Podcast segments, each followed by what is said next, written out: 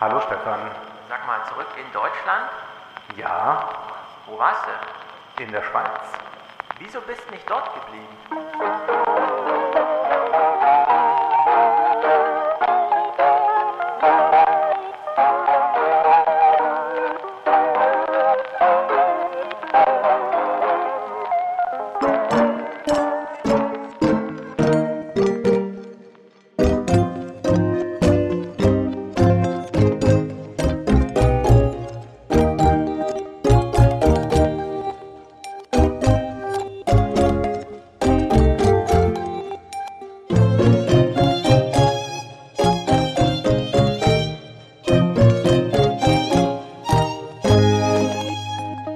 Was hast du in der Schweiz gemacht? Ich habe in der Schweiz eine Veranstaltung gemacht und zwar in Basel im Unternehmen Mitte. Das ist so ein Kulturzentrum und da gab es abends äh, ein Gespräch mit mir, was ist Ideologie? Und das Interessante ist aber, die Schweiz ist eine andere Welt, wenn wir auf die Corona-Politik blicken. Wie soll ich das beschreiben? Man fährt mit der FFP2-Maske im ICE dahin, steigt dann aus und merkt schon, oh, hier tragen irgendwie fast gar keine Leute Maske. Dann werde ich vom Veranstalter abgeholt und frage mal so nach und sagt er, ja, in Geschäften und so ist kein, trägt man keine Maske mehr. und dann mach, gehen wir zu diesem Veranstaltungsort und das ist eigentlich für 60 Leute bestuhlt, aber es kommen dann sehr viel mehr und es wird immer enger und enger und dann heißt es immer, ja, wir müssen jetzt nochmal zusammenrücken. Also ich will es nicht übertreiben, aber zum Teil wurden die Leute gestapelt und in der Schweiz ist nicht 2G, 2G Plus und, und, und diese ganzen äh, Sachen. Und alle haben die Masken aus und danach sind auch dann viele gekommen, haben sich das Buch signieren lassen oder so. Und da ist keine, ist nicht mehr diese Distanz und ich fand das sehr schön, weil ich dann sagte äh, zu äh, Leuten, die da standen, ja, für mich als Deutscher ist es jetzt erst noch ein bisschen schwierig, mich da umzugewöhnen. Und dann guckt mich ein junger Schweizer an und sagt, ja, haben Sie immer noch Angst vor Corona? Ja. Und ich sagte dann, nee, eigentlich nicht. Und das war ja doch eine sehr, sehr gute Erfahrung, da jetzt reingeworfen zu werden. Denn jetzt kann ich ja hier auch sagen, sind alle Schweizer verrückt? Hm. Aber da muss ich auch sagen, ja, und die Niederländer und die und die und die und die, also eigentlich unsere ganzen Nachbarländer. Und man relativiert dann, und das ist ja eigentlich der Sinn einer Reise, man relativiert den eigenen Standpunkt und relativiert nochmal insbesondere Karl Lauterbach. Ja. Ja, dieses Corona-Thema ist fast aussortiert. Wir fangen heute trotzdem nochmal an, bevor wir auf die großen Verwerfungen dieser Welt äh, zu sprechen kommen. Ja. Ähm, also ich, bei uns ist sie ja auch aussortiert im Grunde. Ne? In der Schule ist es jetzt einmal durchgerauscht. Alle hatten ihre Woche Corona-Ferien. Niemand war ernsthaft krank, auch bei den Eltern nicht. Wenn ich ins Fitnessstudio gehe, komme ich mir auch komisch vor, immer noch eine Maske aufzusetzen am Eingang, weil sonst keiner eine trägt. Jetzt lasse ich das Ja. auch. Äh, wenn ich in der Schwimmhalle bin, trägt man auch keine Maske. Wenn wir Badminton spielen, auch keine Maske. Und das sind so die einzigen Sachen, die ich regelmäßig mache. Einkaufen muss ich wieder Maske tragen. Meine Frau trägt den ganzen Tag FFP2-Maske und die Kinder dürfen in der Schule immer noch nicht singen, sondern müssen den Text der Lieder, die sie ja trotzdem nach Schulplan, äh, Unterrichtsplan behandeln müssen, sprechen. Und man muss zwischen den Worten längere Pausen lassen. Also dem wird gerade so ein ganz komischer Rap-Sprechgesang äh, aufgedrückt. Das ist sehr merkwürdig. Heute ist ja Rosenmontag. Äh, alle Kinder sind verkleidet. Mhm. Und es ist dann halt normaler Alltag für die, ne? Also Kindergarten, Schule und so, alles ist so ein bisschen bunt heute. Aber dieses Corona-Ding ist immer noch da und ich, ich, ich denke auch irgendwie, es ist jetzt an der Zeit. Putin hat's terminlich nicht ganz schlecht gemacht, ne? Wir können jetzt das eine Problem gegen das andere eigentlich austauschen. Wir müssen jetzt nicht Ja, das aber ich überlappen lassen. hätte es jetzt auch gerne ohne das andere Problem gehabt. Also das ist natürlich eine Katastrophe, Das dass man von der einen von der einen in die nächste Katastrophe reinschlittert. Äh, Das wird äh, ein großes Thema sein. Aber ich bin tatsächlich äh, doch sehr irritiert über den Diskurs. Ich würde auch da mal mir am liebsten die ganzen Medienkritiker in Deutschland zur Brust nehmen, die so stromlinienförmig über Lauterbach und Co. berichten, äh, dass Lauterbach sich daraus gewinnen winden konnte, äh, dass äh, er mit dieser Verkürzung des Genesenstatus nichts zu tun hat. Das hat das RKI gemacht, äh, wo man weiß, dass Lauterbach überall die Finger drauf hat. Ähm, naja, das ist schon ein sehr interessantes Verhältnis zur Wahrheit, um das mal so zu formulieren. Und dass Lauterbach dann jetzt immer sagt, ja, die Bildzeitung macht eine Kampagne gegen mich und ich dann im Kiosk bin und da die Bildzeitung liegen sehe Mit seinem und Vorabdruck? Mit seinem Vorabdruck und dann blätter ich die mal auf und dann, ja, wir drucken hier exklusiv äh, die nächsten Tage. Äh, und dann wird er davon, darauf angesprochen bei Thilo und Thilo sagt, ja, warum machst du denn da mit der Bildzeitung Aha. zusammen? Und Lauterbach versucht sich dann rauszureden mit, ja, das hat der Verlag gemacht, ich wollte das nicht stoppen. Ach so, ja. Hm. Sowas spricht ein Verlag. Wir Das haben ja beide schon gemacht. Bücher rausgebracht. Das weiß man, dass der Verlag solche Dinge genau mit einem abspricht und man kann, also wir haben zum Beispiel auch äh, gesagt, wo wir natürlich nicht sein wollen und Mhm. äh, das Klar. Hat mit der Bildzeitung auch zu tun oder generell mit Springer und damit ist die Sache geritzt. Äh, das muss man nicht groß öffentlich wirksam stoppen oder sonst was, sondern man sagt einfach dem Verlag, ähm, da würde ich ungern hin. Nee, mache ich eher nicht. Ja. Und genauso äh, hat man ja einen Plan, aber, aber das finde ich dann wirklich ähm, beschämend, dass nur um ein paar Bücher mehr zu verkaufen, man dann wieder mit der Bildzeitung paktiert. Es sind äh, zwei Institutionen, man kann ja beides so bezeichnen, im Untergang. Ähm, vielleicht hast du es mitbekommen. Die Bild hatte am Montag oder Dienstag bei Bild TV so einen großen Aufschlag mit einer ehemaligen FAZ äh, ähm, ZDF-Redakteurin, die dort 18 Jahre gearbeitet hat und bei der Bild dann auspacken wollte. Ich habe immer nur Fake News produziert. Schon von Anfang an wurde mir gesagt, wie die Berichte auszusehen haben. Ich bin mit Udo van Kampen durch New York gegangen und dann haben wir gezielt O-Töne für die Berichte, die man in Mainz haben wollte, gesucht.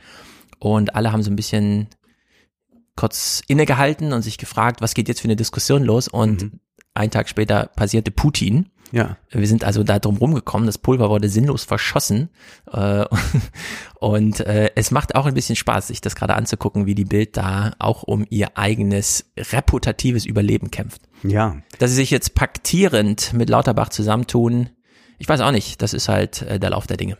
Wahrscheinlich. Äh, sprechen wir aber doch mal äh, ganz kurz nochmal über diesen Corona-Diskurs. Äh, da heißt es ja, ähm, nein, wir müssen jetzt gerade nochmal jetzt die Schulen äh, besonders schützen, die Schüler schützen. Es gab diese Kampagne Wir werden laut, was mich auch gewundert hat. Man hätte mal laut werden können, was ein Corona-Bonus für Kinder anbelangt und so weiter. Aber nee, man wird laut, wenn es nochmal um Lockdown geht.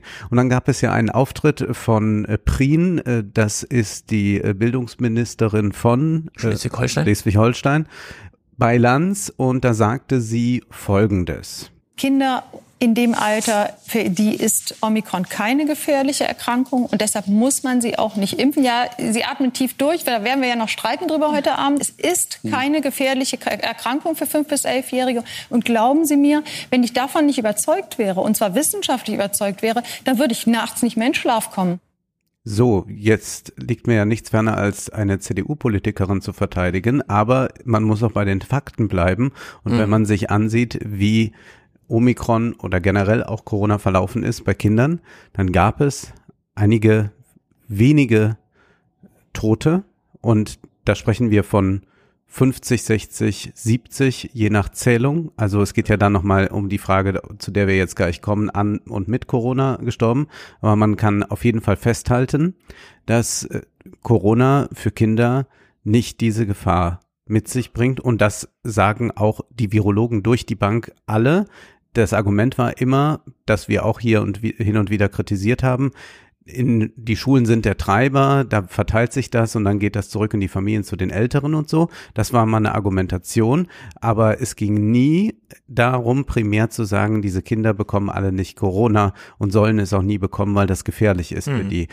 Das kann man jetzt also wir können äh, gerne jetzt äh, darüber reden, wie viel äh, Freiheitseinschränkungen sind wir bereit zu zahlen dafür, dass wir in absoluter Sicherheit leben. Ich will nur darauf hinweisen, das tun wir bei vielen, vielen anderen Dingen auch nicht. Ich bin zum Beispiel heute mit dem Auto hier hingefahren.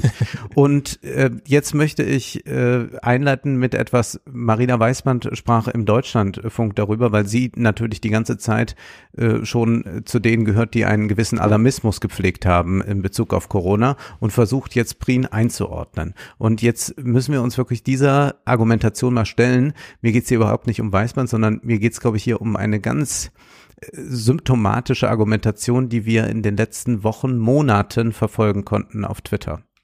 Marina Weißband. Ich leite kein Kommunikationsseminar, aber würde ich eins leiten, müsste ich unbedingt den folgenden Tweet einbinden. Er stammt von der Bildungsministerin in Schleswig-Holstein und Präsidentin der Kultusministerkonferenz Karin Prien.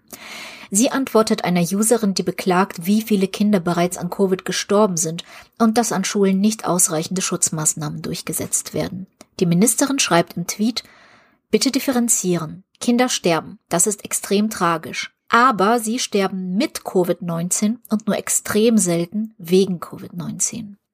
Was mhm. Brien hier tut, ist ja auf Fakten hinweisen und wir wissen, dass diese Zählung eine schwierige ist. Wir hatten das äh, bei äh, der äh, Omikron-Variante, die ja als erstes in Afrika kursierte und da hat ja dann Drosten auch ganz klar darauf hingewiesen, weil es hieß, oh, es sind ganz viele Kinder auch jetzt im Krankenhaus, die mhm. äh, Omikron haben. Und dann sagt er, ja, wir müssen aber mal schauen, sind die wegen Omikron ins Krankenhaus gekommen oder sind die im Krankenhaus, weil sie vielleicht auch nur ein Bein gebrochen haben und mhm. haben dann auch noch Omikron mit dabei gehabt und das ist jetzt dann rausgekommen und bei die und diese Zählung ist eine da muss man sagen, dass, dass man das jetzt nach zwei Jahren nicht besser differenzieren kann und so, leuchtet mir auch nicht immer ein. Jedoch muss ich ja diese Fakten zur Kenntnis nehmen. Mhm. Wenn ich jetzt in diesem Paradigma bin, listen to the science. Ja, also gerade bei Kindern ist ja bei dieser, äh, was Brin ja hier, gut, ein Tweet ist immer super kurz. Und jetzt schließt Weißband da dran an, hat natürlich so eine Radiokolumne, wo man ein bisschen mehr ausholen kann, aber auch nicht besonders weit.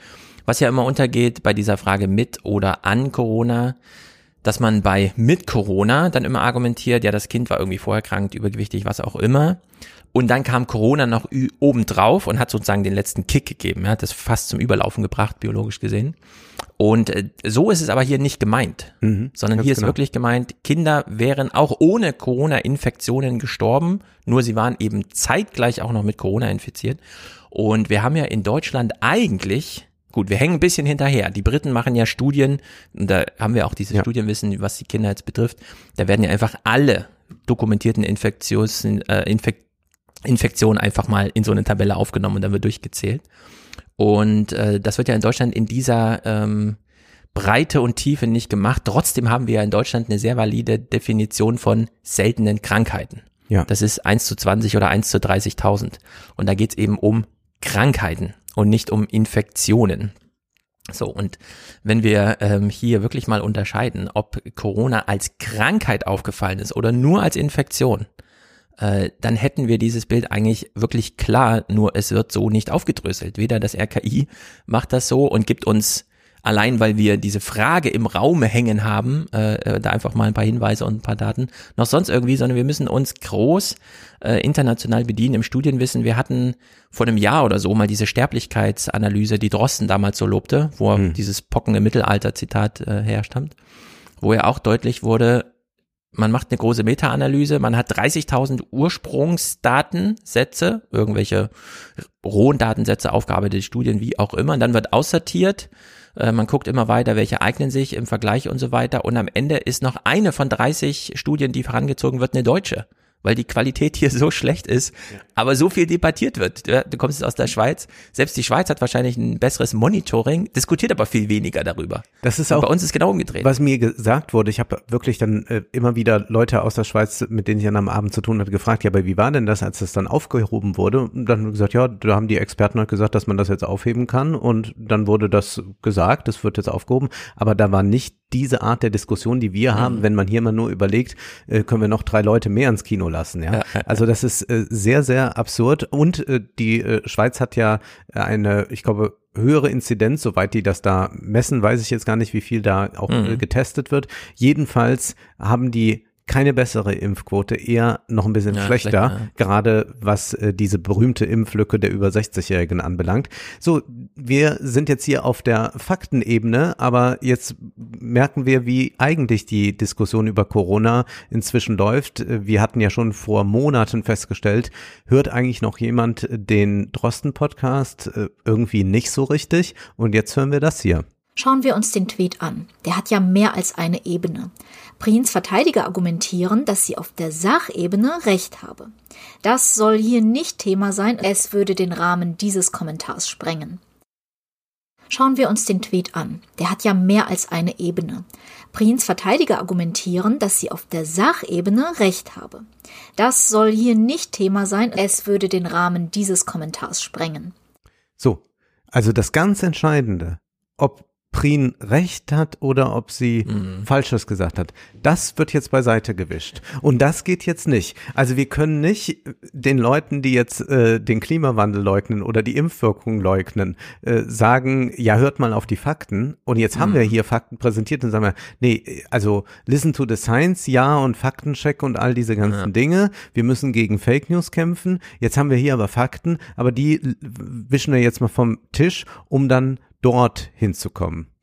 Sagen wir, sie hat vielleicht sogar recht. Von betroffenen Eltern wird darauf hingewiesen, wie problematisch die Trennung in an und mit Covid Verstorbenen nämlich selbst dann wäre. Denn auch Kinder, die vorerkrankt sind, haben ein Recht, so lange zu leben, wie es eben geht, ohne unnötige Gefahr. Wir haben jetzt eben schon die Differenzierung gemacht, dass das äh, so von äh, Pri nicht direkt gemeint war, aber wir greifen das gleich nochmal auf. Was machen wir jetzt mit wirklich den äh, sehr vulnerablen Kindern, die natürlich einer äh, extremen Situation ausgesetzt sind, wenn Masken fallen und so weiter. Aber bleiben wir erstmal bei der Argumentation, die Weißmann hier vorschlägt, die ist nämlich dann nicht mehr faktenbasiert. Der Appell bitte differenzieren mag für eine Statistikerin, für eine wissenschaftliche Beraterin angemessen sein. Eine einfühlsame Antwort auf die Bedenken einer Mutter, die sich um ihr Kind sorgt. Der Appell bitte differenzieren mag für eine Statistikerin, für eine wissenschaftliche Beraterin angemessen sein. Eine einfühlsame Antwort auf die Bedenken einer Mutter, die sich um ihr Kind sorgt, ist das nicht. Eine Ministerin in einer Position der Macht kann ein Leuchtturm sein, eine empathische Person, die Halt gibt in einer Krise, die Sorgen ernst nimmt. Das tut der Tweet nicht. Also das finde ich alles ein bisschen, was wollen wir denn nun von Politikern? Also wollen wir jetzt auch noch mit unseren Gefühlen Ja. abgeholt, betreut und sonst was werden? Also wir sind jetzt auch einfach mal erwachsene Menschen und gerade Menschen, die mit Krankheit zu tun haben im eigenen Umfeld Mhm. oder selbst davon betroffen sind, sind nicht nur auf so einem emotionalen Trip, sondern können sehr wohl ähm, sehr nüchtern darüber sprechen, was im Übrigen Ärzte ja auch mit einem machen. Also wenn ein Arzt irgendeine Diagnose hat für einen, die nicht so angenehm ist, dann äh, fängt er nicht an und äh, duldt einen ein, so dass man am Ende schon die Diagnose nicht mehr mitbekommen hat. Ähm, also das ist ja eine ganz wichtige Sache von Ärzten, egal wie hart es ist. Der Patient ist natürlich darüber aufzuklären, was Sachlage ist. Jetzt ist das Besondere hier, dass ich habe rausgehört, ich will das jetzt an ihr, weiß man nicht unterstellen, aber sie hat ja eigentlich äh, so ein bisschen im, nach meinem Verständnis hier argumentiert, selbst wenn sich die Sachlage auf Faktenebene Ja. entspannt, müssen wir doch die über Monate aufgebaute Emotionalität berücksichtigen und dürfen nicht zu schnell sagen, es ist jetzt alles umsonst und es ist vorbei, sondern wir müssen das noch so mitschleifen, die Besorgnis und die Sorgen, die es da gibt. Und das ist natürlich äh, bescheuert, ja. Das ist eine Entmündigung, das ist eine Entmündigung, genau, aber das das, ist genau das, was jetzt immer kommt, wenn nur noch über, über äh, Kommunikationsstile und so weiter geredet wird. Also man kann mit mir schon wie mit einem erwachsenen Menschen sprechen und wenn man das mit anderen Leuten nicht kann, dann haben wir sowieso ein großes demokratisches Problem, weil dann muss man äh, fragen, ob das dann sinnvoll ist zu wählen. Und Worum es aber dann noch geht, ist eigentlich, dass hier sich offenbar äh, die Kolumnistin selbst nicht lösen will. Er ist als solches auch nur Teil ihrer generellen Politik, bald Maskenpflicht zu beenden und Tests an Schulen zu reduzieren.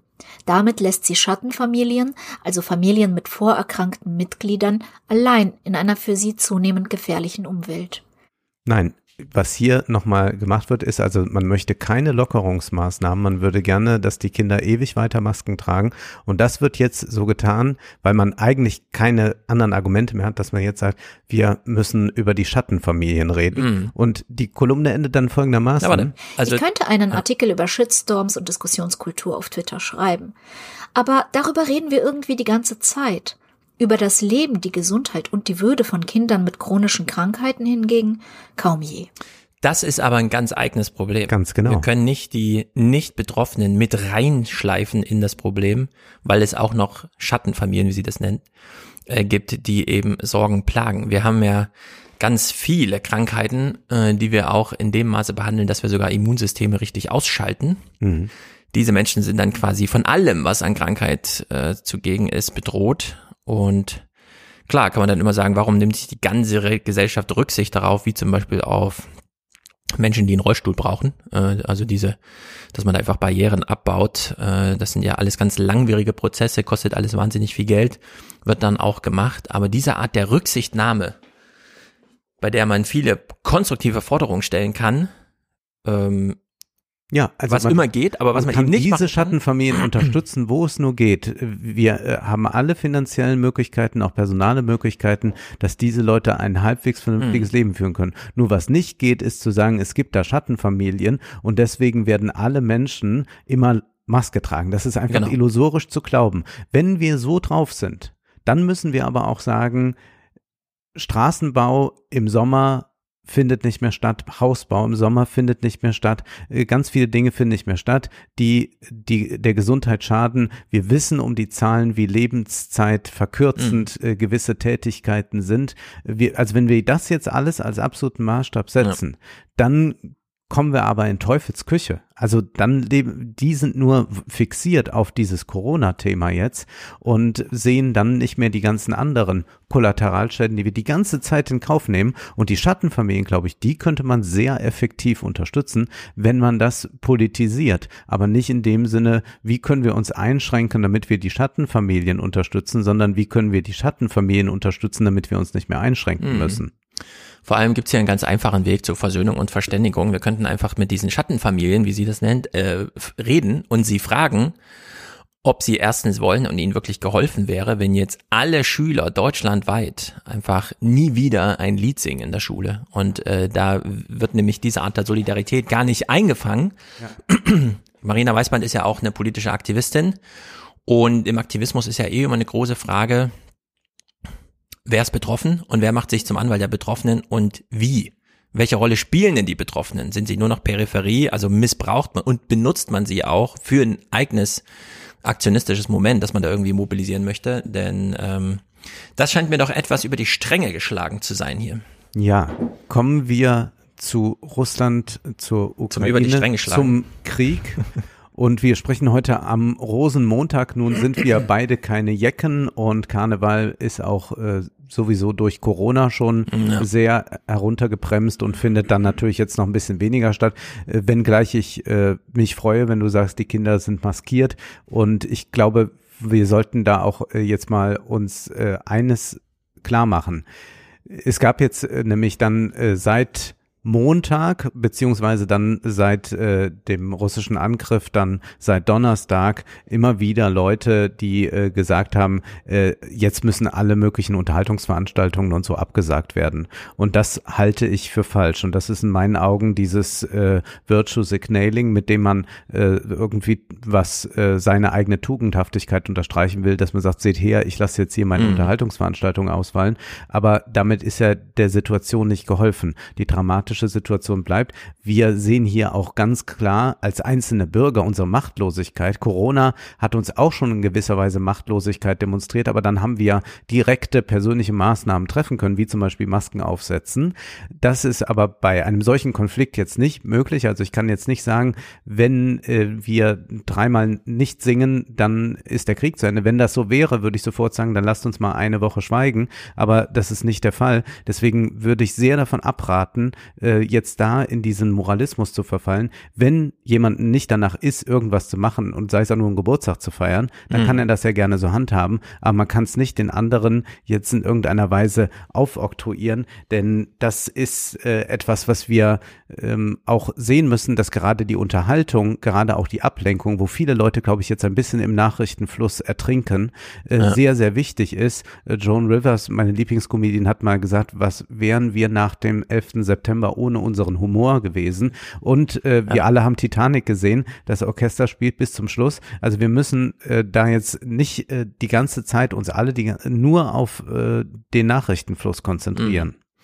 Genau, dieser äh, Konflikt, der da jetzt richtig ausbrach, der schwelt ja schon seit Jahrzehnten, spätestens seit 2014 ist er so Thema.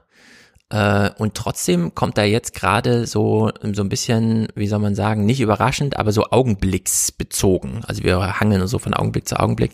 Ich habe gestern schon im Fernsehpodcast überlegt, ob das eigentlich so stimmt. Also ob man sich dem so hingeben muss. Muss man immer eine, einen Tag warten, bis die nächste Nachrichtensendung kommt und dann ist man wieder völlig überrascht. Ach so, gestern ging es nur um die Anerkennung der Gebiete, dann ging es um die Besetzung der Gebiete, dann ging es um die Besetzung des ganzen Landes und jetzt geht es um den Atomkrieg und so weiter. Also ob man diese Eskalation oder ob man dann die latenten Sinnstrukturen, die historischen Züge einfach so mitnimmt und sagt, ja, es ist halt ähm, Höhepunkt einer Entwicklung. Dann nochmal, was uns als Medienkonsumenten äh, betrifft, fand ich es auch interessant. Das kommt ja nicht aus heiterem Himmel in dem Sinne, dass wir jetzt ja, was schlechte Nachrichten sind, erprobt sind. Ja. Also wir haben jetzt zwei Jahre Corona, zweieinhalb Jahre. Oder sagen wir mal, zwei Jahre, jetzt Corona. Äh, wir können ja eigentlich irgendwie ganz gut mit schlechten Nachrichten umgehen. Wir wissen zum Beispiel, wenn irgendeine Tagesschau-Meldung kommt, die uns bestürzt oder so, wo wir dann hingehen, zu Twitter oder Mhm. zu YouTube. Wer hat uns bisher da informiert, wo wir gehen da weiter, welche Podcaster haben bei dem einen Thema irgendwie gut gearbeitet und machen das jetzt auch. Ich fand es ganz überraschend, ich habe so Kikole gehört äh, am Donnerstag, ich glaube es war Donnerstag direkt, und äh, dann ging die Sendung los mit, dass der Moderator vom MDR den Kikole fragte, ja, das ist natürlich, wir machen jetzt hier einen Corona-Podcast, aber es äh, bricht ja gerade ein Krieg aus in Europa, der erste seit und so weiter. Ihre Frau kommt ja auch aus der Ukraine. Und plötzlich war Kikole mit dieser riesigen Aufmerksamkeit, die ihm durch den Corona-Podcast zuteil wurde, auch sprechfähig beim Thema, ja, meine Familie ist direkt betroffen. Ich habe eine Frau aus der Ukraine, die hat Familie in der Ukraine und wir haben erweiterte Verwandtschaft in Russland. Und die sehen das sogar alle sehr unterschiedlich. ja, also man hätte sozusagen mit Ja. Kikole direkt auch über die Ukraine reden können und man fragt sich so ein bisschen, warum eigentlich nicht? Weil er da kein Professor ist auf dem Gebiet oder so, ja, aber wen interessiert's? Es ist halt trotzdem jemand mit einer ukrainischen Frau und so. Und da kann man jetzt in alle Richtungen irgendwie abbiegen. Und man muss, glaube ich, nicht ertrinken, sondern man kann sich äh, die eine oder andere Frage dann mal so stellen. Wie Ja. zum Beispiel, es ist ja nun echt ein Krieg, der, ich habe es mir hier auf einer Karte nochmal aufgeschlüsselt, Polen, die Slowakei, Ungarn und Rumänien sind vier EU-Länder, an die nun die äh, Ukraine grenzt, plus NATO-Mitgliedschaften, da weiß ich gar nicht, ob alle vier drin sind, wahrscheinlich, was ja dann auch gleich Artikel 5 äh, Beistand und so weiter betrifft. Also falls irgendwo eine Atombombe fliegt jetzt von Russland aus, ist einfach alles vorbei, weil dann würden die sofort reagieren. Und in dem Maße kann man jetzt eskalieren bis zum Schluss. Trotzdem haben wir jetzt in der Woche gesehen, dass die Eskalationsdominanz, das ist ja so das Zauberwort der Militärs, schon gewechselt hat. Also Ja. Russland begann damit dominant zu sein, zu bestimmen, wie weit ich eskaliere ich denn jetzt. Und Putin ist, glaube ich, ein bisschen verwundert, äh, dass das nicht so ein Durchmarsch wurde und ja. dass plötzlich Dinge möglich sind, äh, die offenbar ihm auch nicht äh, entsprechend angedroht wurden. Also das ist ja auch sehr Mhm. interessant, wie zögerlich man war. Ähm, Im Übrigen alle irgendwie ein bisschen. Also das ist ja auch sehr interessant. Äh, Wir haben zum einen diesen großen Diskurs hier in Deutschland selbstverständlich gehabt. Die Bundesregierung löst sich nicht schnell genug von Nord Stream 2. Sie hätte das viel schneller schon streichen können. Wir hatten Ja. da von Amerika immer wieder die Leute, die zugeschaltet waren, die dann sagten, jetzt muss man aber mal und, und tun. Zugleich hat man ungeheure äh, Ölimporte gehabt, äh, Amerikaner, die Öl importierten äh, von den Russen. Äh, auch das wurde erst sehr viel später dann äh, in Frage gestellt. Äh, wir haben äh, dann eine EU, die auch sich erstmal nicht so klar war. Also man dachte erst, man kommt so mit kleineren Sanktionen weiter, dann muss man doch nochmal ein Paket schnüren. Dann gibt's noch nochmal so Ausnahmen. Mario Draghi sagt dann, naja, aber Luxusprodukte würde ich schon auch gerne nach Russland bringen. Und äh, plötzlich aber werden alle äh, verschärfen Sanktionen, äh, äh, stoppen Geldflüsse, äh, frieren Geld ein. Äh, selbst die Schweiz, die sich doch sehr lange noch mit der Neutralität ähm, so rumschlug, hat ja auch jetzt äh, einige Schritte unternommen. Und das ist, glaube ich, erstmal für uns erstaunlich, dass das dann doch so ist und für Putin vermutlich auch sehr, denn äh, die soziale Lage ist in Russland katastrophal. Mhm. Also da gab es einfach keinen Wohlstandswachstum äh, seit dem Zusammenbruch der Sowjetunion. Also man Ja. muss sich das vorstellen, wie arm Russland ist. Also da ist Und die einfach Ukraine. Ü- und die Ukraine auch. Also über 30 Jahre hat es da nicht irgendwas gegeben, sondern die leben genauso schlecht wie damals, zum Teil schlechter. Ja, also ähm, Philipp Heimberger hat ja einen interessanten Tweet gemacht. Wir haben ja in Deutschland so ein Bruttoinlandsprodukt pro Kopf, das so ungefähr dreifach über dem polnischen liegt. Mhm. Und das polnische liegt nochmal dreifach über dem ukrainischen und das ukrainische liegt derzeit unter dem Niveau von 1990. Unter dem Niveau sogar. Meine Güte. Also die haben ja. äh, sozusagen keine positive Entwicklung der letzten 30 Jahre festgestellt. Und jetzt, da kann man ja schon mal ein bisschen vorgreifen, haben wir die größte Flüchtlingsbewegung überhaupt. Äh, Damals kamen ja eine Million syrische Flüchtlinge innerhalb eines Jahres nach Deutschland. Allein gestern 400.000 an der Grenze zwischen Ukraine und Polen. Und wir wissen, Mhm. wer flüchtet. Es ist nicht die alte Oma, sondern sind die jungen Familien, die dann diesen Ländern wirklich fehlen. Also Wenn die Männer es schaffen, das ist ja auch schlimm, dass äh, die Männer da äh, unter 60 nicht, ra äh, nicht raus dürfen. die Also dürfen jetzt gerade nicht. Deswegen, also jetzt, jetzt sagen manche, ja, es ist halt Krieg und da kann man nicht, aber ähm, naja, das sind, wir werden ja noch über diese Fragen äh, des, des ähm, in den Krieg ziehens sprechen, Mhm. aber äh, ich kann natürlich einen jeden Mann verstehen, der auch gerne mit der Familie gehen möchte. Mhm. Also es ist jetzt Generalmobilmachung, so nennt sich das. Äh, jeder ist aufgerufen, da mitzukämpfen. Und wir können ja mal die Linien, also dieses, mich, äh, also als ich das erste Mal dieses Wort jetzt von der Eskalationsdominanz gehört habe, habe ich schon gedacht, hm, das ist irgendwie interessant, weil wir hatten ja bislang mit Corona zu tun und da hieß es immer, mit dem Virus lässt sich nicht verhandeln.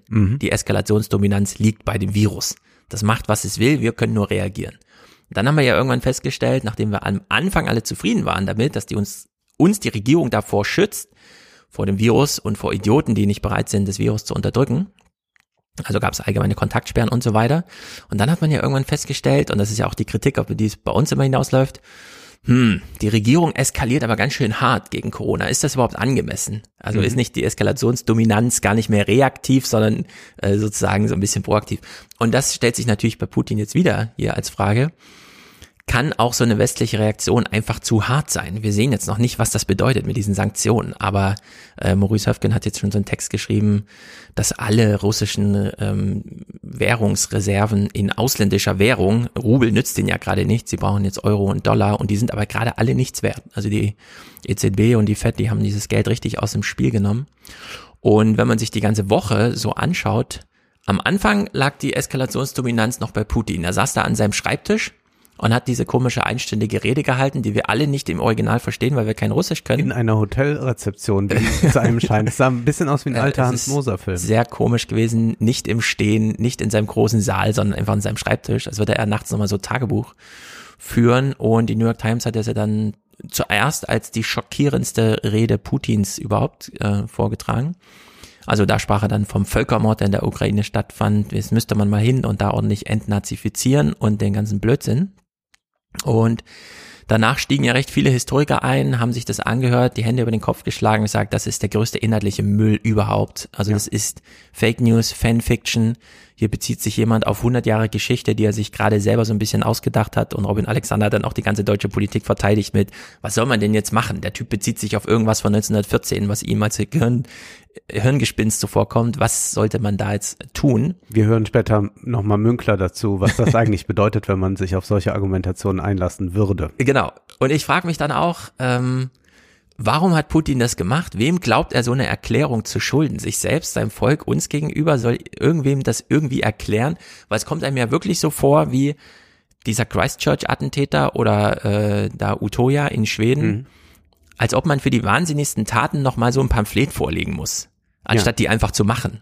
Ja. So, ne? Das ist ja völlig äh, bescheuert, da nochmal so 100 Seiten hinterher zu liefern und zu sagen, da könnt ihr jetzt gerne drin rumwühlen, da erkläre ich euch irgendwas. Und darauf hat ja nun Olaf Scholz und dann auch Christian Lindner sehr, wie soll man sagen, rational reagiert. Das kann man ja sagen. Äh, die haben ja nicht angefangen, plötzlich sich inhaltlich damit zu befassen, sondern sie haben sich sozusagen auf die eigene hundertjährige Denk- und Politikgeschichte, wir haben es ja auch groß besprochen, äh, wie so seit der Vernunft und Aufklärung alles so ein bisschen hier Ja. geradlinig durchlaufen soll.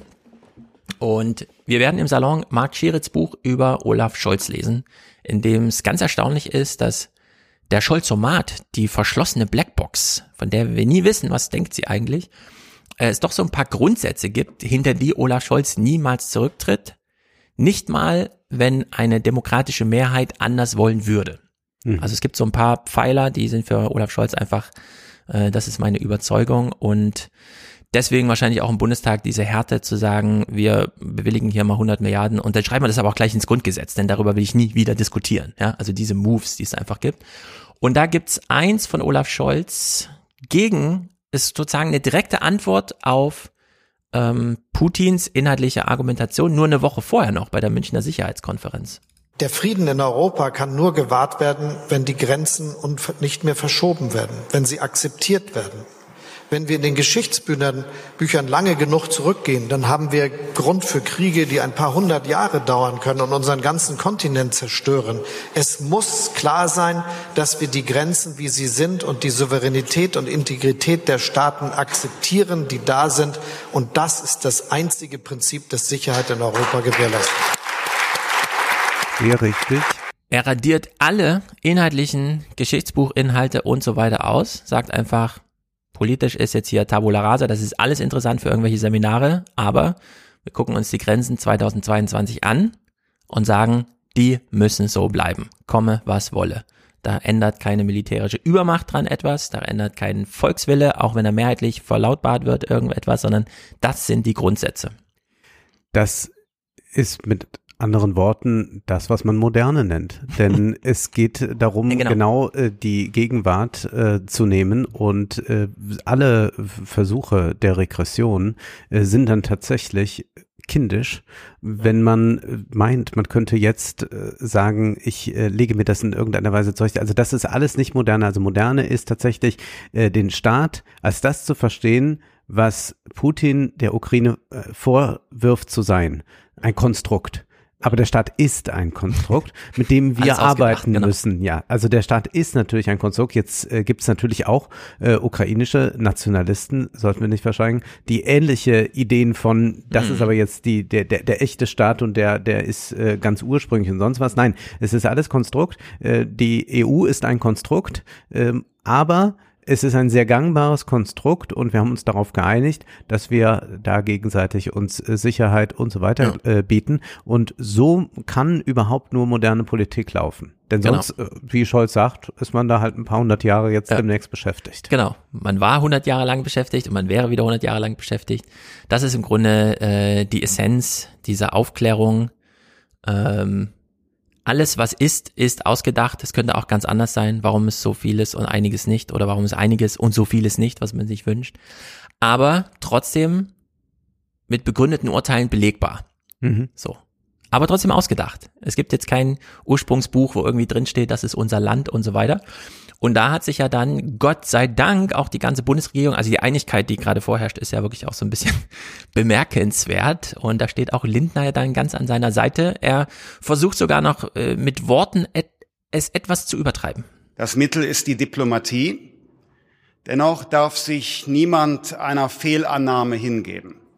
Auf die Verletzung politischer, rechtlicher oder territorialer Grenzen würde Deutschland gemeinsam mit unseren europäischen und transatlantischen Partnern mit eiserner Konsequenz reagieren. So, eiserne Konsequenz, okay, das kann man so sagen, hat äh, Olaf Scholz auch schon gesagt bei der Münchner Sicherheitskonferenz. Das ist jetzt aus der Fragestunde mit Lindner. Nur, er sagt eben nicht nur die territorialen Grenzüberschreitungen, sondern auch die politischen und die rechtlichen. Mhm. Und hier sieht man, dass Olaf Scholz Grundsätze hat und Christian Lindner nicht. Denn Christian Lindner hat sie einfach so, oh, was könnte ich jetzt rhetorisch gut bringen? Ah ja, hm. Dann nenne ich einfach mal juristische, politische und territoriale Grenzziehung. Er weiß aber gar nicht genau, was er damit ja. jetzt wirklich gesagt hat, denn wir haben es ja mit einer politischen und juristischen Grenzziehung zu tun, die sich verändert, wenn beispielsweise Ursula von der Leyen sagt, wie heute Morgen, ich setze mich dafür ein, dass die Ukraine Mitglied der Europäischen Union wird. Mhm. Das ist keine territoriale Grenzverschiebung, aber es ist eine juristische und eine politische Grenzverschiebung und auf die wollen wir wohl nicht mit eiserner Konsequenz reagieren, oder Christian Lindner? Also ich hatte ja. sozusagen eine Tür zugeschlagen, die eigentlich sinnvollerweise von Olaf Scholz aufgemacht wurde. Alles ist möglich, politisch und juristisch, aber keine territoriale Grenzverziehung. Und da kann man nämlich hier durchaus nochmal einsteigen und da wird es auch soziologisch sozusagen hyperinteressant. Wir wissen noch gar nicht genau, welche Zeitenwende das wirklich gerade ist. Lanz hat hier nochmal diesen 30 Jahre alten Clip von Hans-Dietrich Genscher eingespielt gehabt in einer seiner Sendungen. Wir waren uns einig, dass äh, nicht die Absicht besteht, das NATO-Verteidigungsgebiet auszudehnen nach Osten. Das gilt übrigens nicht nur in Bezug auf die DDR, die wir da nicht einverleiben wollen, sondern das gilt ganz generell. Herr Röttgen, die Absicht. Niemand hat die Absicht. Das hat auch niemand die Absicht, weil das war ja im Februar 1990. Genau. Da gab es den Warschauer Pakt noch. Das ist der entscheidende so, Punkt. so ist es, ja? genau. So, Röttgen reagiert darauf 30 Jahre später und sagt, naja, da geht's ja nur um juristische und politische Organisationsmitgliedschaften, da sind wir mhm. natürlich total fluide und da geht ja gar kein Grundsatz. Genau. Bei territorialen Grenzen, klar, da gelten die Grundsätze, aber hier doch nicht. Und das ist nämlich super interessant, dass wir es hier ähm, mit so einem ganz neuen Paradigma haben.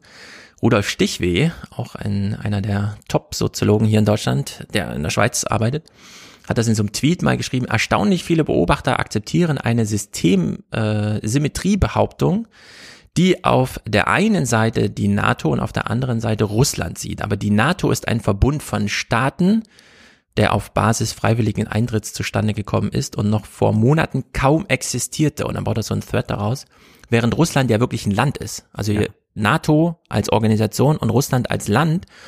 Und was eben wirklich bedeutet, die NATO war vor zwei Jahren, wurde sie vor, als obsolet erklärt und selbst, also beiderseits des transatlantischen Bündnisses, äh, Macron hat sie als obsolet Hirntod. und als Hirntod äh, genau bezeichnet. Macron hat sie als Hirntod bezeichnet und Trump als obsolet. Ja. Sie war also gar nicht existent. Aber dann, wo sie gebraucht wurde, ist sie plötzlich das wichtigste Bündnis für uns alle was uns nämlich wirklich beschützt davor, hier angegriffen zu werden. Das ist dann einfach heißt ja, dann ist Atomkrieg. Also wenn Deutschland angegriffen wird, dann nützen auch 100 Milliarden für die Bundeswehr nichts und so, sondern dann ist einfach ähm, äh, sozusagen die letzte Grenzüberschreitung, die dann ins alles Vernichtende führt.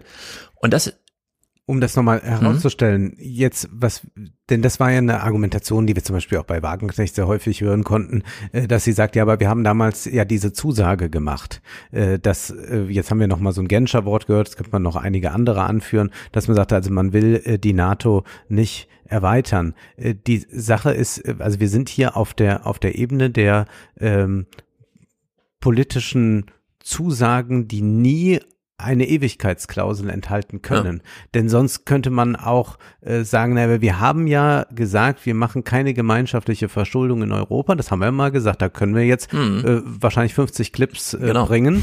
Und damit ist das so, dass mhm. das immer so gesagt wird. Das hat aber nichts damit zu tun, dass man jetzt einfach sagt, ähm, naja, äh, die, die, die, die drehen das Fähnchen nach dem Winde, sondern das ist einfach immer wieder eine neue Reaktion auf äh, eine politische Gegebenheit, auf ähm, gewisse äh, ähm, Kontingenzen der Geschichte, die entstehen. Also wir können auch äh, irgendwelche Grundsätzlichkeiten klären. Es gab ja mal damals von der CDU diesen, äh, diesen irren Einfall.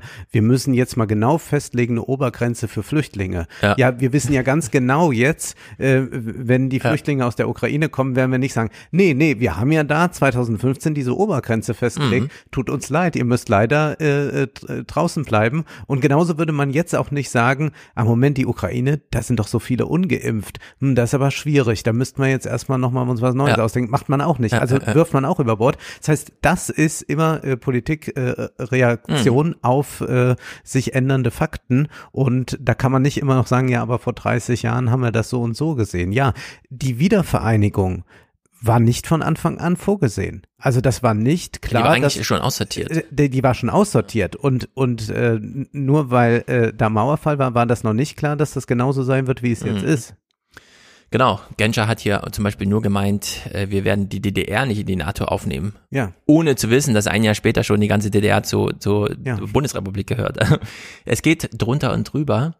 Und das muss man sich wirklich vergegenwärtigen, während wir auf der einen Seite Olaf Scholz haben, die sagen, territoriale Grenzen werden niemals wieder verändert, ist alles andere im Fluss. Und da wird auch Geschichte ganz schnell weggelassen. Wir in Deutschland wollen natürlich immer irgendwie die roten Linien dann hören, wie zum Beispiel, ich weiß noch genau, wie in der allerersten Pressekonferenz ähm, Drosten damals diese Rechnung aufgemacht hat. Ja, wann ist jetzt eigentlich Herdenimmunität? Ja, so bei 60 Prozent oder 65 Prozent, so viel müssen immun sein. Und das dauert dann so und so lange und so weiter. Dann wurde er noch unterbrochen und dann hat er gesagt, also ich mache hier gerade eine Rechnung, wieso unterbrechen Sie mich hier? Ich drösel doch gerade das Wichtigste auf. Was, wann ist Herdenimmunität? Und heute wissen wir, ja, Herdenimmunität, das ist so eine Idee.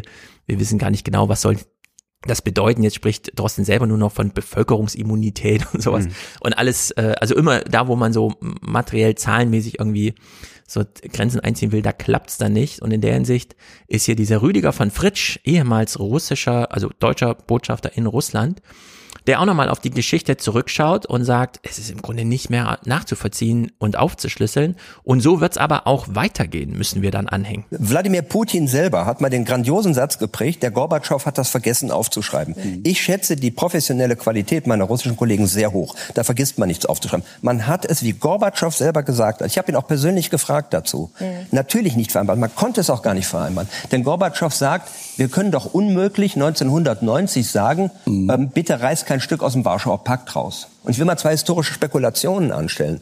Die eine ist, man stelle sich vor, mhm. man sagt 1990, also Lettland darf nicht NATO-Mitglied werden. Eine völlig irreale Situation. Das ist ein immer noch von der Sowjetunion annektiertes Gebiet. Und man stelle sich 92 vor, Helmut Kohl geht nach Riga oder Vilnius und sagt, also liebe Freunde, ihr habt historisch leider Pech gehabt, wir haben mhm. wesentlichen Anteil daran, jetzt wart ihr annektiert, aber um eure Sicherheit müsst ihr euch bitte in Zukunft alleine kümmern, auch als Nachbarn Russlands. Das ist ein drunter und drüber. Und so ja. wird es aber auch weitergehen. Und das müssen alle irgendwie aushalten. Wir haben den Wunsch danach, territorialen Grenzen einmal zu ziehen, weil da so viel Kultur dran hängt. Aber darüber hinaus, tja, ob jetzt die Ukraine nächstes Jahr EU- und NATO-Mitglied ist oder von einem Atomkrieg zerstört, das wissen wir beides nicht. es ist alles möglich. Äh, wir hoffen natürlich auf das eine. Und wir müssen immer wahnsinnig viel vergessen, um unsere Grundsätze in Anklang zu bringen und dann einfach den nächsten Schritt zu gehen. Und was wir alles vergessen müssen, äh, will ich hier nochmal kurz äh, vorführen. Und zwar nur, weil es sich äh, in kurz, in kurz, kurz darstellen lässt. Und kurz meint ja auch eine Minute 27 Sekunden. In der Deutschlandfunk-Sendung Andruck wurde ein Buch besprochen von Bernd Greiner. Das heißt Made in Washington und bezieht sich auf die ganze Welt. Diese und Welt wir ist haben schon mal Made in Washington. Greiner die Kissinger-Biografie im Salon gehabt. Sehr gut. Er befasst sich mit den harten Themen. Äh, Weidel hat ja im Bundestag gesagt, man hätte gleich auf Kissinger hören müssen. ja, aber auf welchen Kissinger, von aus welchem Jahr gerade? Denn Eben, Kissinger ist, hat alles auch schon ja, vertreten. Genau, es geht nämlich drunter und drüber. Und ich würde jetzt dieses Buch, nachdem ich die ganze Rezension gehört hatte, nicht unbedingt zum Lesen empfehlen. Äh, denn es ist dann schon, wie soll man sagen, schlägt ein bisschen über die Stränge. Allerdings, wir haben jetzt die NATO wieder reaktiviert. Es ist das wichtigste Bündnis der Welt. Wir sind zum Glück ein Teil davon, äh, werden dadurch beschützt. Gleichzeitig müssen wir aber ganz schön viel vergessen, um uns in diesem Bündnis wohlzufühlen, das ja nun zum großen Teil auch von Amerika angeführt wird. Ansonsten müssten wir uns mit dieser Geschichte hier befassen. Keine andere Nation ist seit 1945 derart rabiat aufgetreten. Die Vereinigten Staaten haben mit Abstand die meisten Kriege geführt, wiederholt Angriffskriege vom Zaun gebrochen und das Völkerrecht mit Füßen getreten.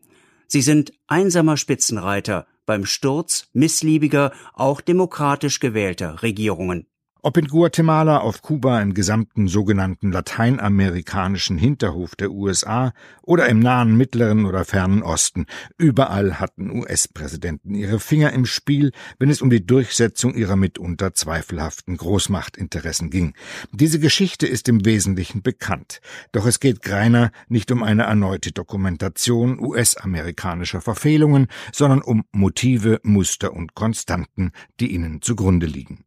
Greiner macht als Leitmotiv für diese Politik, die auf konsequente Verfolgung nationaler Interessen abzielt, eine geradezu paranoide Kombination aus Allmachtsfantasien, Ohnmachtsphobien und Verlustängsten aus. Daraus entsteht ein geradezu überbordendes Bedürfnis, ständig an allen Ecken der Welt seine Glaubwürdigkeit, seine Dominanz, seine Durchsetzungsfähigkeit beweisen zu müssen, weil man glaubt, dass wenn man es in einem Fall versäumt, man sich auf eine abschüssige Bahn begeben würde und am Ende als Weltmacht scheitert.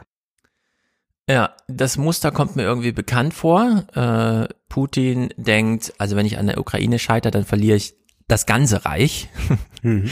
Und genau das war aber auch die Herangehensweise Amerikas der letzten 70 Jahre seit dem Zweiten Weltkrieg, dass man sich nirgendwo die Blöße geben wollte, überall die dominante äh, äh, Kraft sein wollte und dann aber auch echten Kriege überall geführt hat.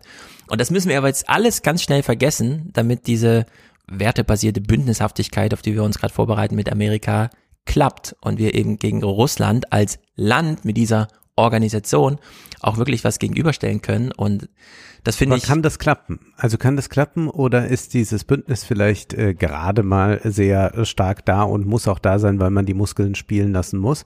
Aber sind wir nicht eigentlich auch an einem Punkt, an dem wir uns äh, sehr fragen müssen, äh, wie weit dieses Bündnis trägt? Wir kommen jetzt äh, zu Herfried Münkler, der das thematisiert, denn es ist ja nun mal so, dass wir jetzt gerade einen demokratischen Präsidenten in den USA haben. Wenn die Republikaner jetzt mhm. an der Macht wären, und damit meine ich jetzt gar nicht Trump, sondern einer seiner Konsorten dort, dann wäre die Haltung vielleicht gar nicht so klar und wäre gar nicht so klar, inwieweit wir jetzt hier noch von einem Bündnis sprechen können. Und wir sollten ja auch nicht zu viel vergessen, nämlich das Fiasko in Afghanistan. Da haben wir alle gesagt, wir dürfen auf keinen Fall die Leute in Afghanistan vergessen. Denkt vor allem auch an die Frauen in Afghanistan. Und wenn wir jetzt mal alle ganz kurz in uns reinhören, wann haben wir das letzte Mal an die gedacht? Irgendwann vielleicht 1. Oktober oder was? Und dann ist das perdu. Hm. Und das ist, finde ich, immer sehr schwierig. Du hast jetzt gerade auch die Zahlen von der Ukraine genannt. Also wir haben jetzt eine ganz klare Bedrohung und da muss der Ukraine auch geholfen werden. Aber die Sache ist auch, wir haben vorher am Wohlstand der Ukraine und Röttgen tat ja bei Twitter so, als ging es ihm darum, dass da in der Ukraine Wohlstand ist. Das hat uns nie interessiert und uns hat uns ja der Wohlstand bei unseren äh, Ländern, die uns schon direkt näher stehen, nämlich dem äh, EU-Süden, hat uns das auch nicht interessiert. Die haben wir auch ausgefrungen, noch und nöcher, damit mhm. wir Exportweltmeister bleiben können. Also äh, wo dann mir zu viel gemenschelt wird, da werde ich dann auch skeptisch. Und ja. das muss man auch gar nicht. Also Putin, da muss man jetzt nicht noch, man muss nicht noch die andere Seite jetzt groß glorifizieren. Also Putin, glaube ich, als Antipode genügt vollkommen aus mhm. und seine äh, Regierung. Ja, es ist halt eine wahnsinnig paradoxe Situation, in der wir auf der einen Seite so dieses Organisationen gegen Staaten äh, diese Aufstellung haben und jetzt aber auch feststellen, naja, selbst wenn Putin jetzt gelingt, die Ukraine irgendwie so einzunehmen, dass sie als besetzt gilt, mhm. dann ist das russische Land, also das Reich Russland, gewachsen. Mhm. Damit auch so eine materielle Einflusssphäre. Er hat dann Zugriff auf die ganzen, was weiß ich, Weizenfelder, die ja. es dann da gibt und so.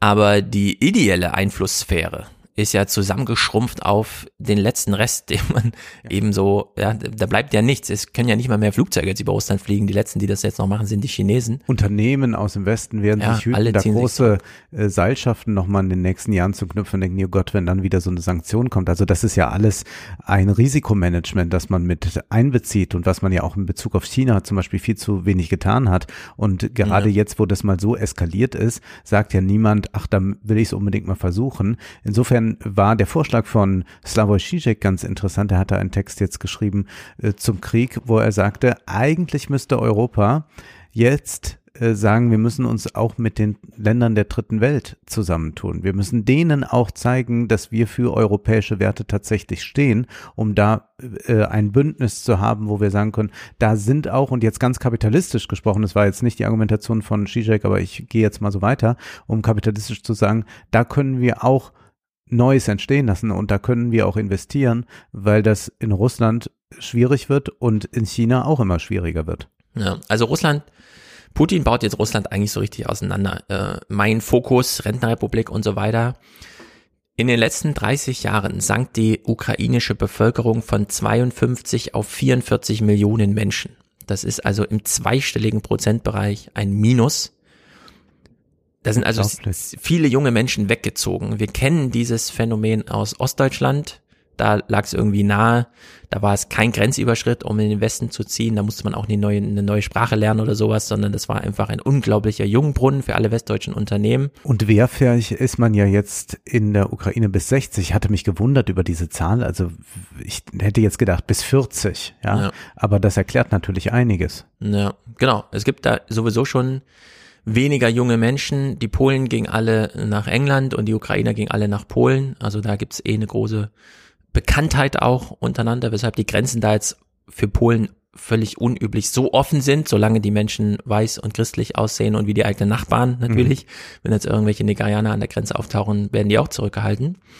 Aber wenn diese Situation, wie sie jetzt vorherrscht, mit gestern 400.000 Grenzüberschritten, ein halbes Jahr so andauert, dann ist ist einfach vorbei mit der Ukraine. Also dann mhm. kann man auch die Ukraine nicht so wieder aufbauen, denn Wer einmal im Westen angekommen ist, geht dann auch nicht einfach so wieder zurück, weil es in der Ukraine so schön war oder so. Man hatte eh immer den, die Idee und den Wunsch zu gehen und jetzt wird man sozusagen vertrieben.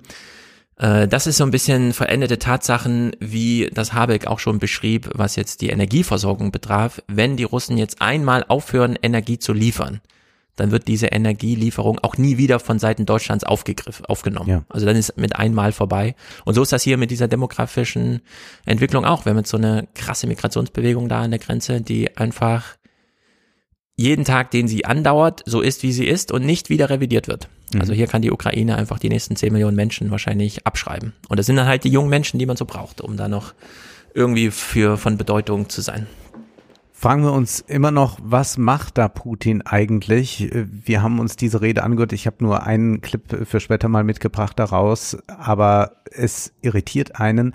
Münkler war bei Bayern Alpha zu Gast und hat das versucht für uns einzuordnen. Putin betreibt Geschichtspolitik. Er erzählt Geschichten, die so etwas wie Legitimationen äh, darstellen. Ja, Thema Fanfiction haben wir ausreichend mhm. Was ist denn, wenn wir das jetzt auch so machen würden? Wir können ja jetzt auch mal anfangen. Wir müssen uns ja nur mal überlegen, was das bedeuten würde, wenn die Westeuropäer das Modell, das sie in den 50er Jahren aufgetan haben, nämlich den Anspruch, äh, äh, sich allein auf wirtschaftliche Verflechtung und demokratische Entscheidung äh, zu konzentrieren, wenn die das aufgeben würden und jetzt äh, Franzosen und Deutsche, aber auch Ungarn und Polen gab es ja in der Zwischenzeit sozusagen die Vorstellung von Großungarn, Großpolen, Griechen und Türken. Mit solchen Ansprüchen da äh, herkämen, dann würde man wohl sagen, dann wäre in West- und Mitteleuropa die Hölle los. Ja, das ist Scholz große Angst, mhm. dass die Südtiroler jetzt nochmal anfangen, wieder zu Österreich gehören zu wollen. Ja. Oder die Österreicher zu Deutschland gehören ja. zu wollen. Ja, also diese, wir, ich glaube, der, die Zeitenwende ist einmal die der äh, Aufrüstung, äh, der äh, ganz akuten Bedrohung, ähm, auch die Zeitenwende da, dass man sagt, man hat Putin unterschätzt, äh, vielfach. Also, dass es in dieser Drastik kommt, dass es auch mit dieser Attitüde kommt. Also es gab zwar Warnungen und so weiter, aber das wurde auch am Ende durch die Bank untersch äh, unterschätzt. Und wir hatten ja eine rot-grüne Regierung und wir hatten äh, 16 Jahre Merkel und all das. Also man kann es auch nicht nur so tun, äh, die Linken haben es unterschätzt. Äh, gut, jetzt klammern wir so Wagenknecht und so eh vollkommen aus. Aber wir müssen sagen, generell hat man da sehr, sehr na sagen wir mal so, es gab so viele Tweets, äh, wir werden Merkel noch vermissen. Ich glaube, den schreibt jetzt gerade nicht noch mal einer diesen Tweet, um das mal so zu formulieren. So, also die Bezüge zur Geschichte, die hier hergestellt werden, wenn wir jetzt sagen, diese Zeitenwende gibt es, dann gibt es die aber auch auf einer ich benutze mal den Begriff identitätspolitischen Weise. Das heißt, wir haben jetzt, glaube ich, einen äh, Konflikt, den ich jetzt hier markieren möchte, zwischen dem, was wir jetzt gerade moderne genannt werden, äh, genannt haben, wir können auch Liberalismus dazu sagen mhm. oder äh, Zivilisation, was auch immer, und dagegen setzt sich ein identitäres Denken durch, das zu irgendwelchen Ursprüngen, die es eigentlich nicht gibt, zurück will.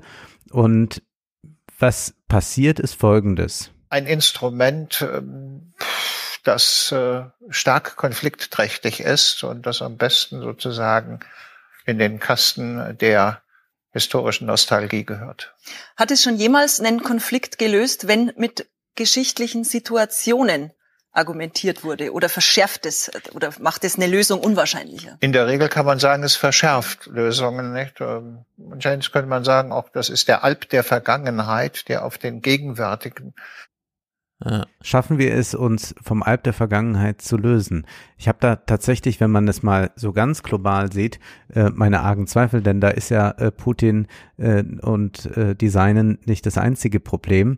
Münkler macht hier nochmal sehr schön klar, was eigentlich moderne Staatlichkeit ist. Lastet die demokratische Vorstellung ist ja, dass die jetzt lebenden Menschen das entscheiden und nicht Kontingenzen der Vergangenheit und derlei mehr. Aber ja, ja, es ist wie vorhin auch schon bei dem, wenn man sich wirklich mit der Geschichte da befasst, wie Luhmann immer sagte, die wichtigste Aufgabe, die Funktion des Gedächtnisses ist auszusortieren und zu vergessen. Mhm. Und diese ganze Kulturproduktion wir reflektieren ja unsere Geschichte mit Amerika nicht mehr äh, in diesem Maße, dass wir jetzt die ganze Zeit immer noch Rachegelüste, das war ja unglaublich, was sie in Vietnam gemacht haben und in Korea und überhaupt und so, sondern wir gucken einfach die amerikanischen Filme und, mhm. und kommen da in so einen kulturellen Mainstream irgendwie rein und damit hat sie es dann auch. Äh, wir wissen nicht, wie, was in Russland gerade passiert, ja. Es ist auch, ich würde im Fernsehpodcast so gerne einfach mal so eine russische Nachrichtenwoche gucken, aber das geht halt einfach nicht, ja, weil wir da einfach nicht andocken können. Und jetzt clasht es halt so aufeinander.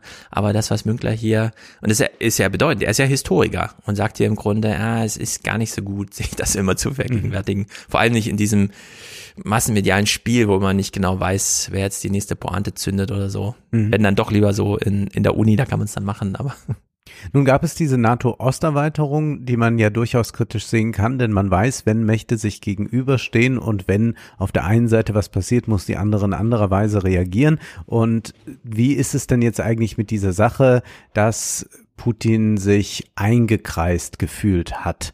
Darauf geht Münkler auch mal ein.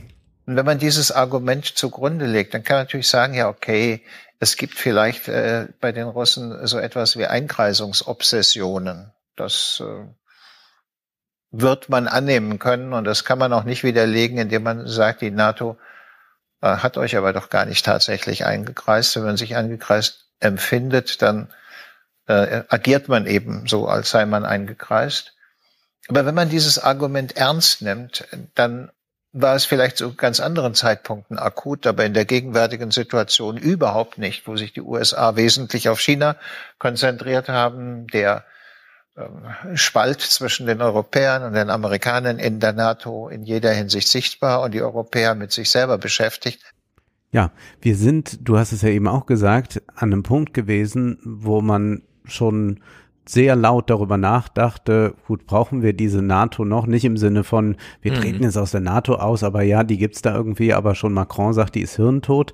Und auch die, die für die NATO äh, sehr stark sich äh, wortreich stark gemacht haben, haben ja, ja, eigentlich auch nichts mehr Entscheidendes geliefert. Also es gab ja dann mal jetzt so ein, so ein Schuldbekenntnis von AKK, wir hätten da mal irgendwas, aber was, weiß sie, glaube ich, selbst mhm. nicht. Und jetzt haben wir aber äh, die, die, die Senate wieder da. Aber eigentlich ist jetzt gar nicht der Zeitpunkt gewesen, ist Münklers Argumentation, dass Putin sagen kann, oh, jetzt muss ich aber dringend, denn sonst. Ja. Da, interessanterweise ja, genau. jetzt gar nicht, weil China ansteht. Alle sind auch noch irgendwie mit der Pandemie beschäftigt. Und äh, naja, also Putin hätte es ja auch umgekehrt machen können, wenn China sich jetzt wirklich auch noch das ein oder andere einverleibt, weil die sagen, ja, wir haben hier nochmal in den Verträgen nachgeguckt, das ist ja eigentlich so und so, uns gehört, äh, äh, gehört noch viel mehr und damit ist ja äh, vielleicht jetzt zu rechnen, dass sie sich das hier angucken, klappt das ja. und dann sagt man, naja, äh, wie ist denn das eigentlich äh, mit diesen mit diesen Sonderzonen da. Ja, also wenn es so Beziehungen gäbe zu Russland, dass man da einfach hinflöge und dann würde man so ein Interview mit Putin, könnte man durchaus fragen, haben Sie die NATO so vermisst? Warum ist Ihnen die NATO noch wichtiger als selbst den amerikanischen Präsidenten? Ja, ja. So, Münkler sagt jetzt, also er hält ja die Ukraine für verloren. Mhm. Äh, das hat er auch der Zeit ja so mitgeteilt. Und er bringt jetzt nochmal einen Begriff ins Spiel, den wir jetzt auch in den vergangenen Tagen häufiger lesen konnten, nämlich von der Finnlandisierung war die Rede. Also ehrlich gesagt nicht aus der Sicht des heutigen Tages ähm, und äh, von daher die äh, Entscheidungen der letzten äh, Wochen evaluierend wäre es fair gewesen, den Ukrainern zu sagen, Ihr geht ein hohes Risiko, wenn ihr nicht bereit seid, die Finnlandisierung äh, hinzunehmen. Denn wir sind nicht bereit, eine gegebenenfalls dann auch nukleare Eskalation äh, gegenüber Russland in der Verteidigung eurer Selbstbestimmung hinzunehmen. Das hat man nicht gesagt. Ja, hat man nicht gesagt. Wir haben das lange Zeit als, ja, das hat man übersehen, man hat es nicht ernst genug genommen mhm. oder so. Wir hören nachher ja die O-Töne aus dem Bundestag gestern und wir können uns auch jetzt schon mal fragen, macht es den westlichen Politikern gerade Spaß? Mhm. Einerseits diesen Primat der Politik zu erleben, diese Art von Hyperpolitik, alle wissen, was zu tun ist, und dann auch wirklich mal diesen Instrumentenkasten, der vorher nur so theoretisch in irgendwelchen Ökonomen haben halt so Ideen und schreiben irgendwas auf und jetzt wird es aber echt alles angewandt. Und wir haben ja damals auch Thomas de Maizière hier verabschiedet, indem wir uns nochmal seine Clips bei Markus Lanz angehört haben, wo er meinte, Politik macht schon Spaß. Und sie muss insbesondere Spaß machen, wenn Krisen zu bewältigen sind. Diese Freude an der Krise soll man auch annehmen. Mhm. Und das erleben wir ja auch gerade äh, bei Christian Lindner zum Beispiel, dass er ja. da sehr viel Freude hat, jetzt gerade Finanzminister zu sein. Aber die Finnlandisierung ist ja eigentlich die Idee, man schafft da einen Staat, der neutral bleibt, äh, beziehungsweise ein, nee, der war, der eigentlich ein Vasallenstaat wird für Russland. Also Russland hat eigentlich die Oberhand und setzt mhm. da, setzt da auch dann die äh, Führer jeweils ein. Aber sonst ist man nicht direkt einverleibt, man bleibt noch so als Staat, kann aber natürlich dann nicht in so Bündnis wie NATO oder so eintreten ja. und ist dann auf äh, Dauer da ziemlich kalt gestellt, lebt aber in der Sicherheit, dass es keinen Einmarsch gibt, weil man ja schon quasi assoziiert ist, um das jetzt mal Aber damit hätte man, wenn man das akzeptieren würde, als Vorschlag, als Programm, hätte man den westlichen Politikern ihre Krisenfreude genommen, weil damit mhm. wäre das dann einfach erledigt und man hätte und kein Zeichen gegen China gesetzt. Und ja, die genau. Ukrainer genau. wollen es auch nicht. Die wollen es auch nicht. Es gibt jetzt, äh, wir, wir bleiben mal bei dieser Argumentation. Ähm, also das Problem ist ja jetzt, wir haben diese, diese unglaubliche Aufrüstungspaket, äh, das ich sehr, sehr kritisch sehe, dass man 100 Milliarden ausgibt und äh, dieses NATO 2% Ziel übererfüllt. Also man gibt dann etwa 70 Milliarden im ja. Jahr äh, fürs Militär aus. Und wir leben aber eigentlich in einer anderen Gesellschaft. Und das ist ja die große Münkler-These, die er hier natürlich auch noch einmal anbringt. Ich habe einige Male äh, Kurse in Berlin für Leute aus der mittleren Ebene der ukrainischen äh, Verwaltung zu geben gehabt. Und ich glaube, oder für mich war das eine Frage der Ehrlichkeit, äh, denen zu sagen, ihr müsst davon ausgehen, dass im Ernstfall für die Europäer Russland wichtiger ist als die Ukraine. Und ihr müsst davon ausgehen, dass die Europäer als posteuroische Gesellschaften nicht bereit sein werden, die Ukraine zu verteidigen. So, jetzt klingt das erst noch ja. so, als würde er jetzt sagen, äh, uns ist Russland wichtiger, uns ist die Ukraine egal. Jetzt sehen wir gerade das Gegenteil. Genau. Aber wir sagen aber auch nicht, wir sagen auch nicht Folgendes, und das ist ja dann die zweite Argumentation. Wir, ähm, wir sind jetzt wieder eine heroische Gesellschaft. Ja. Das würde tatsächlich bedeuten, und das ist nicht die Diskussion, die jetzt gerne so getan wird, wir könnten jetzt gar nicht als Soldat, äh, unsere Soldaten könnten nicht, weil die Maschinengewehre nicht ordentlich mhm. schießen oder so. Wir würden nicht gehen. Also du, und ich halte es für, für einen zivilisatorischen Fortschritt. Wir gehen nicht mehr, äh, wir werden nicht mehr eine heroische Gesellschaft und sagen, toll, mhm. ihr jungen Männer und Frauen, bewaffnet euch, wir kämpfen dafür die gute Sache oder gegen den Feind. Das ist nicht mehr da. Deswegen sagt ja, ja auch immer gern mit Hegel, das Wesen des Kriegers ist seine Waffe. Und unsere, unser Kriegerwesen ist heute eines, das sagt, können wir das von zu Hause aus machen? Äh, genau. Und das ist der Drohnenkrieg zum Beispiel. Ja, äh, ich, ich würde hier sagen, Münkler du hast ja jetzt gesagt, es, wir sehen ja genau das Gegenteil. Uns, wir sagen ja nicht, uns ist Russland wichtiger als die Ukraine. Wir opfern die Ukraine, damit wir mit Russland weiter irgendwelche wirtschaftlichen Aber wir würden uns auch nicht opfern für die Ukraine. So, und das ist nämlich der Punkt. Ja. Wir sind gerade in einem Krieg mit Russland, nur wir führen ihn weder mit Waffen noch mit Soldaten. Und ja. das ist bei Münkler noch nicht eingepreist. Das findet in seinem Bild noch gar nicht statt, dass äh, der Krieg gerade von irgendwelchen EZB-Bankern in dem Homeoffice geführt wird, mhm. Die dann einfach sagen, so, jetzt schicke ich mal. Okay, aber dann müsste man ja wirklich das Konsequenz haben, was soll dann diese Veranstaltung da am Sonntag mit 100 Milliarden mehr? Ja. Ich glaube, da äh, haben sich einfach ein paar äh, Kapitalfraktionen durchgesetzt. Also, ich habe mir mal die Aktie angesehen von Rheinmetall. Ja. Die hat in den letzten, letzten sechs Monaten jedenfalls einen Anstieg von 30 Prozent erlebt und rat mal, wann es besonders stark nach oben ja, ging. Ja. Das waren dann so in den vergangenen Also 100 Milliarden für die Bundeswehr. Du hast ja eben schon gesagt, 100 Milliarden fürs Militär. Da würde ich ja sagen, mal abwarten und genau gucken, sind diese 100 Milliarden für die deutsche Bundeswehr oder für die Bündnisfähigkeit Deutschlands. Und das würde ja was anderes bedeuten.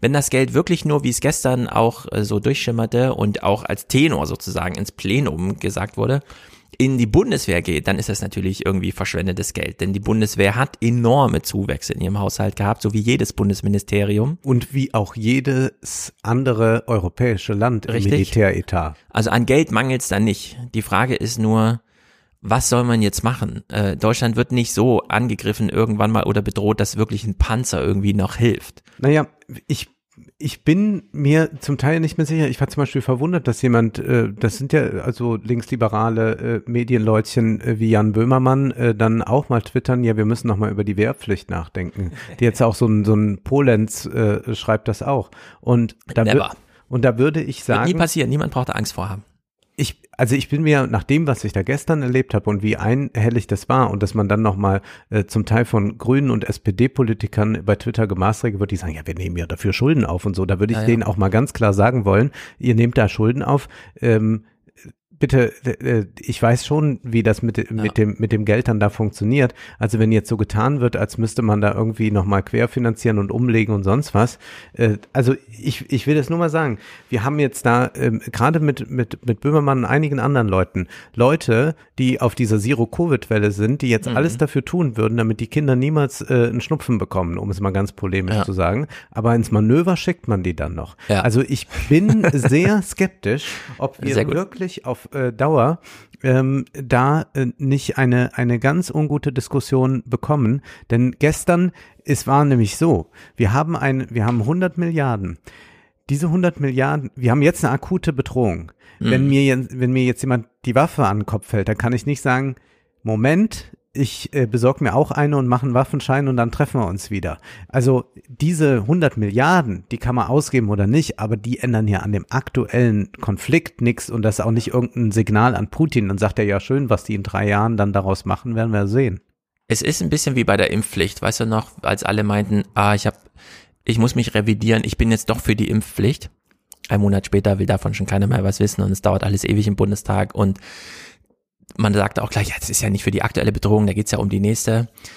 Es ist mit der Wehrpflicht so, dass wir in Deutschland, und da gibt's die O-Töne von Olaf Scholz, seine letzte Rede als Finanzminister zum Beispiel, wie er im Bundestag saß und sagte, ja, hier, wir stürzen, also wir kommen jetzt wirklich in eine demografische Schieflage.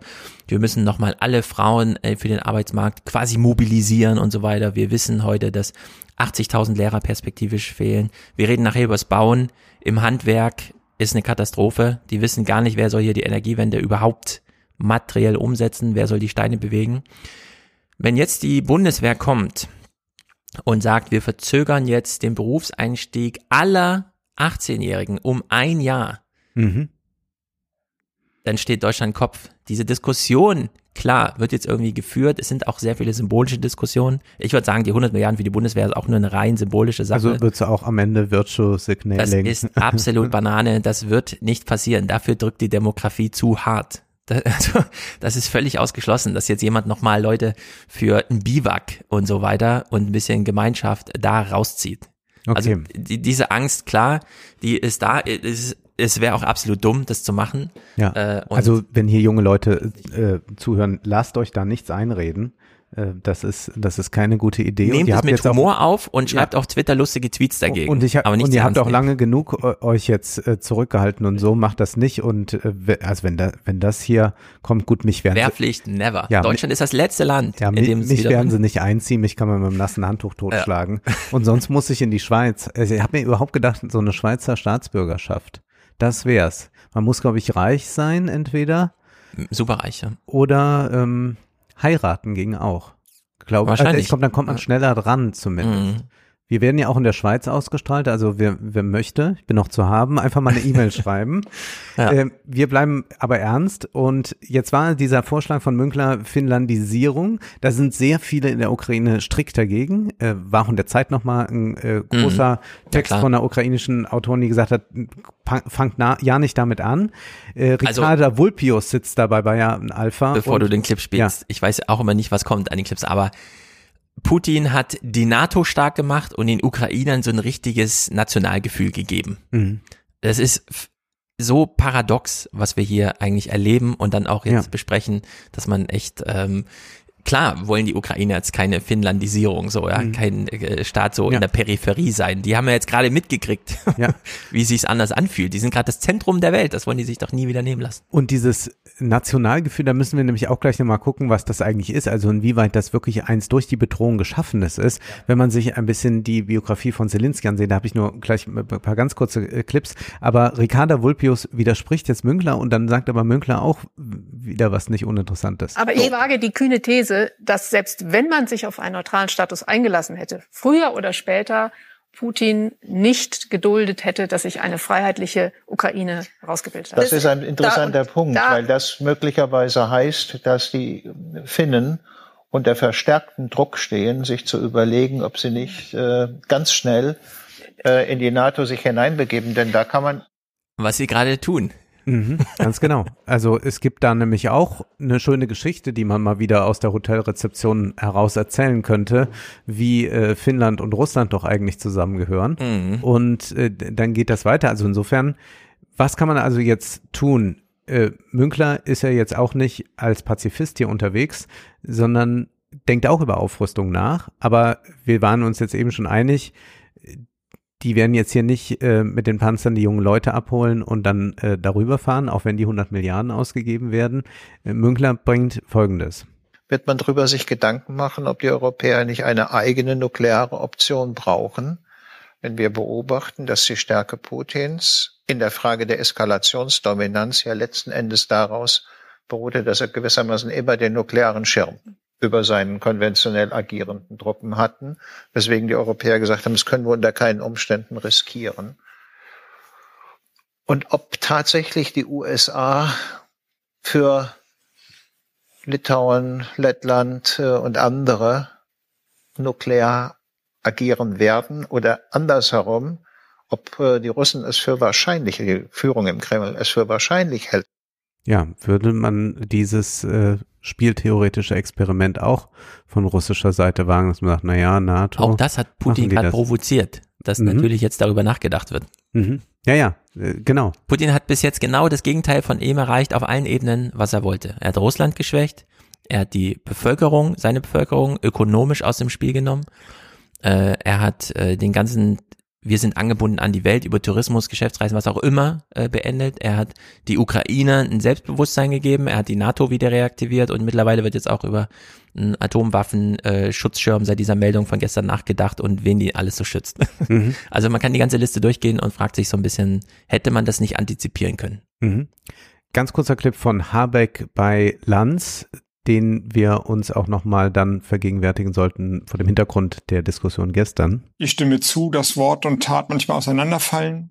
Und wäre ich jetzt der Energie- und Wirtschaftsminister der Ukraine, würde ich mich wahrscheinlich verraten und verkauft fühlen. Und das tun die ja auch, das sagen sie ja auch. Genau. Alleingelassen und im Stich gelassen. Haben Sie, haben Sie Verständnis dafür, Herr Habeck? Haben Sie Verständnis Ganz, dafür?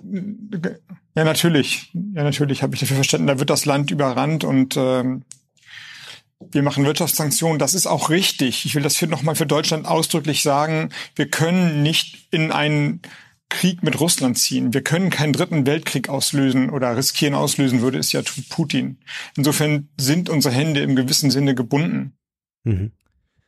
Ja, aber auch da, letzte Woche waren diese ökonomischen Sanktionen, die nun wirklich tiefgreifend sind, noch nicht. Wir müssen jetzt auch Krieg nochmal neu definieren. Münkler muss sich jetzt auch nochmal einen Monat lang zurückziehen und mit aktuelles den Zeug lesen und dann nochmal wiederkommen. Äh, beschäftigen.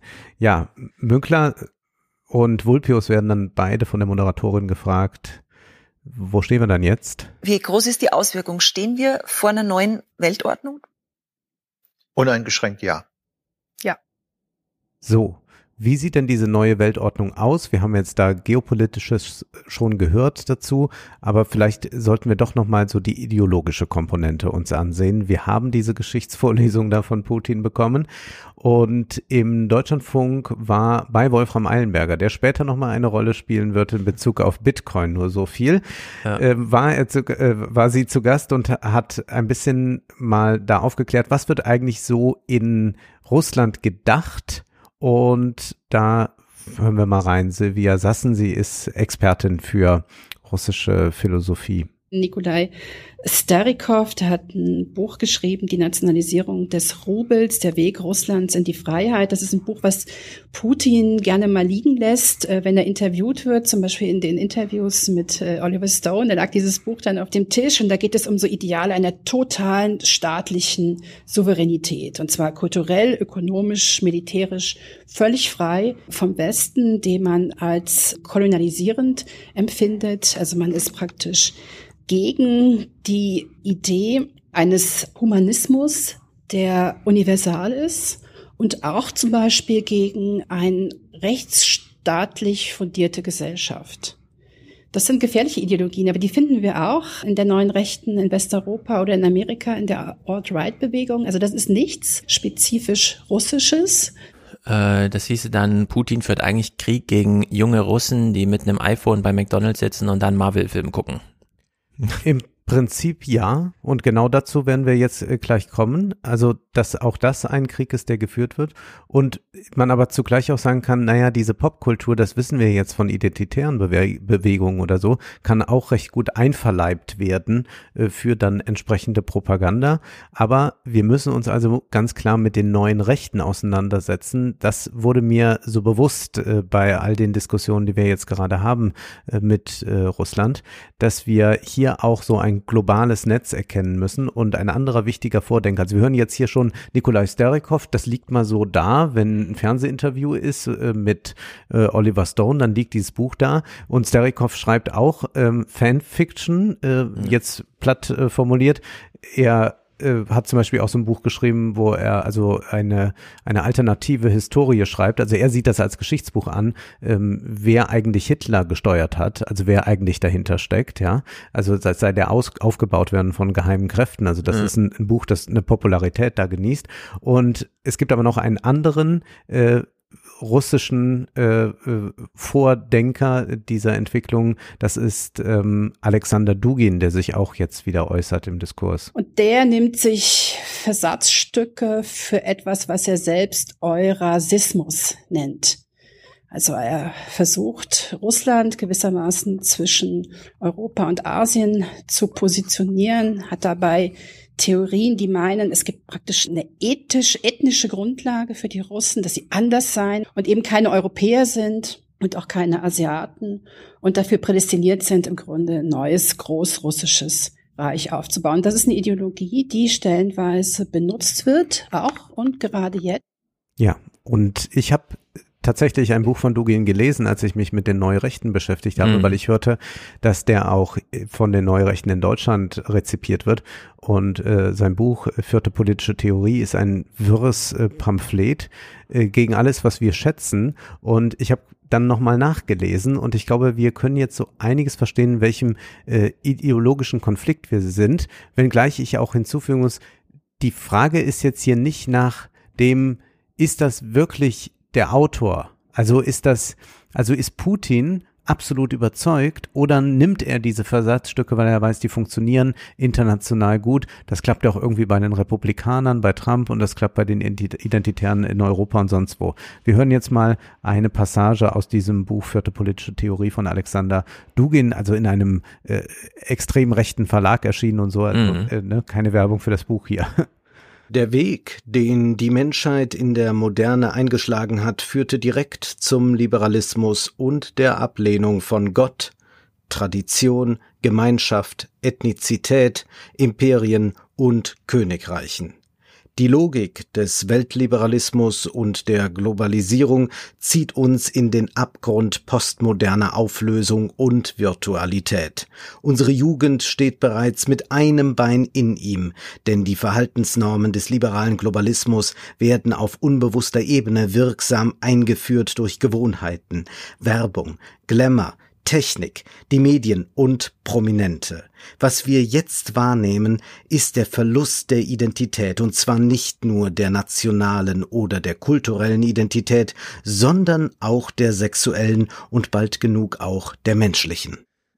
Also, wenn wir sowas aus Russland hören, auch immer die ganzen Putin orientiert sich an irgendwelchen Theatermachern, die dann immer so mit Bildern und Ideen spielen und so weiter ich muss immer wieder daran denken, wie das in Amerika total normal ist, dass es damals Newt Gingrich gab, der für die Republikaner auch als Mehrheitsführer äh, zum Beispiel diese ganze Doktrin hinterlassen hat, dass man wie in Europa ja auch so ein bisschen ausgewogen Journalismus macht. Nee, damals durfte man plötzlich, weil die Politik das wollte, ganz einseitige Programme gestalten, mhm. bis hin zum äh, Talk Radio, bei dem einfach nur drei, vier Stunden lang gequatscht wird. Äh, dann zieht sich der Bogen ja bis zu Donald Trump, der dann in der State of the Union Reden noch den Orden da an den, wie heißt er, Glenn Beck und so weiter gibt. Ja, und äh, das, was wir hier so aus der politischen Peripherie in Russland hören, das war in Amerika immer so der Kern Washingtons der mhm. das inhaltlich forciert hat, solche Ideen hatte, dann auch die Strukturen bereitet hat, sowas Wir haben zu ja machen. bei Peter Thiel auch nachlesen können, was Richtig, da alles so. Genau, der ganze Kram. Also in der Hinsicht, dieses russische Zeug ist immer so faszinierend. Man kriegt auch immer so ein bisschen Gänsehaut, wenn man dann sowas hört. Aber dann stehen die Russen den Amerikanern, also da, die, die sind da nicht irgendwie besonders nee, die sind oder sehr so. vernetzt. Ich werde gleich noch eine Vernetzung mal aufzeigen, äh, die dann ganz frappierend ist. Aber hier war im Prinzip das, was du jetzt schon gesagt hast. Ja, kämpft der Putin jetzt gegen die jungen Leute, die Mhm. bei McDonalds sitzen mit ihrem Smartphone. Genau, das Ja. ist das, was Dugin hier sagt. Äh, Sassen hat auch nochmal hier was zu Dugin. wenn es darum geht. Also Dugin hat da bestimmte, wie soll ich sagen, Versatzstücke geliefert. 2012, 2014, wo es darum ging, praktisch die Proteste in der Ukraine stets als etwas zu lesen, was vom Westen aus gelenkt wird. Mhm. So. Francis Fukuyama, den kennen wir natürlich als denjenigen, der sagte, Ende der Geschichte, Liberalismus hat gesiegt und dann wird immer wieder gesagt, hahaha, ha, ha, äh, hat er sich ja groß geirrt. Ist einer der klügsten, es muss ist, man immer Es ist sagen. nicht so einfach. Er hat ja nicht nur das Buch Ende der Geschichte und Ende des Menschen geschrieben, das ich sehr mag. Er hat noch ein anderes Buch gelesen, das ein bisschen langweilig ist, aber jetzt für diesen Kontext ganz interessant. Das ist nämlich ein Buch über Nation Building. Also äh, wie baut man eigentlich jetzt einen modernen Staat? Das ist ja eine Frage, die sich auch gerade dann stellt, wenn man als Großmacht wie Amerika interveniert. Und das äh, Nation Building hat ja zum Beispiel dann in Afghanistan äh, nicht äh, richtig funktioniert. Ja, also man hat Ja. da keine, keine Institutionen aufgebaut und all das. Dugin setzt sich nun auch in seiner Theorie mit Francis Fukuyama auseinander und sagt, ja, dieses Nation Building ist immer noch Ende der Geschichte, ist immer noch Liberalismus. Und Dugin sagt Folgendes dazu. Fukuyama hat eine neue These aufgestellt, die Staatskonstruktion. Als Etappenziel beim Übergang zur Weltregierung und Weltführung hat er die Verstärkung von wirtschaftlich liberalen und demokratisch regierten Nationalstaaten empfohlen, um den Boden für den Endsieg des Weltliberalismus und der Globalisierung gründlicher und profunder vorzubereiten. Dies ist keine Verwerfung seiner früheren Perspektive, sondern deren Verschiebung in unbestimmte Zukunft mit einer sehr konkreten Vorstellung für die Zwischenzeit. So, die These ist, das Ende der Geschichte ist nur aufgeschoben, also der liberal-demokratische Konsens hat gesiegt. Mhm. Man muss noch mal so einen Zwischenschritt machen, man muss jetzt noch moderne Staaten überall aufbauen. Das, was wir eigentlich schätzen und was die Ukraine sein will, also wenn man jetzt äh, Zelensky und so, wenn man jetzt von den, von den nationalistischen Kräften absieht, also diese moderne Staatlichkeit, die ist eigentlich nur wird die etabliert, um einen globalen Liberalismus zu äh, ähm, herzustellen. Und Ja. was man also jetzt sehen kann, der Angriff, äh, der russische Angriff auf die Ukraine ist eigentlich ein Kampf gegen den modernen Staat an sich und damit auch gegen den Liberalismus. Dugin geht dann noch einen Schritt weiter. Fukuyama sagt fast nichts zum Zivilisationsbegriff, nimmt aber die Thesen Huntingtons offensichtlich zur Kenntnis, indem er ihm antwortet, dass die stetige Entwicklung nationaler Regierungen, die sich in den Epochen der Kolonialisierung, der nationalen Befreiungsbewegungen und der ideologischen Spannung zweier Lager als verkrampft erwiesen hat, jetzt ordentlich vonstatten gehen müsse. Gerade das wird allmählich dazu führen, dass verschiedene Gesellschaften die Marktordnung, die Demokratie und die Menschenrechte einführen, die letzten Überreste des Unbewussten mit der Wurzel ausrotten und der Globalisierung einen Boden bereiten, der krisensicherer ist als der heutige. Ja, also äh, kann man ja ablesen. Mhm. 100 Milliarden für die Bundeswehr oder die Bündnisfähigkeit. Das sind zwei ganz unterschiedliche Sachen, weil Bundeswehr, klar, das wäre die deutsche Bundeswehr, Grenzverteidigung und so weiter, so wie die Armee aufgestellt ist, oder Bündnisfähigkeit mhm.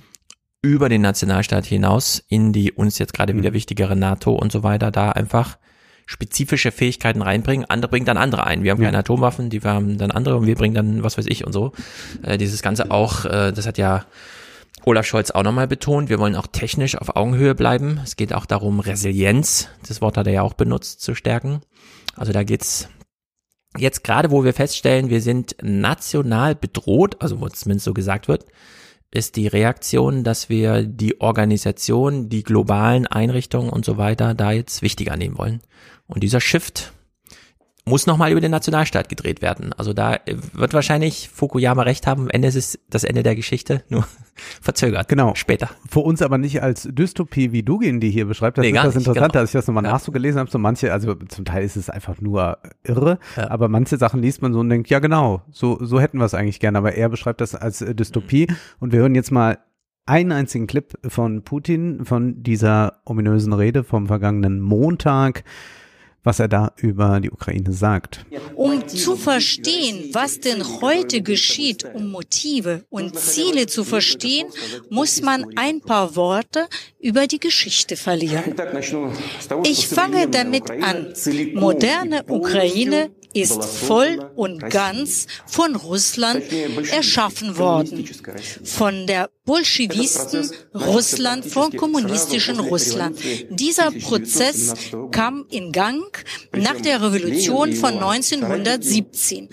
Lenin und seine Mitstreiter haben das auf eine grobe Weise zu Russland gemacht durch die Abtrennung einiger geschichtlich Russland zugehöriger Teile. Millionen Menschen, die die bewohnt haben, wurden nicht gefragt.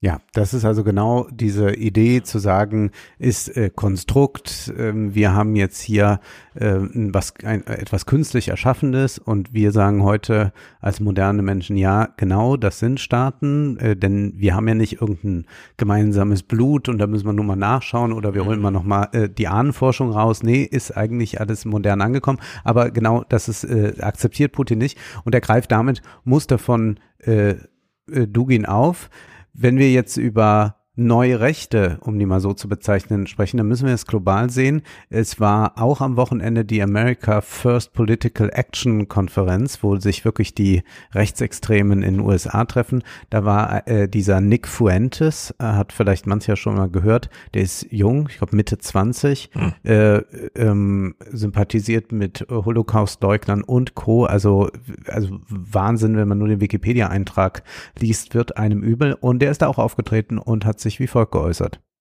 Mandate deadly vaccines, enhance the powers of the federal surveillance state. Let's face it, the United States government has become the evil empire in the world.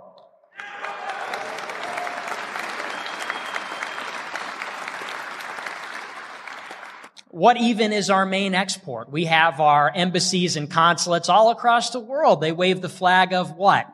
Transsexuals, Black Lives Matter, the gay pride flag. You know, being an American used to mean something and now it means all this crap. And it's a shame. And now they're going on about Russia and Vladimir Putin is Hitler. And they say that's not a good thing. And I shouldn't have said that. I, I shouldn't have said that, but Also vielleicht ist äh, diese äh, Sache da untergegangen. Also er sagt, ähm, und äh, jetzt sagen sie uns, Putin sei wie Hitler. Und sie sagen uns, das sei nicht gut, dass er mhm. so ist. Also äh, man sieht es wirklich, äh, ja. äh, und da ist eine, eine große Konferenz, die äh, viel Zuspruch hat. Äh, da sind auch äh, der hat auch mit Ben Shapiro und mit all denen zu tun. Und mhm. ich meine, es gibt ja diese Top Ten, die man auch sehen kann äh, bei Facebook, der meist äh, gelikten und gelesenen äh, Posts, die von äh, Kevin Bruce angefertigt wurde, wird, ja. kann man jeden Tag bei Twitter sehen. Und da tauchen ja all solche Dinge immer wieder auf. Und wir haben also hier von Amerika, was jetzt Dugin als Feindland natürlich sehen würde. Aber wir haben jetzt hier gerade diese unheimliche Allianz, die stattfindet. Dass wir äh, da jemanden haben, der auch gegen den Liberalismus ist, der auch sagt, ja, diese postmoderne Sexualität, Transgender, LGBT, Black Lives Matter dann auch noch und so. Also wir sehen einen allgemeinen ähm, allgemeinen Kampf gegen äh, Liberalismus, Menschenrechte und Moderne. Und das wird jetzt miteinander äh, verquickt. Und ich glaube, dass wir durch die Pandemie ja schon etwas erlebt haben, dass eigentlich etwas passiert, wovon äh, eigentlich Bewegungen, politische Bewegungen träumen, nämlich dass Äquivalenzketten hergestellt werden. Das war was, mhm. was äh, Chantal Mouffe und Ernesto Laclos immer sagen. Also man muss eigentlich sehen, dass die streikenden Arbeiter gemeinsam streiken mit der Gay Pride Parade und dann vielleicht noch die Pflegerinnen dazu. Ja, dann hätte man eine Äquivalenzkette, die sehr wirksam ist. Die Neurechten schaffen das. Die sagen, ach, du bist Impfgegner und äh, du findest auch, äh, dass das wahre Geld der Bitcoin ist und aber guck mal, hier habe ich dann noch ein anderes Angebot für dich. Äh, wir sind auch noch gegen äh, die LGBT-Bewegung. Ah ja, kannst du auch noch mitmachen. Und dann hat man so eine Äquivalenzkette von Antimodernen äh, gebildet und das funktioniert. Und Silvia Sassen wird hier auch gefragt von Allenberger, inwieweit Putin denn äh, daran glaubt. Und dann sagt sie, ja, er nutzt das, denn die Herrschaft ist doch wohl anders von Putin zu definieren, die er da pflegt. Michael Rücklin, ein russischer Gegenwartsphilosoph, der sagt, wir haben es eigentlich im Moment mit einer Herrschaft zu tun, einer Herrschaft in Reinkultur, die sich auf keine beständige Ideologie stützt. Also das auch gerade im Unterschied zur sowjetischen Ideologie, oder? Was ich auch interessant finde, ist der ungarische Soziologe Balint Magyar, der den putinschen Staat, also die Regierung, die aktuelle einen postkommunistischen Mafiastaat nennt. Er sagt eine kleine Gruppe von Machthabern, die im Grunde wie eine Familie aufgebaut ist. Im Mittelpunkt ist der Patriarch, der nicht regiert, sondern verfügt. Die regieren eher nicht Ideologie gestützt oder Ideologie gesteuert, wie das früher der Fall war in der Sowjetunion, sondern Ideologie anwendend. Also man nimmt sich verschiedene Versatzstücke von Ideologien, die ins politische Profil passen. Und wenn es funktioniert, dann funktioniert es. Da ist man mhm. ganz pragmatisch.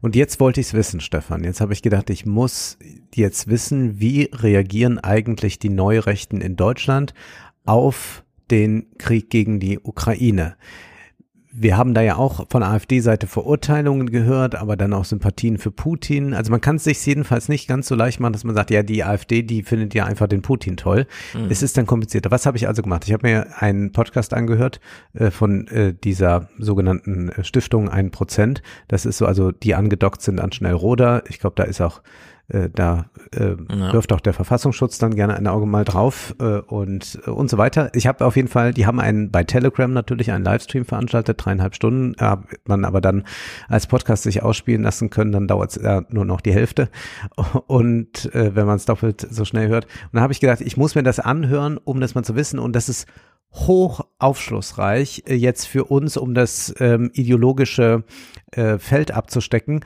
Und ich dachte, wir können das unserem aufgeklärten Publikum zumuten. Wir müssen ja. jetzt hier nicht äh, sieben Triggerwarnungen und sonst was machen, Nein. sondern wir können das einfach jetzt mal hören. Da ist jetzt erstmal zugeschaltet Maximilian Krah von der AfD, äh, sitzt im EU-Parlament und äh, ja, versucht die Lage mal einzuschätzen.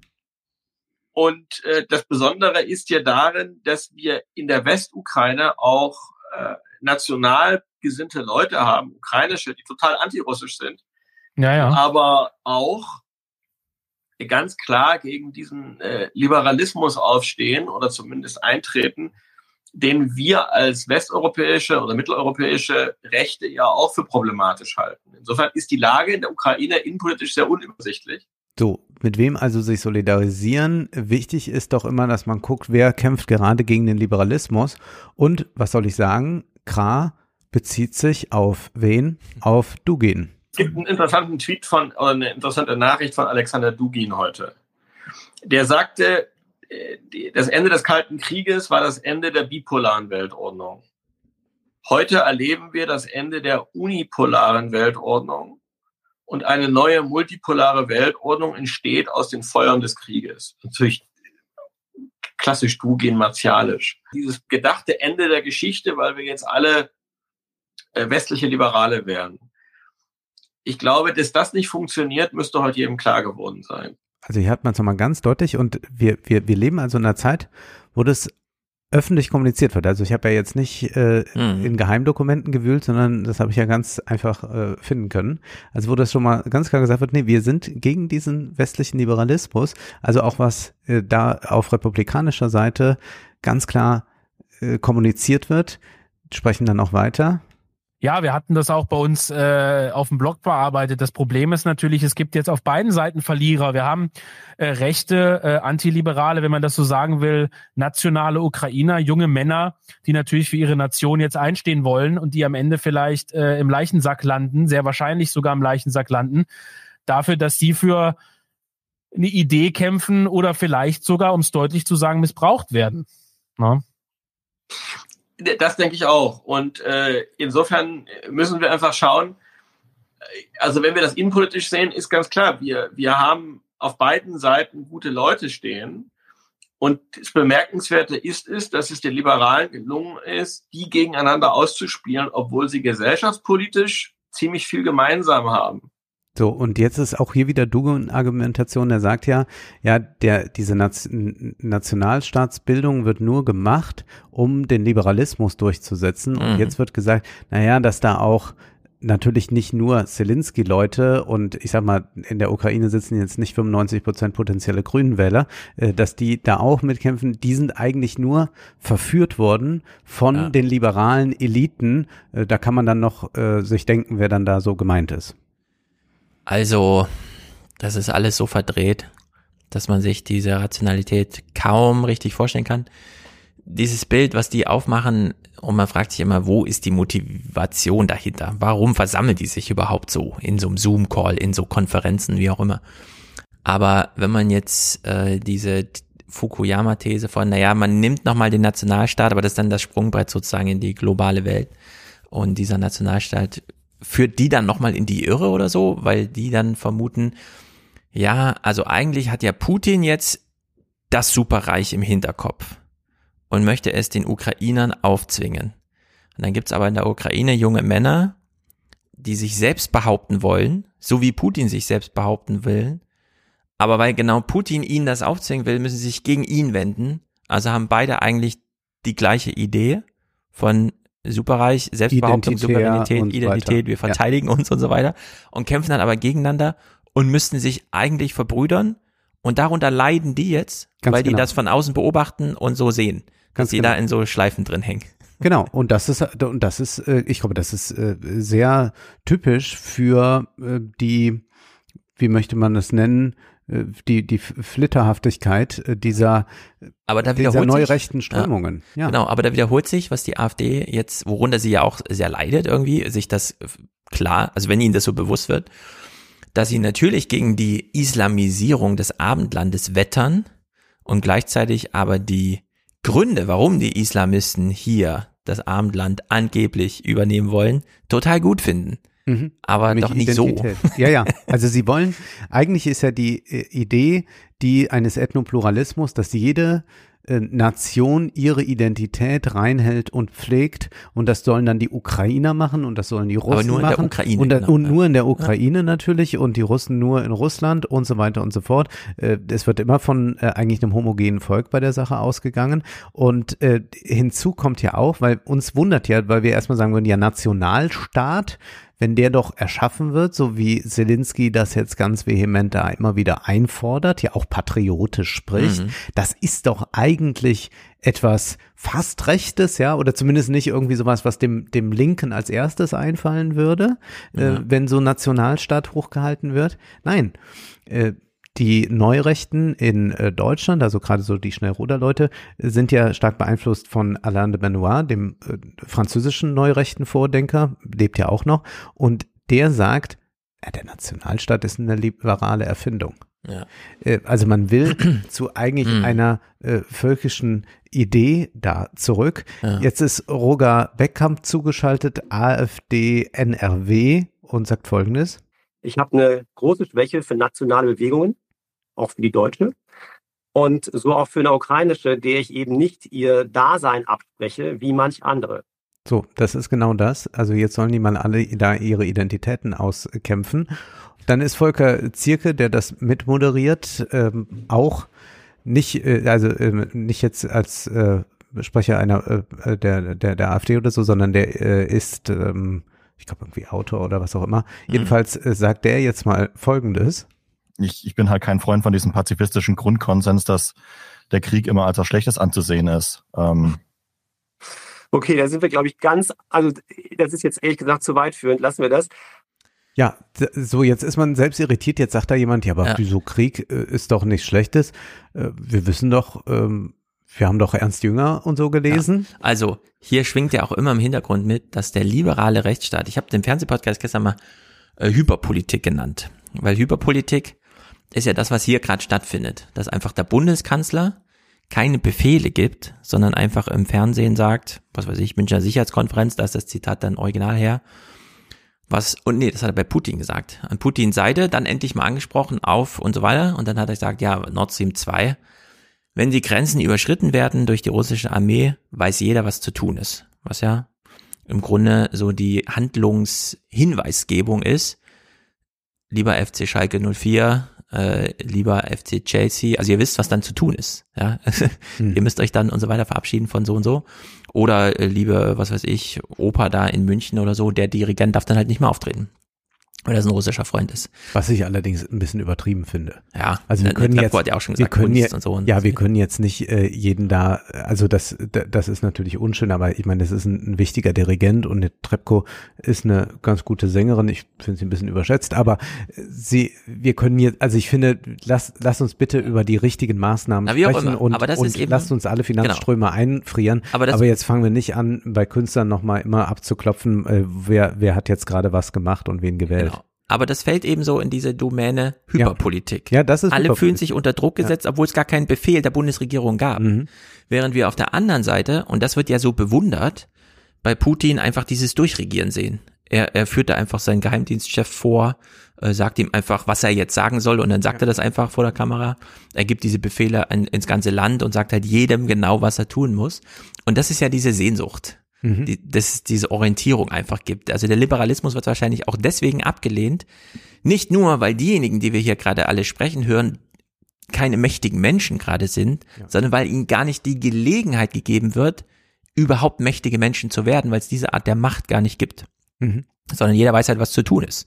Geld verdienen, Kinder großziehen und sonstiges, ja. Aber keiner strahlt so über seine eigene Manneskraft hinaus und dirigiert so die ganze Welt. Und sagt, so ein Krieg wäre jetzt so ein inneres Erlebnis, Richtig, das genau. man doch mal mitnehmen soll. Dieser Idee hängt man aber nach. Und daran doktern die gerade rum und nehmen dann so gerade in Kauf, wie er sagt, also Krieg ist gar nicht so schlecht. Da hätte man ja wirklich, wenn man das jetzt mal wirklich weiterführt und das nicht abbricht, das Gespräch, so wie es die intern. Also, äh, also meine Vermutung wäre, dann, dann müsste man ja sagen, ja, dann müssen wir jetzt durchs Tal der Tränen durch, dass äh, ukrainische Nationalisten und russische Nationalisten halt gegeneinander kämpfen und sich da eigentlich unsere Brüder gegeneinander. Ja. Hauptsache äh, und dann hat das aber irgendwas, also so in der faschistischen Argumentation ja. würde man dann sagen, das hat aber irgendeinen reinigenden Effekt Richtig, oder irgendwie so wäre ja. das dann. So dann äh, sagt ja Philipp Stein schon, ja gut, dann machst du jetzt hier so ein großes Fass auf. Dann ist eine Stunde, wird darüber nicht mehr gesprochen, dann werden wieder lauter Leute zugeschaltet, das, äh, das überspringen wir jetzt mal alles. Aber dann kommt Philipp Stein doch nochmal so auf diese Frage zurück, ja so Krieg, pff, ist das dann, ist vielleicht nicht doch auch mal toll, jetzt mal so ein Krieg? Ja. Aber wir Europäer sind diesen Krieg auf eine gewisse Art nicht mehr gewohnt und jetzt geht aus meiner Sicht äh, wie so eine Art Schockwelle durch die rechte Szene auch, lustigerweise, die ja immer Ernst Jünger liest und schreibt in Stahlgewittern und äh, dies und jenes, geht plötzlich so eine Art Ruck durch diese äh, ja, durch diese Szene. Und gerade schreibt jemand im Chat, sehe ich mit einem Auge nur Günter Maschke. Und das, und das ist ein guter Begriff. Der Günter Maschke, der hätte sich, äh, Gott hab ihn selig, vermutlich jetzt kaputt gelacht, ja, also, Günther Maschke, wer ist Günther Maschke, ist gestorben. Er war ein ähm, sehr eigenartiger äh, Zeitgenosse. Er hat für die FAZ-Zeit, weil ich auch mal geschrieben, er hat sich von ganz links nach ganz rechts entwickelt. Mhm. Er hat ähm, auch sich verdient gemacht um die Werke von Karl Schmidt, muss die hervorragend äh, ediert haben, wie also Experten auch immer sagen. Und zugleich ist er jemand, der tatsächlich mit äh, keine keine Probleme hatte, mit Faschisten zu tun zu haben. Und der würde natürlich noch den äh, heroischen Kriegsgeist immer wieder hochhalten wollen. Mhm. Ich meine, das ist jetzt ein rechter Podcast, den wir mhm. hier hören. Ja. Ne? Ich habe gestern Anne Will gehört, da saß Karl Schlögel, ein Osteuropa-Kenner, keine Ahnung, den ich nicht kannte vorher, der dann da plötzlich auftauchte vor einem Millionenpublikum und mir als jüngeren Mann einfach sagt, du bist ja wohlstandsverwahrlost, du kennst ja gar keinen Krieg mehr. Mhm. Das ist eigentlich falsch. Äh, auch du solltest wissen, was ein Krieg ist und ich wundere mich sehr, also ich referiere jetzt, was ich verstanden habe bei ihm, das kann ja jeder selber überprüfen, was er von ihm verstanden hat. Aber im Grunde steck, steckte in dieser Sendung dieser Vorwurf, der an sich an mich richtet, warum bist denn du jetzt nicht in die Ukraine gefahren und kämpfst damit? Du bist doch ein junger Mann. Genau. Ja, so und äh, und das war jetzt schon häufiger zu lesen. Das war ja. äh, von von Leuten von der Springerpresse, aber auch von äh, von linksliberaler Seite war da zu lesen. Ja, vielleicht haben wir dann doch ein bisschen mit der Wokeness übertrieben und so. Genau, genau. Und jetzt genau. müssen wir mal wieder zu so einer Härte finden. Und dann würde ich sagen, dann geht los. Bitte, ihr, ihr könnt gerne. Nee, das würde ich nicht sagen. Gerne ich würde sagen, lasst uns mal alle ins andere Treppo-Konzert gehen. Wir gehen jetzt nicht in den Krieg in die Ukraine. Ja, auch nicht das, die, die wollen. Da, da, da sowieso, aber die würden es auch alle nicht machen. Und da, das kannst du mir auch Ach so, nicht erzählen. ja, das kann sein. Auch hier wenn man die, sie dann die, hier so, so Promi-Comedians, die irgendwie sagen, wir müssen über die Wehrpflicht reden. Ich weiß ganz genau, deren Kinder werden richtig, nicht zur Wehrpflicht richtig, gehen. Richtig. Die werden nämlich dann zufälligerweise Ja. gerade dieses tolle Auslandsstudium in Richtig, Kalifornien machen. genau. Also lasst euch da nichts erzählen. Und jetzt, du hast es gerade sehr schön gesagt, ähm, das ist jetzt ein rechter Podcast und dann hört man sowas bei Anne Will und ich glaube, wir werden das jetzt noch häufiger hören. Mhm. Also dieser äh, äh, äh, wie, wie soll ich sagen, diese ähm, geistige Aufrüstung, die jetzt gerade stattfindet, dieser ähm, äh, gedankliche Militarismus, äh, der wird sich jetzt häufig wieder in Talkshows artikulieren. Ich finde es auch skandalös, dass dann so Leute da bei äh, Anne Will sitzen können. Und selbst jemand wie Benedikt Kaiser, der zu den äh, Autoren da hör, äh, gehört, der äh, die großen politischen Einordnungen da schreibt, der reagiert jetzt auch mal auf das, was da sein äh, Kollege gesagt hat mit äh, Krieg ist vielleicht doch nicht so schlecht. Naja. Mhm. Ich glaube, da niemand von uns dreien, die wir hier jetzt miteinander sprechen, auch wenn der Volker noch ruhig ist, ähm, niemand von uns hat ja in irgendeinem äh, bewaffneten Konflikt kämpfen müssen. Ja. Und ähm, ich glaube, deswegen wäre es ein bisschen ähm, absurd, wenn wir uns jetzt militärstrategisch da äußern und irgendwie ähm, äh, einen Kriegerheroismus hochleben lassen, den wir selber Ja, nie gelebt nee. haben. Selbst die Neurechten sind da jetzt ein bisschen zögerlich und sagen, naja, jetzt lassen wir mal die Kirche im Dorf. Wir wollten ja eigentlich auch äh, die Zentralheizung morgen früh genießen und nochmal ans Smartphone gehen. Also bei Phoenix. Lieber Alexander Dugin. Äh, bei Phoenix, dem deutschen Fernsehsender oder im ZDF, wenn Christian Sievers diesen Egon Rahms zuschaltet, der seit einer Woche da immer präsent ist. Ja. So ein 80-jähriger, ich weiß nicht genau wie alt, ehemaliger NATO-General, wohl irgendwie der damals ranghöchste europäische Militär in der NATO und so weiter. Und die stellen ihnen ja wirklich die Fragen, ist das gerade klug, was der Putin macht? Mhm. Oder müsste man das nicht strategisch und so weiter? Und wie sind denn die Aussichten? Wo ich mir auch denke, äh, ist das jetzt so eine Spielfeldanalyse des Krieges? Sollen wir jetzt irgendwie im äh, Nebel der Propaganda und wir wissen auch nicht genau, was da stattfindet, kriegen wir jetzt so eine Expertenmeinung dazu, ja, wo selbst die Rechten äh, hier noch äh, da sitzen und sagen, also jetzt mal halblang, wir ziehen ja mal eine Linie, das ist jetzt auch quatschig, das zu diskutieren. Also im Fernsehen ist das mittlerweile schon wieder irgendwie normal. über Ja, ich bin, ich bin darüber wirklich sehr, sehr schockiert. Dann wird ganz zum Schluss noch äh, Götz Kubitschek, der Chef da von äh, Schnellroder, zugeschaltet und der spielt natürlich jetzt noch mal sehr damit, mit dem, ja, können wir doch mal hier den Ernstfall sehen. ob ähm, Russland das, was es tut, ähm, im übergeordneten Sinn nicht einfach tun darf, weil es dazu in der Lage ist. Und ich glaube, dass die ähm, diese Frage immer so ein Erschrecken auslöst. Also ich habe das sogar beim Benedikt ein bisschen gemerkt, dass er erschrocken ist, weil es ja im Grunde eine sehr einer sehr kalten Antwort äh, auch bedürfte auf diese Frage, wenn wir nur alle als Karl Schmidt Leser ähm, wissen, dass, äh, um es mal auf so ein paar Formeln zu bringen, eine Großmacht tut, was eine Großmacht tun kann und was sie im Zweifelsfall tun muss. So, und da sieht man nämlich dann ganz klar, die Lektüre ist das eine, ja, Mhm. aber wenn es dann tatsächlich so eintritt, dass eine Großmacht sich in einer solchen Weise verhält, dann ist man doch plötzlich äh, stärker abgeschreckt, als man es bei der Lektüre war. Ja, also Russland wird ja hier so als Großmacht dargestellt. Russland ist keine Großmacht, das sehen wir gerade jetzt. Russland hat Hoheit über den Rubel, der ist nichts wert, gar ja. nichts. Der Aktienmarkt dort als Index hat einfach die Hälfte seines Wertes verloren. So als wäre einfach die Hälfte der Wirtschaftskraft. Und hier nicht, ne? Also hier ich will nicht, das genau. immer sagen, die Börsen wir natürlich jetzt haben schon glückliche Tage erlebt gemacht, ja. Äh, und einiges hat Plus gemacht, aber de, also generell geht's ein bisschen nach unten. Mhm. Aber wenn man sich äh, das jetzt ansieht in den letzten fünf Tagen, da ist nicht so, dass da Leute jetzt in ihr Portfolio reinblicken und sagen, es ist ja alles weg. Ja, also wir müssen ganz klar sagen, das, was jetzt gerade passiert, ist, äh, dass der Westen feststellt, wir machen jetzt mal alles, was wir können ohne dass man aufgrund vorheriger Erfahrung oder so, die sammeln wir jetzt erst, da auch mal rote Linien einzieht. Wie weit geht man jetzt mit Zentralbankpolitik und so weiter? Wie weit treibt man es denn mit?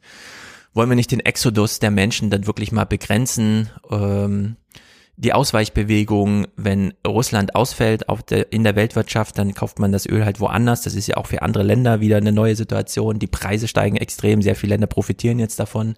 Äh, also Russland hat sich in der Annahme, es sei eine Großmacht, jetzt äh, richtig zum Opfer gemacht. Äh, demografisch ist das jetzt die Hölle, die da einfach ausbricht. Wirtschaftspolitisch haben wir jetzt schon gesehen, geht es einfach rapide runter politische Handlungsfähigkeit, wir haben das so oft besprochen, wie das übers Geld einfach gemacht wird, Souveränität über die Verfügbarkeit von Geld, die ist in Russland nicht gegeben, die Inflation. Äh, wir haben Bankruns da und Inflation, es kommt jetzt alles zusammen, das Geld ist nichts mehr wert, Rubel hat irgendwie 40 Prozent im Vergleich zum Dollar verloren und so weiter und so fort. Und hier in so einem Podcast zusammenzusitzen, ja, also Russland als Großmacht machen die einfach mal, was sie gerade machen können.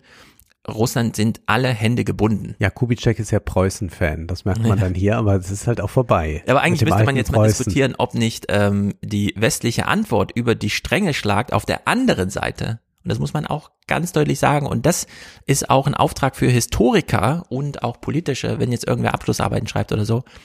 Die Anne Will-Sendung vor einer Woche, wo äh, Ursula von der Leyen zugeschaltet war, Sie war nicht zugeschaltet, sondern sie hat im Vorfeld mhm. Fragen beantwortet, die dann in der Sendung live äh, so gesendet wurden, ohne nochmal Rückfragen zu stellen. Da hat ja Ursula von der Leyen gesagt, also vor dieser ganzen Woche, bevor das alles losging, hat sie ja gesagt, unsere Sanktionen, die wir geplant haben, sind so hart, dass wir Russland jetzt nochmal die Chance geben, sie abzuwehren.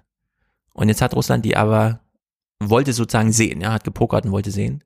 Und jetzt greifen aber diese Sanktionen. Und die sind wirklich so hart, wie wir uns das alle nicht vorstellen können. Und äh, jetzt müssen wir auch nochmal neu definieren, was ist eigentlich eine Großmacht. Die sitzen hier zusammen und sagen, eine Großmacht definiert sich darüber, dass sie im Krieg machen kann, was sie will. Und über Raum. Und ja. ja über Raum, klar. Ja. Also um so territoriale und so weiter. Nur wir sehen jetzt gerade das Territorium schön und gut, aber auf politischer und juristischer Ebene, so wie das Lindner vorhin alles in einen Topf geworfen hat, da geht's gerade richtig zur Sache und da müssen wir auch nochmal ganz neu definieren, was ist eigentlich gerade eine Großmacht das dann auch perspektivisch mit Blick auf China und so weiter. Also da haben wir hier so einen ganz engen Fokus von diesen Leuten. Ja. Jetzt noch kurz ein paar Clips zu Zelensky, denn wir wissen ja gar nicht viel über den, denn seien wir ehrlich, wir haben uns dann doch gar nicht so viel für die Ukraine bis vor kurzem interessiert. Also das muss man ja. immer wieder sagen. Also es ist jetzt, ich bin dann bei manchen sehr verwundert, als äh, die, die so tun, als würden sie seit zehn Jahren äh, nichts anderes machen, als ja. in die Ukraine blicken. Das ist nicht wahr. Also für ganz wenige mag das stimmen, nämlich für Experten. Leute haben auch vor einer Woche direkt nicht gewusst, was Zwift ist und ja, so weiter. Das genau. ja, ja, das fand ich auch alles total präsent. Zwift, ja, ja, klar. Natürlich, so muss es gemacht werden. So, es gab und das ist das Einzige, was ich jetzt dazu bringen will, weil ich es interessant finde für unseren Podcast. Wir haben ja schon häufiger über äh, History has begun, ja. Trump, äh, der Reality Star, der genau. äh, Ronald Reagan als Schauspieler und so. Wir haben hier, ohne dass ich jetzt sagen will, Zelensky ist jetzt wie Trump, aber ich will eine äh, mediale Parallele aufzeigen, die doch äh, ganz interessant ist. Auch nochmal in Bezug auf das, was du sagtest. Naja, der Putin hat jetzt da das richtig patriotisch gemacht. Denn wenn man sich jetzt mal so den Werdegang von Zelensky ansieht, dann muss man sagen, ja, das ist halt jemand, der in erster Linie auch äh, sagen will, ich bin hier gerne in der Öffentlichkeit mm. und ich glaube, ich kann das ganz gut und dann mache ich das mal. Aber das haben wir auch nicht jetzt hier mit einer Figur zu tun, die in dem Sinne ideologisch agiert im Sinne, ich, das war immer mein Ziel, genau nicht, dahin wollte ich äh, äh, die ukrainische Bevölkerung führen. Also ZAP-Beitrag 2019 über Zelensky. Der Kandidat hält keine Wahlkampfreden, er dreht. Staffel 3 einer der erfolgreichsten Fernsehserien der Ukraine.